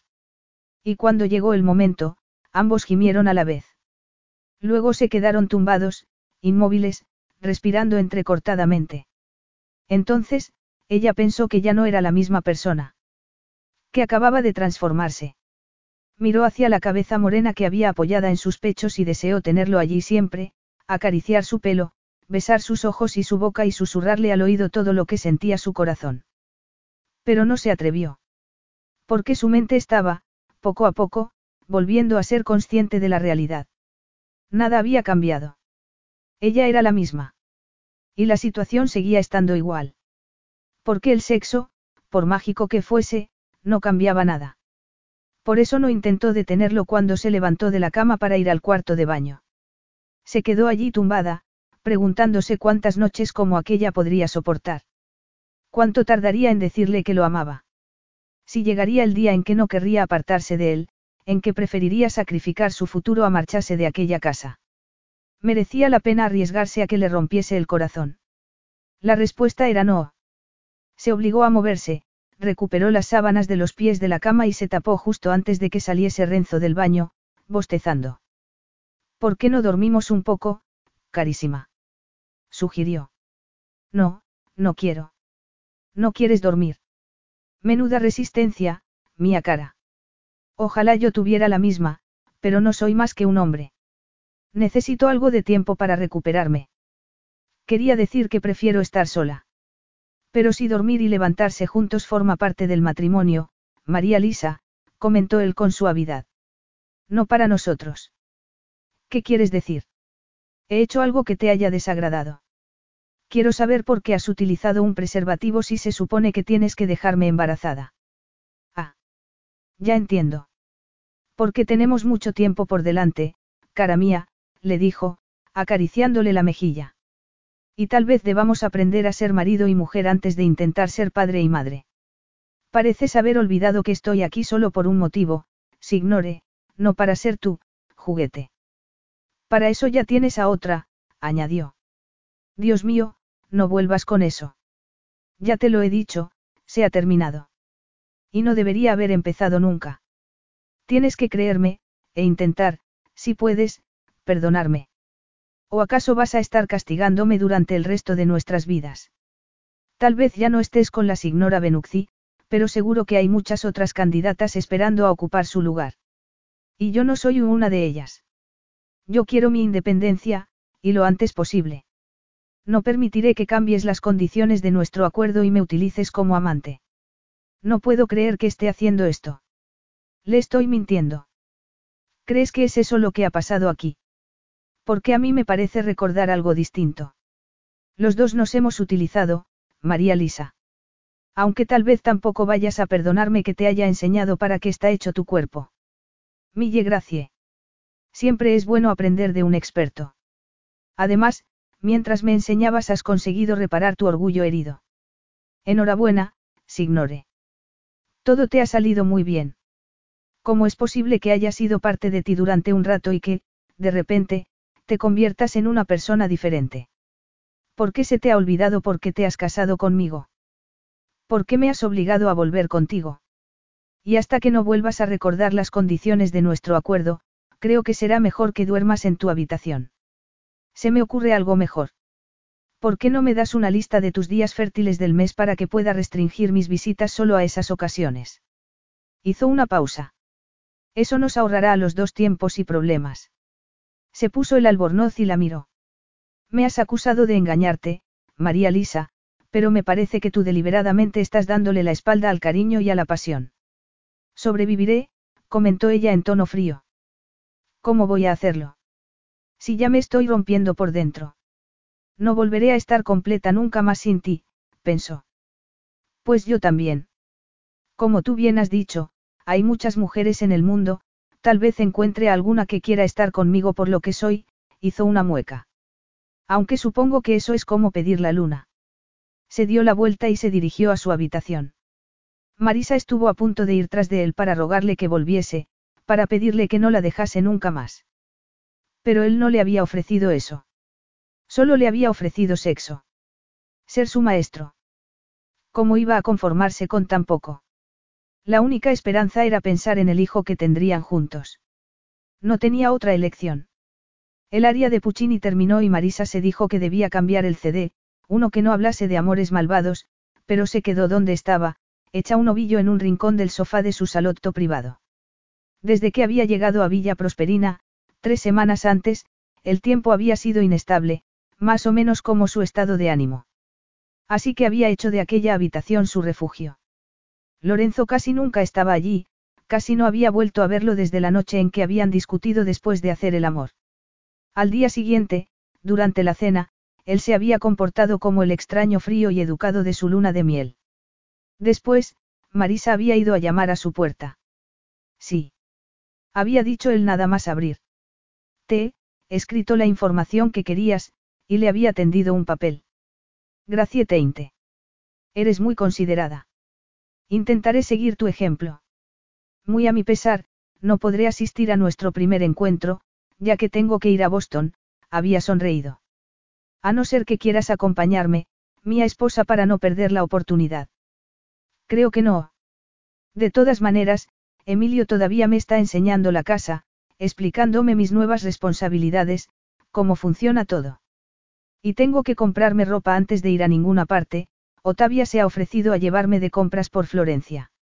En ese caso, contaré las horas que faltan hasta la siguiente ocasión, le había dicho él con demasiada dulzura. Le diré a mi secretaria que la apunte en mi agenda. No, había susurrado ella. Por favor, no. Creo que soy yo quien debería decir eso, no tú. Pero no importa. Buena noche, María Lisa. Que duermas bien. Y luego había cerrado la puerta. Después, no le había escrito cartas, ni la había llamado. Y ella lo echaba de menos. Al fin y al cabo, era en aquella casa donde se había enamorado de él por primera vez, aunque era tan joven que ni siquiera sabía lo que era el amor. A pesar de mantenerse ocupada durante el día, por la noche le costaba dormir y no dejaba de pensar en que Renzo podía haberle tomado la palabra y estar compartiendo su cama con otra mujer. Se levantó del sofá y se acercó a los ventanales de su habitación, los abrió y salió al balcón. Había dejado de llover y el aire olía a flores húmedas. Podría ser feliz aquí, pensó. De pronto, oyó en la distancia el motor de un coche que se acercaba. Dios mío, se dijo, tiene que ser Renzo. Se dio cuenta de que llevaba puestos unos pantalones negros de algodón y una camiseta a juego y corrió a cambiarse. Tenía un armario lleno de ropa nueva. Se duchó rápidamente, se puso crema, se perfumó, se puso el conjunto de ropa interior más bonito que tenía y un vestido verde que le sentaba muy bien. Se calzó unas bailarinas y se peinó. Y se maquilló un poco. Entonces pensó que no había oído a Renzo subir a su habitación.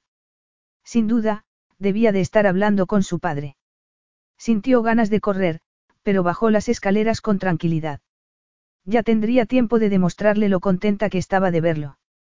Al llegar a la entrada, se encontró con Emilio, que llevaba en las manos una maleta y un maletín. Me ha parecido oír un coche, Emilio. ¿Ha llegado alguien?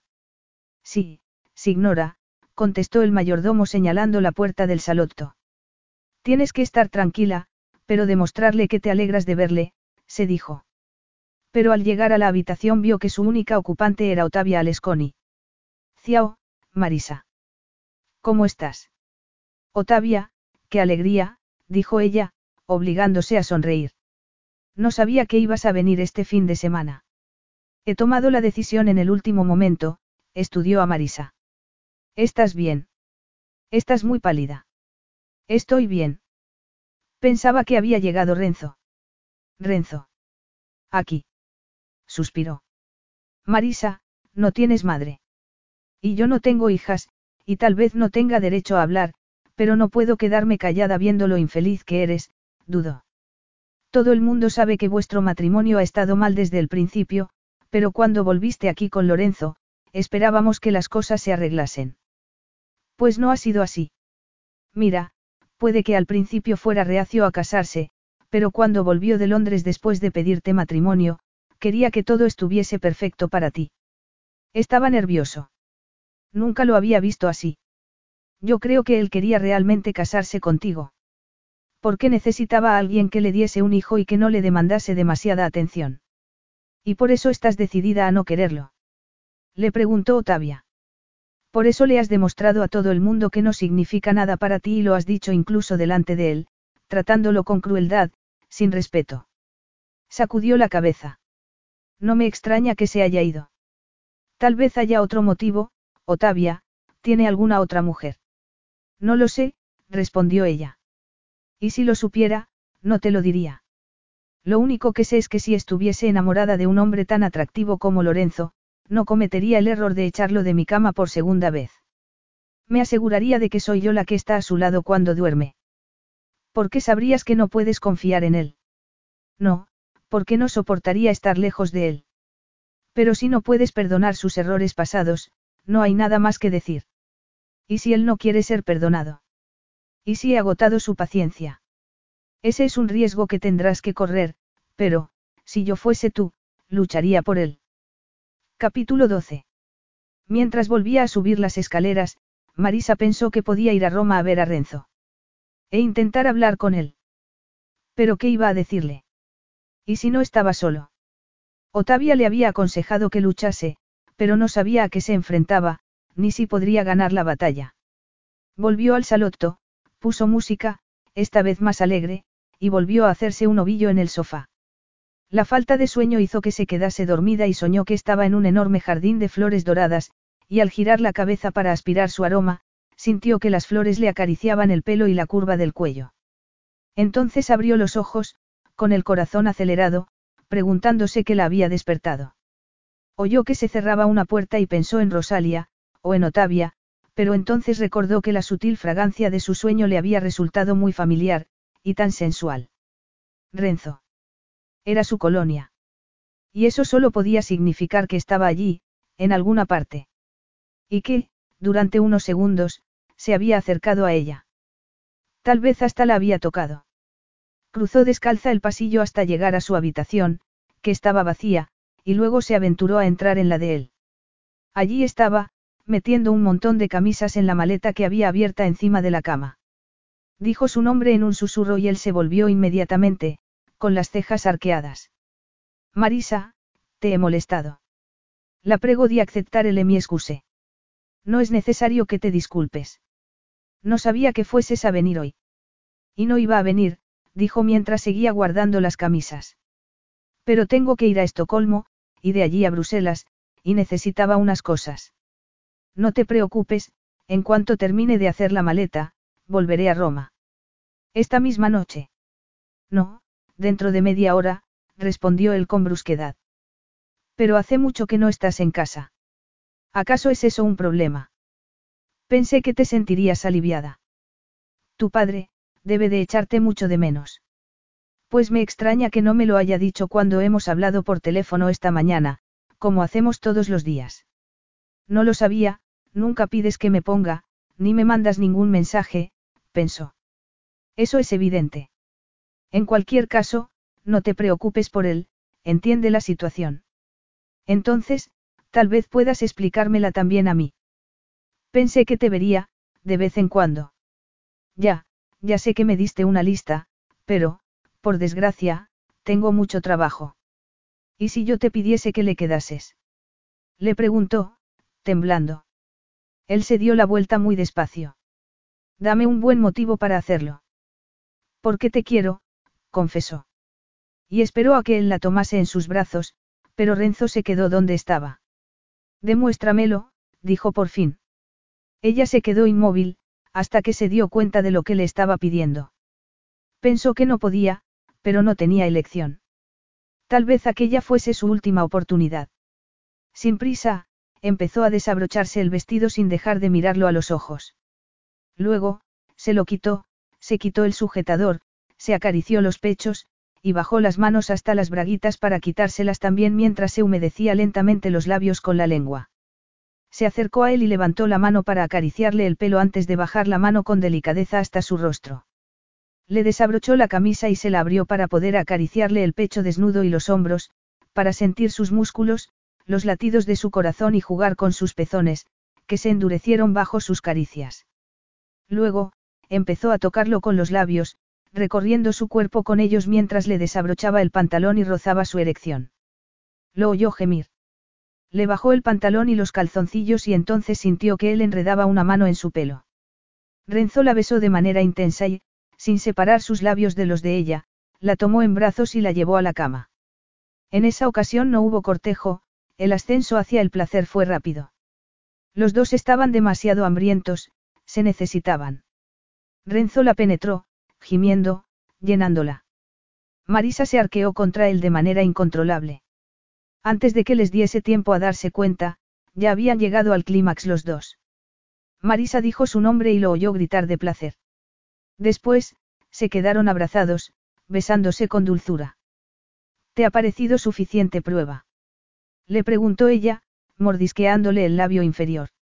Digamos que ha sido un buen comienzo. Aunque tal vez puedas terminar de convencerme en Estocolmo. Y, para cuando lleguemos a Bruselas, a lo mejor incluso empiezo a pensar que tengo una esposa. ¿Vas a llevarme contigo? No pienso dejarte aquí, carísima. Rosalia puede preparar tu maleta mientras cenamos. Pensé que querías marcharte inmediatamente.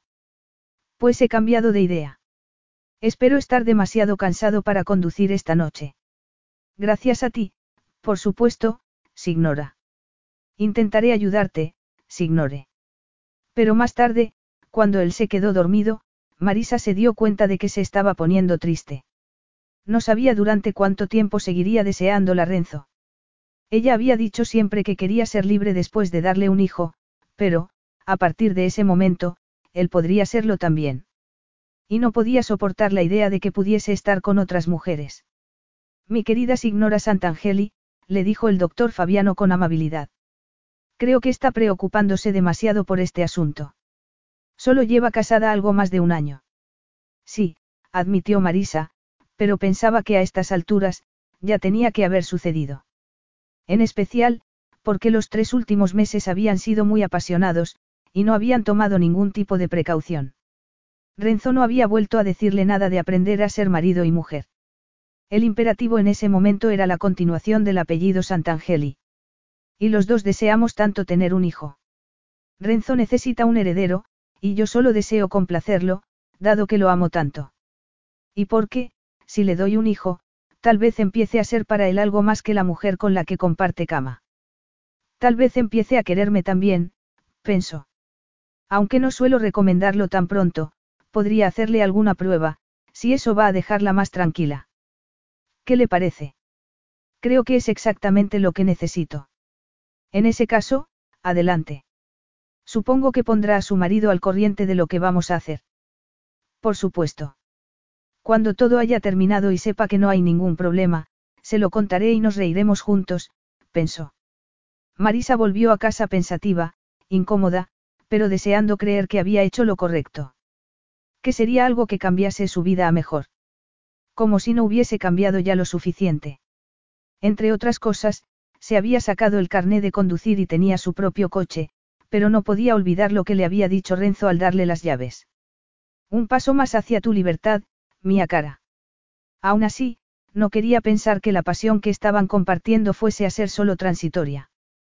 Tenía que ser positiva. Para empezar, ya se la consideraba la nueva señora de Villa Proserpina. Y tenía todo el apoyo de Cio Guillermo. Además, había empezado a viajar. Renzo solía insistir en que lo acompañase en sus viajes de negocios y ella iba sintiéndose más cómoda en las fiestas y cenas a las que asistían. El apartamento de Roma ya no era un territorio desconocido para ella.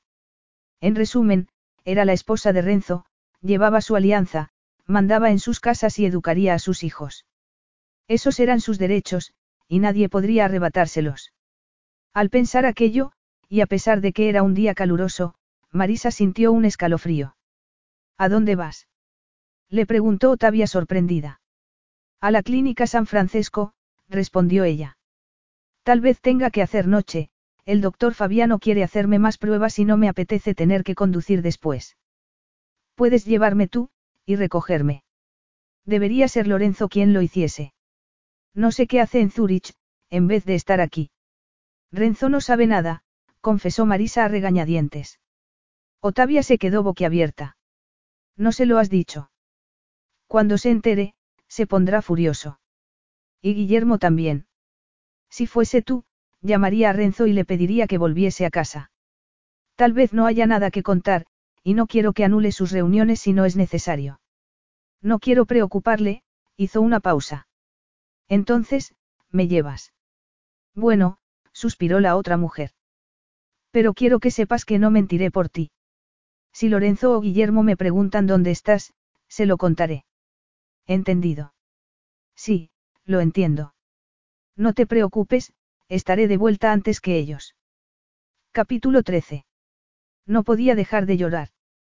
Había insistido en saberlo, a pesar de que los médicos le habían recomendado que volviese acompañada de su marido, y al final se había enterado de que tenía un problema, algún tipo de malformación que, aunque se quedase embarazada, impediría que la gestación llegase a término. Tiene que haber algún tratamiento, había dicho ella. ¿Alguna operación? Y la respuesta, con buenas palabras y amabilidad, había sido que no. Finalmente, el médico había hecho llamar al signor Santangeli, que estaba de camino, pero mientras llegaba, y dado que la signora necesitaba consuelo, el director de la clínica había pensado en otro miembro de la familia que, casualmente, estaba allí visitando a una amiga. Marisa levantó la cabeza y vio aparecer por la puerta a Teresa Barzati. ¿Qué está haciendo aquí? He venido a ver a la contesa Morico. Y me han dicho que había quien necesitaba el consuelo de una abuela. ¿O quieres que esperemos a que Lorenzo llegue de Zurich? Dijo la señora, que se había sentado en el único sillón de la habitación. Supongo que Renzo tendrá las mismas ganas de verla que yo, después de todos los problemas que ha intentado causarnos. No creo que tengas derecho a hablar por mi nieto. Ya no.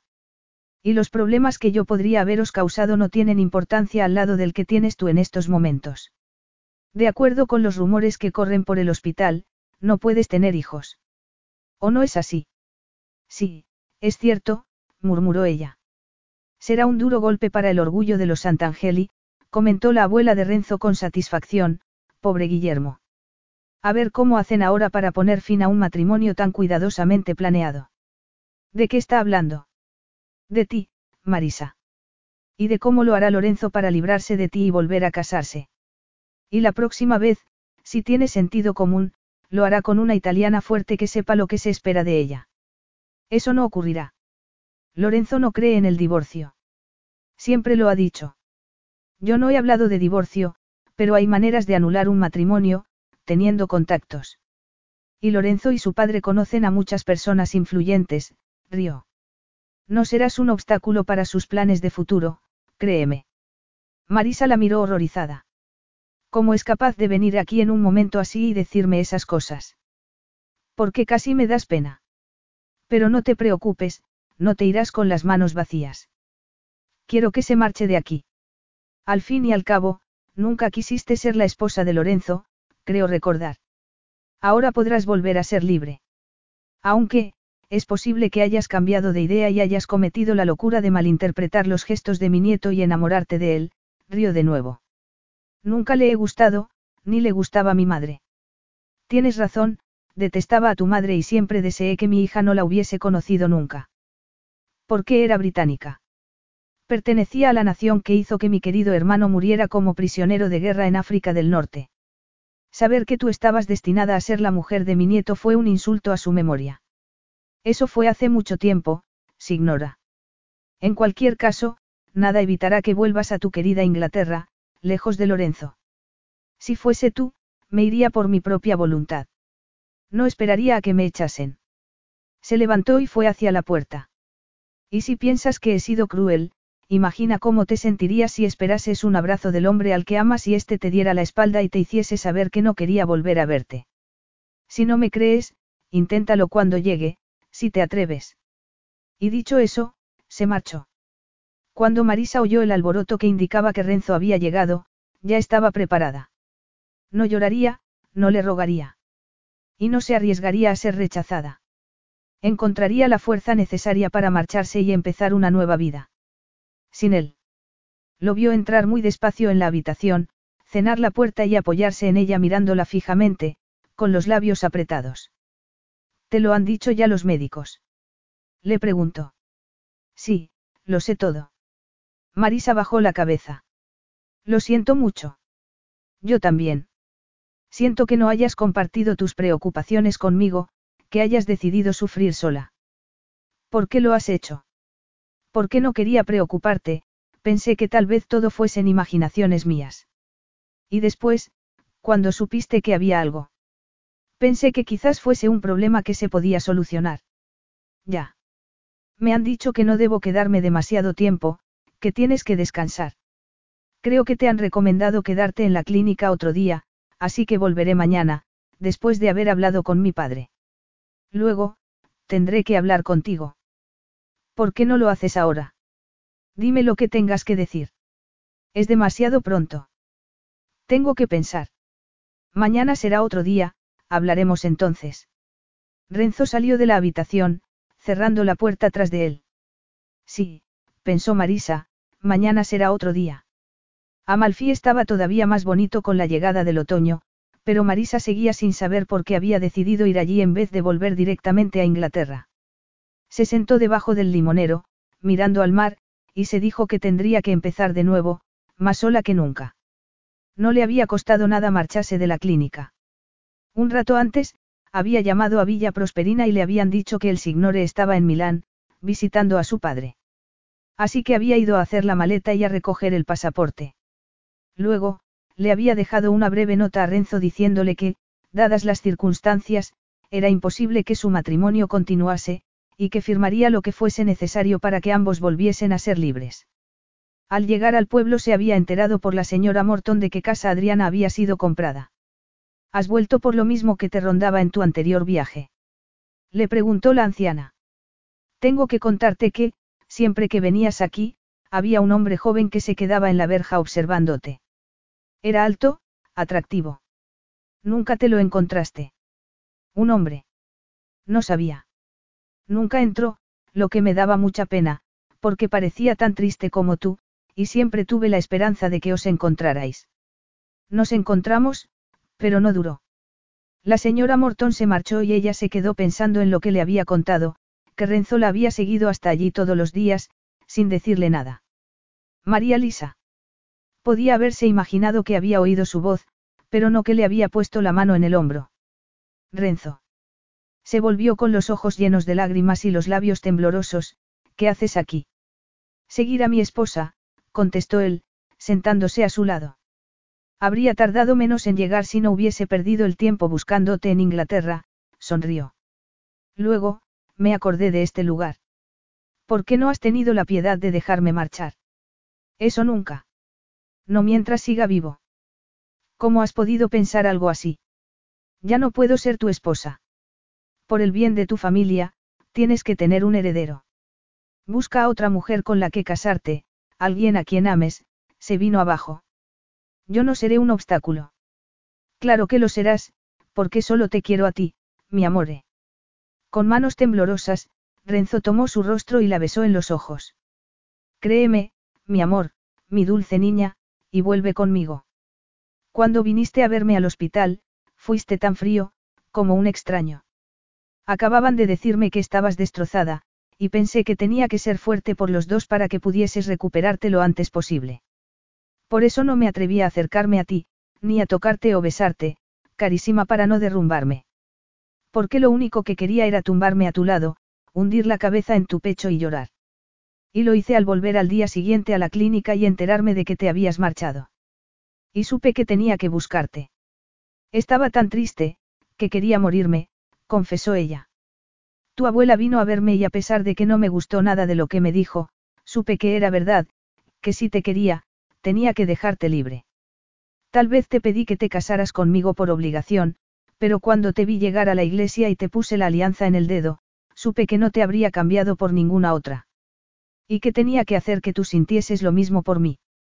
Siento haberlo hecho tan mal. Quería que me amases, que me dieses la oportunidad de hacerte feliz. Y lo intenté en todas esas cartas que nunca leíste. Se arrodilló ante ella y apoyó la cabeza en su regazo. ¿Me aceptas ahora, María Lisa? Vas a creerme cuando te digo que nuestro matrimonio es lo más importante del mundo para mí. Vas a quererme como yo te quiero a ti, mi adorata, y a vivir conmigo para construir un futuro juntos. Sí, contestó ella, acariciándole el pelo. Sí, amor mío. Y María Lisa Santangeli salió de aquel jardín, sonriendo a su marido. Fin.